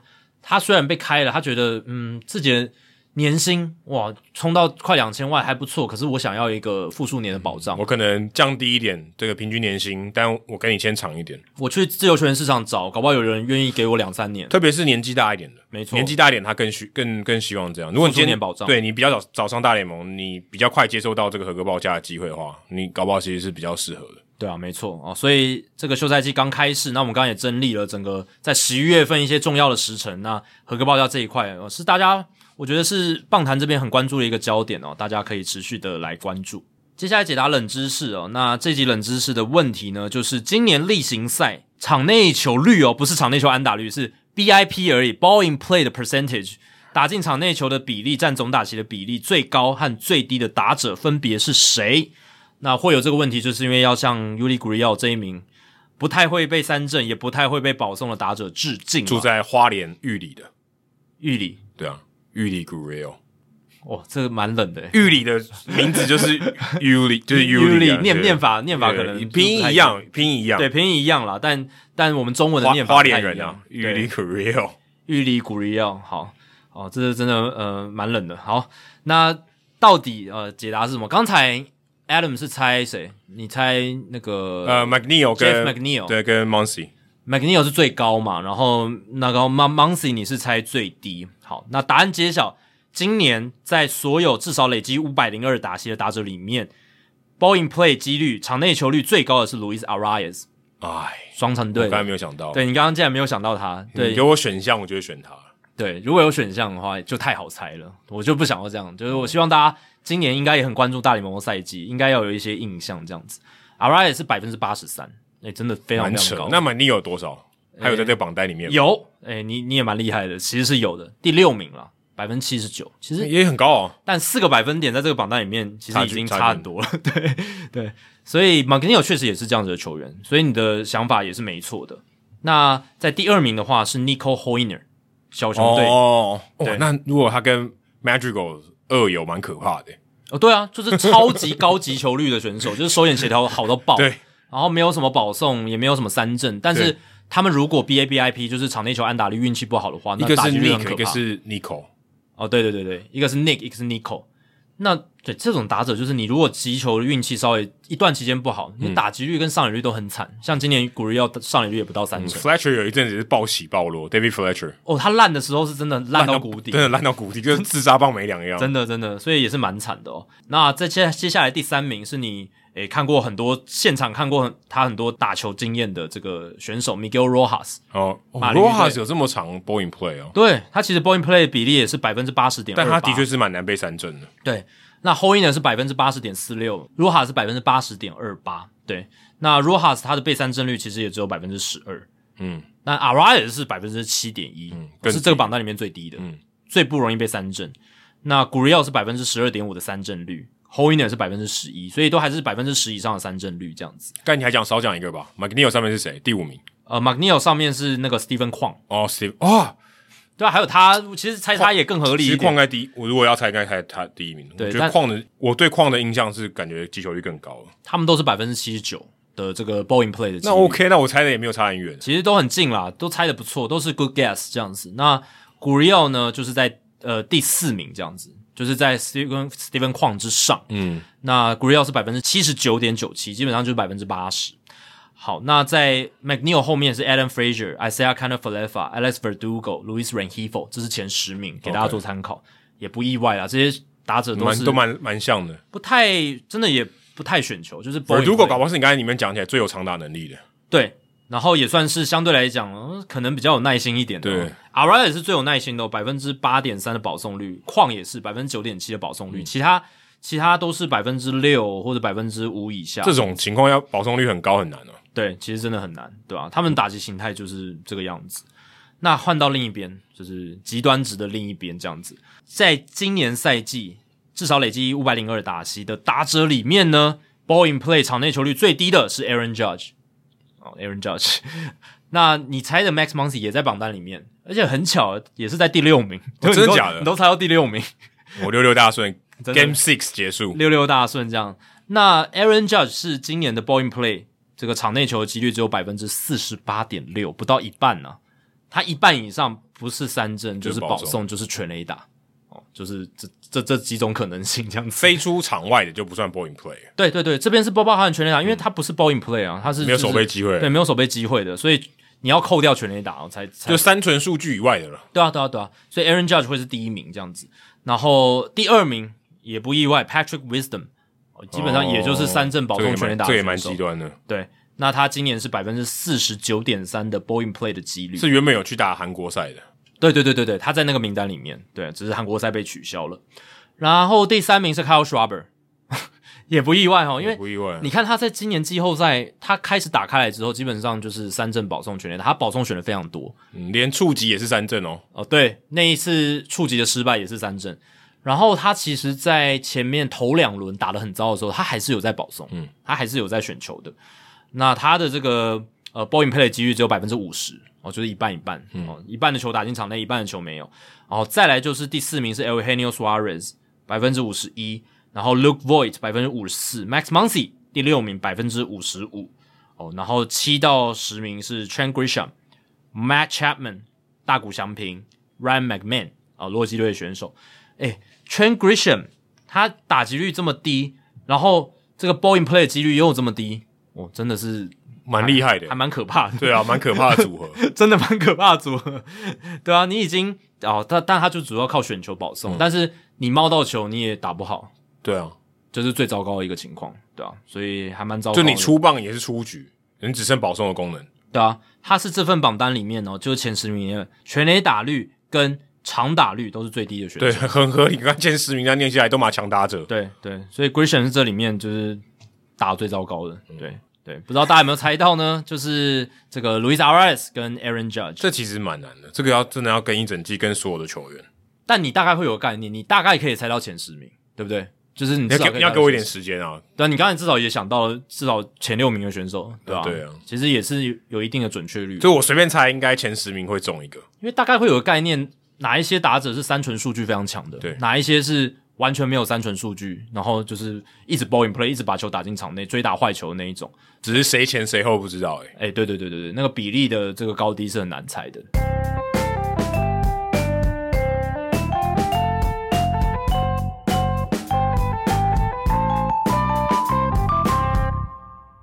接下来进行本周的人物我来讲单元，Adam 这个礼拜要介绍谁？哦，这个礼拜我们要介绍一个虚算虚构的人物吧，可他在实体中活动出现哦，就是大家有看那个世界大赛 Game Three，我有贴在社团里面嘛，嗯，有一个脱毛的 Phillie Phanatic，一个绿衣人啊，他叫 Green Man，全身上下都是绿色。对，其实我看到的时候，我看到那个我第一次看到，我不是在这个现场这这个转播的时候看到，我是看到。嗯。这个 MLB 的这个 Instagram 上面的账号，嗯，有出现，诶，怎么有一个绿色的摄影师，然后拿就穿着这个全身的绿色的紧身衣，然后在拍 Kyle Schwarber，嗯，就他进场的时候，那是 Game Three 嘛，对，所以费城队先守备，Kyle Schwarber 去左外野的时候，就两个摄影师一直跟着他们，嗯，你就看到，诶，怎么有一个人穿绿色的这个紧身衣，很不寻常啦，很不寻常，因为我第一个直觉，我是觉得他们要做特效，要把那个人 key 掉，嗯，对吧？key 掉，对对对对对对对，我也我也觉得蛮像的，因为。绿色跟外野草皮是一样的颜色，对，我觉得它就比较单纯，像绿幕的感觉，就是把东西 key 掉。我原本以为是这样，结果发现不对啊，他有戴帽子诶，戴一个这个大联盟的帽子，上面是大联盟的 logo。嗯、想说，如果你要没意义，如果你是要把它 key 掉对，那你你应该是全身都绿的嘛，你还戴一个帽子，不是很怪吗？所以好像想想不对啊，他应该不可能被 key 掉，如果 key 掉的话，应该就是要把全身都就像一样，不用戴帽子了，就全身都绿色，就像表演的时候，如果换道具嘛，就是穿黑衣的人进去，就让你。尽可能看不到，对对对对对，你你还没带个反光条，不是很瞎吗？对不对？对啊对啊对啊，所以已经全身绿色，在外野草皮已经有保护色的效果了。可是那个帽子跟摄影机其实蛮突兀的。对，就是想说应该不对吧？应该应该不是这样吧？后来我去查了一下哦，其实这个穿绿色衣服的人其实是我 Instagram 的好友哦，是这个道奇队他们就在洛杉矶地区的这个大联盟的配合的这个摄影师。嗯，那他的摄影是这个录影的，不是这种拍照的这种摄影。他叫做 Campbell Down 我其实，在之前道奇队在那边驻美采访的时候，跟他小聊一下，因为我有 follow 他 Instagram，我就说，诶、欸，我有 follow 你的 Instagram，你会喜欢你的照片，嗯，所以其实哦，就是有有接触过，后来发现哦，原来他也有在世界大赛中间是担任摄影的工作，这样，然后他就是他被他朋友怂恿穿这个了，所以他其实并不是有什么特殊目的，就只是因为接下来我要讲讲的典故而已，嗯，所以他其实就只是为了好玩，是。他完全没有说，刚刚我们讲什么技术条件，并并不是那样，也不是说为了隐身啊或什么的，没有。他有点像是一个大冒险的那种情况，但结果他这个大联盟居然让他上，而且还变成这个官方的新闻。话题焦点，对，变话题焦点，其实蛮有趣的。其实，诶，他穿这个绿衣哦，并不是为了搞怪而已哦，但是有点搞怪没错，嗯、但他并不是为了搞怪，欸、这其实是一个很有 sense 的搞怪，好，应该都很到位的搞怪，这也是我之所以想要分享的一个原因，因为其实这个绿衣人 Green Man 呢，他是在费城以费城为主题的这个影集《酒吧五节》，《酒吧五节》的英文这个影集的名称叫做 It's Always Sunny in Philadelphia，就是费城永远都是晴天。嗯，但是这个中文翻译翻成“酒吧五节”，因为主要的这个场景是他们的一个爱尔兰的酒吧里面发生的。只是它的影集的名称叫做 It's Always Sunny in Philadelphia，就是哦，这个费城永远都是晴天，还蛮讽刺的。Game Three 之前还下雨，对对，还蛮还蛮好笑的。嗯，那在这个影集里面呢？呃，里面有一个角色叫做 Charlie Kelly 啊、哦，其实这个演员叫 Charlie Day，都是叫 Charlie 啦。大家有没有看过《环太平洋》？《环太平洋》里面有一个怪咖，嗯，就是他一直要去跟这个怪兽做开局做连结的那个人，嗯，啊，就是演这个 Kelly 这个人。他在这个影集里面呢，有一集哦，他就穿这个绿衣出现，然后就是扮演一个疯狂的球迷，嗯，然后这就很受到欢迎。但其实呢。之所以这个绿衣会出现在这个影集里面，是这个影集制作人 Rock McElhenney 哦，McElhenney 非常难念的一个姓氏。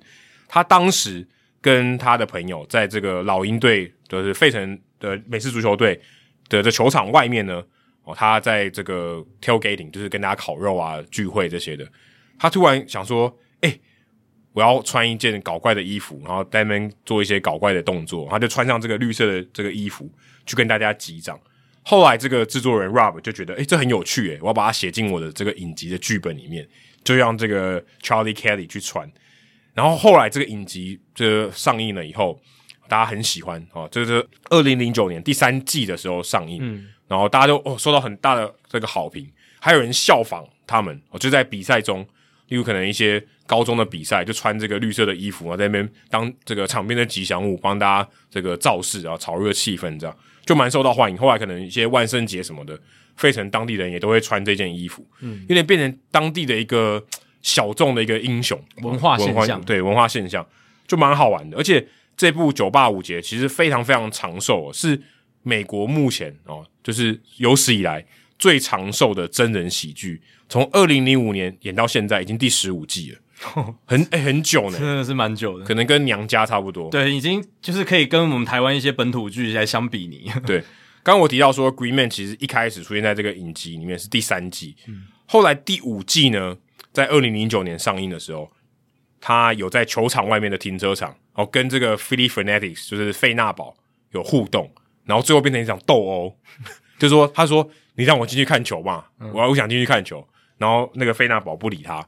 就变成两个人在外面互殴，可是当时他的剧情就是他想要去世界大赛看球，嗯，他想要穿这个绿色紧身衣去世界大赛看球，结果最后这个 Campbell Down 就我们刚才讲的摄影师穿着这个绿色紧身衣，真的到世界大赛里面了，嗯，就就蛮有趣的，就是诶、欸、大家都知道说哦，这个人常常在运动场上看到这个这个怪咖这样子穿绿色呃紧身衣的这个吉祥物，算吉祥物吧，然后结果他真的出现在费城。最重要的比赛里面哦，出现他的这个身影，所以其实这个搞怪是蛮有趣的，就是还蛮到位的这样子。是，就是可能费城当地的球迷，或是可能有在看这个影集的球迷，觉得哦，这个超好笑。嗯，但是像我们这样，我们可能没有看九八五节的人，可能觉得诶，这到底发生什么事情？所以这就是一个蛮特别的一个文化的一个算融合嘛，或者算是一个交汇点，好，出现在这个球场上面，特别是在世界大赛这个舞台。对，这个真的。没有在美国当地生活，或是有看过这些影集、了解这些东西的人，如果你又不是当地人，其实也很难了解啊，对啊，对啊，就是有点像说我们讲 Hedo 大表哥，没有人知道什么，对不对？如果美国的听众，他虽然听得懂中文，可是他完全不知道是在讲什么，对，或者说他可能没有听到我们那一集，他也不知道我们讲 Hedo 大表哥是什么意思，对对，就是没有那个文化脉络了，没有没有那个之前的，就是累积的资讯的累积这样子，对，有可能有以后有一天 Hedo 大表哥上场的时候。戴 Hito 大联盟的帽子，对，诶、那这个可能就很有梗啊，可能看到的人知道就觉得蛮蛮有趣的。而且我有去看庄心燕他的这个台湾棒球维基馆的页面，然后有人把他的昵称改成 Hito 大表，这个我有查到，这我看到。对，我就觉得应该。对吧、啊？真的是除了我们节目以外的人，应该都不知道这是这个、是什么意思，来历是什么，啊、这个绰号来历是什么？对啊。哦，但庄心燕在这个 U 二三投的还算不错啦，对啊，所以也希望他可以继续有好的表现。对，希望 Hito 大表哥这个内梗越来越普及，没错，也代表我们的节目可能越来越受欢迎。嗯，好，刚刚数据单元 Jacky 已经爆雷了，对，就是来看一下这个 WPA 在这个今年的季后赛有哪些是呃，如果讲十大最重要的 WPA 的 play，对，就是用数据啦来看今年季后赛最关键的 play，然后也稍微带大家就是这种身心神游一下，回到当时的一个情景。那基本上就是用 WPA 啦，Win Probability Added 胜率增加值，嗯、翻译就是最关键的 play。对啊，就是看这个 play 的重要性是高是低这样子。不同的脉络哦，就是我们用不同的脉络来看。第一个脉络是看单一比赛，因为 WPA 呃基本上他是看单一比赛的一个对当时那个比赛胜负的影响，因为它 W 是 Win。对对对对对。那待会儿还可以看另一个啊，就是。对于夺冠可能性的影响，因为在 Baseball Reference 上面还有另一个是 CWPA，就是 Championship Win Probability Added，就是这个 play 对于你后面能够夺冠的几率的影响程度。诶，所以如果按照这样理论上来讲，有可能发生在例行赛。诶，对，有可能，但是一定很低。对对对，这当当然当然是有可能的。对，对，因为他帮你打进季后赛，也是一个让你拿到冠军一个很重要的 play 嘛。对，它是一个不同的脉络，对，对不同的脉络，但。绝大多数应该都是在季后赛啦，因为季后赛是对于直接帮助你夺冠是有最大影响力的。那我们先看单一比赛就好，就看这个 play 对单场的一个影响。前十名哦，第一第一名呢，呃，第一名就是这个美联分区系列赛第一战哦，当时是这个 Yordan Alvarez 对 Robbie Ray 扫出了那一发全垒打哦，就是再见全垒打哦，那一发全垒打、嗯、哦，毫无疑问啦，就就单场比赛那一发直接是逆转。超前，然后获胜，那当然是胜率增加值最高，呃，增加了九十一点三个百分点，太夸张了，对，这是不是有点离谱？呃，本来本来是只有不到百分之十的赢球几率，嗯、太空人，但是那一棒直接结束了，直接结束了，直接从十跳到百分之百，对，没错，所以这个胜率增加值就是百九十一点三个百分点，真是蛮夸张的哦。然后再来是这个也是美联分区系列赛。然后呢是 Game Three 哦，当时是守护者对上洋基，就是 Oscar Gonzalez 在九局下半那一支再见安打，嗯，哦，那一支再见安打哦，鸟鸟安，对啊，而且是让守护者从原本落后嘛，四比五落后，变成六比五的获胜，嗯，因为垒上有人啊，对，所以那一支安打哦，今今年 Oscar Gonzalez 跟这个 Jeremy Pena 这两个菜鸟哦，真真的是表现非常好。嗯然后呢，再来是国联冠军系列赛 Game Five 哦，Bryce Harper 从 Robert Suarez 打出了那一发逆转超前的两分炮，哦，这个真的印象非常深刻哦。对，这个 WPA 也有四十七点一个百分点哦，这样子。那刚才 Gonzalez 那个 WPA 是七十三点六个百分点，所以也也是很高啦。然后呢，再来就是第四名国联外卡系列赛的 Game One 哦，是这个费城人跟红雀队的系列赛，Jean Segura 从 Andre Pallante 手中。哦，敲出的那一支安打哦，在满垒情况下敲出来的哦，嗯、所以这支也很重要，也是大逆转那一天哦。没错，对，这一支也是在球队落后的时候打出来，所以你看、欸、这个这个反而我蛮令我意外的，因为大逆转那么多分，对不对？它也不是一棒的事情。但我觉得最重要的就是那一棒都是在球队落后一两分的时候，然后逆转翻盘比数，嗯哦、这一支比较重要。了解，你看这几支都是逆转翻盘比数的安打，对，或全垒打，但是有些是直接结束比赛，所以后面就没有了。对，直接结束比赛这个过程中，你也是翻转比数。对，然后第五名的话就是美联分区系列赛 Game Two，那也是太空人对上水手，那就是 Alvarez 打 Luis Castillo 那一发。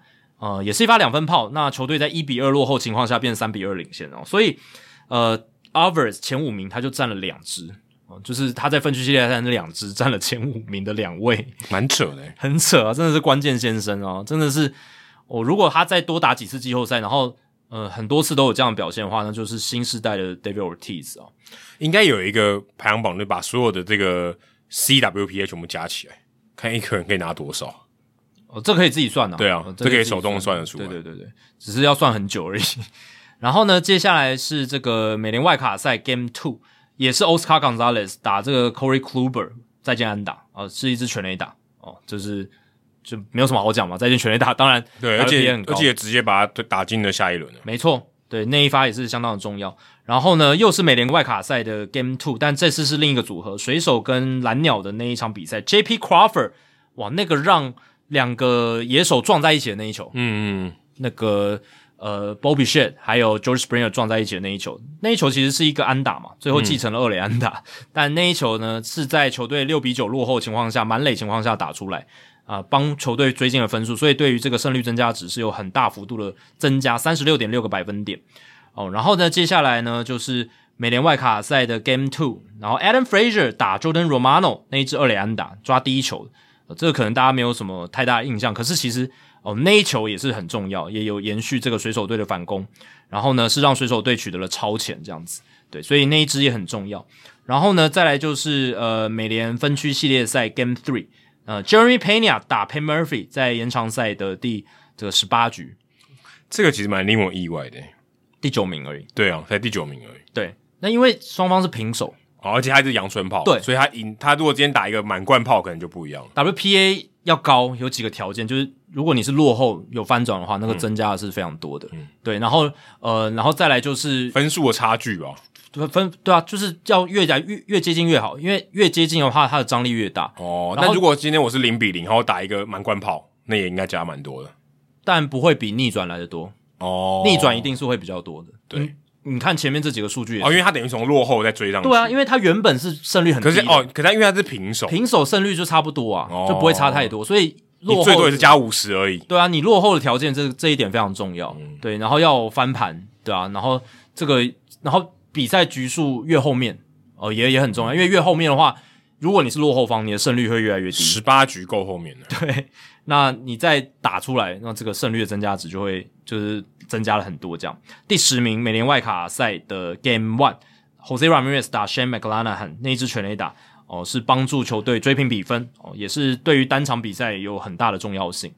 再补充一个啊，第十三名是谁？就是 Yordan a l v a r e 在世界大赛第六战那一发三分炮，然后那一支的胜率增加值三十三点五个百分点，第十三位哦。就单场比赛来讲啊，因为那场比赛是在第六局的时候打出来哦，所以相对来讲并没有到那么那么后面。我们刚刚前面基本上都是比赛的几乎尾声的一些 play 这样子。嗯，他如果是在九局下半打出来就不一样，应该挑第一名吧。可能挑到第一名，应该会挑到第一名，因为那时候落后。对对对，所以是非常非常夸张的一件事情。好，那接下来我们再来看 Championship WPA，就是冠军胜率增加值。那冠军胜率增加值的话，大部分都是世界大赛的 play 了，因为很合理嘛，就是最接近冠军的时刻。那第一名就是呃，Yordan Alvarez 那一发全垒打，一棒定江山，一棒定江山。对于这个胜率、这个冠军夺冠率的影响啊，是增加了这个十五点五四个百分点，这其实非常夸张啊！诶，你觉得这样一支全垒打值多少钱？你帮我的夺冠率直接增加十五点五四个百分点，对，那你可以讲说，如果我好，我们今天假设我们这一支球队所有的目的就是为了夺冠，对，那代表说我投资的成本里面呢，要占十五趴，十五趴给他，所以代表我投资成本里面百分之十五都可以给 Yordan Alvarez。这一球而已哦，这一球而已哦，就一棒，这一这一棒就值那么多，对。可是他也差不多拿了全队百分之十五的钱哦，也差不多哦。就就是你可以把团队薪资乘以百分之十五，然后来看到底是多少。但是我们讲的是一个 play 而已啊，对啊，这是一个 play，这还不包含就是他前面的 play。他在例行赛打了那么多球，然后也打了那么多全垒打，对不对？但是那个重要性，如果只用 WPA 来算的话，都零点几，很低很低，很低很低，对啊。你如果去看今年太空人队他们的团队的薪资是一亿七千九百万美金啊，一亿七千九百万美金，呃，乘以百分之十五大概是多少？一七九乘以零点一五，三千多，两千六百八十五万。嗯、所以那个 play，如果我们让非常粗暴的来算的话，Alvarez 的那一发全垒打值两千多万，两千多万美金。当然这很粗暴了，我们只是比较好玩的算，但。你可以说它的价值真的非常非常高，因为它帮助你夺冠的几率直接增加了十五点五四个百分点，非常非常夸张。嗯、第二个重要的就是世界大赛第五战，Jean Segura 从 Rafael Montero 手中打出的那一支安打哦，这个可能会出乎大家一个意意料。那一支安打其实就是打破了费城人队连续二十个得点圈有人打数没有安打的那一支安打。诶，你刚刚讲那个 WPA 里面全部都是赢球的，诶，对不对？嗯、因为 WPA 虽然推进，但它不代表它要一定要赢球啊。哦，对啊，这个还是唯一输球的。对对啊，对啊，这是输球的、啊。对，而且他还帮他帮当时的费城夺冠率增加了十一点九一个百分点。嗯、他最后是输球了。对啊，最后还还刚刚你前面讲的全部都是赢球的。对对对，这个就是嗯，单 WPA 跟夺冠率影响整个系列赛影响的不一样的一个差别啦。就是这个是看整个对夺冠的影响，而不是看单场。然后呢，接下来就是第三名世界大赛 Game One，在五比五情况下，JT Realmuto 十局上半棒打 Luis Garcia 那一发超前轰，当时是帮助费城人的夺冠率增加了十点七五个百分点，也蛮多的诶，很多啊，那是第一站诶，嗯，第一站照理来说，相对来讲，这种 CWPA 的增加是不会太大，因为它离冠军比较远，还还很远，嗯，哦，通常如果你看过去的 CWPA 最多的很多是 Game Seven 第七站，第 Game Seven 一定的，因为一定会有个冠军，没错没错。好，那接下来看到第四名，美联分区系列赛 Game Three 啦，就是第三站，这是跟刚才同样的一个 player，就是 Oscar Gonzalez 打 Clarke Schmidt 那一支安打，那一支再见的安打，哦，竟然在 CWPA 也有九点二五个百分点，排在了第四名啊，鸟安呢？对啊，但是对于守护者当时的夺冠率是增加非常多的，这边讲的夺冠率哦，还不是夺下分区的这个系列赛而已哦，夺冠率是增加非常多。这前十名里面只有两个 play 是在分区系列赛的哦，其他全部都在世界大赛。然后呢，还有一个很有趣的，就是没有联盟冠军赛的 play 在这前十名里面。对，不，这没办法解释，没办法解释，就是这完全没办法解释，就刚好啦，就是刚好。然后第五名世界大赛第五战，Brandon Marsh 被 Ryan Presley 三振的 play 哦，被三振的 play 也是嘛，三振也是个 play 啊。那当时呢、嗯、是帮助这个应该是。太空人这边的夺冠率增加，对，就化解垒上有人的危机。没错，哇，诶、欸，这个是一个九点二四个百分点的增加，哎，嗯，因为当时好扯哦，当时是八局下半，然后费城人队二比三的落后，然后一三垒有人，Brandon Marsh 遭到三振，嗯，对，这个这个 play 对费城人哇，这个三振也太离谱了吧，所以 Marsh。哦，这个没有贡献，哦，对球队影响很大，在那个 play，嗯，然后呢，因为当时其实 Presley 确实是有一点剧场小剧场，对，而且是要抓五个出局数的救援成功，没错，高张力的情情境。然后呢，第六名是这个美联分区系列赛 Game One，又当 Alvarez 打 Robbie Ray 的那一发再见炮，所以那个对夺冠率是有增加八点五八个百分点，所以 Alvarez 一个人要拿。大概二十三多，四分之快四分之一，嗯，快快四分之一。所以一百八十乘以四分之一是多少？我、哦、现在数数数学没办法，大概四千五百万，四千五百万美金。所以光这两个 play 就值四千五百万美金，就这两棒哦，这两支全垒打。对，我们还没有算，他还不是还有一支打那个 Luis Castillo，那支加上来应该又更多，对吧？所以非常可怕。然后呢，接下来是世界大赛第六战啊，Schwarber 打 Framber Valdez 的那一发全垒打，当时是零比零嘛，就六局上半那一轰。内内轰也很重要嘛，对吧？所以，呃，这一发全垒打有七点八个百分点的增加，就是 CWPA 的增加。然后第八名世界大赛 Game One，Aledmys Diaz 哦，那一个最后出局数哦，不是有什么好的贡献，因为他是最后一个，呃，David Roberts 把他解决掉那个出局数，嗯，就是要想要去碰球那一个，没错。那那个 play 呢，其实对于费城人的夺冠率增加也是很多的。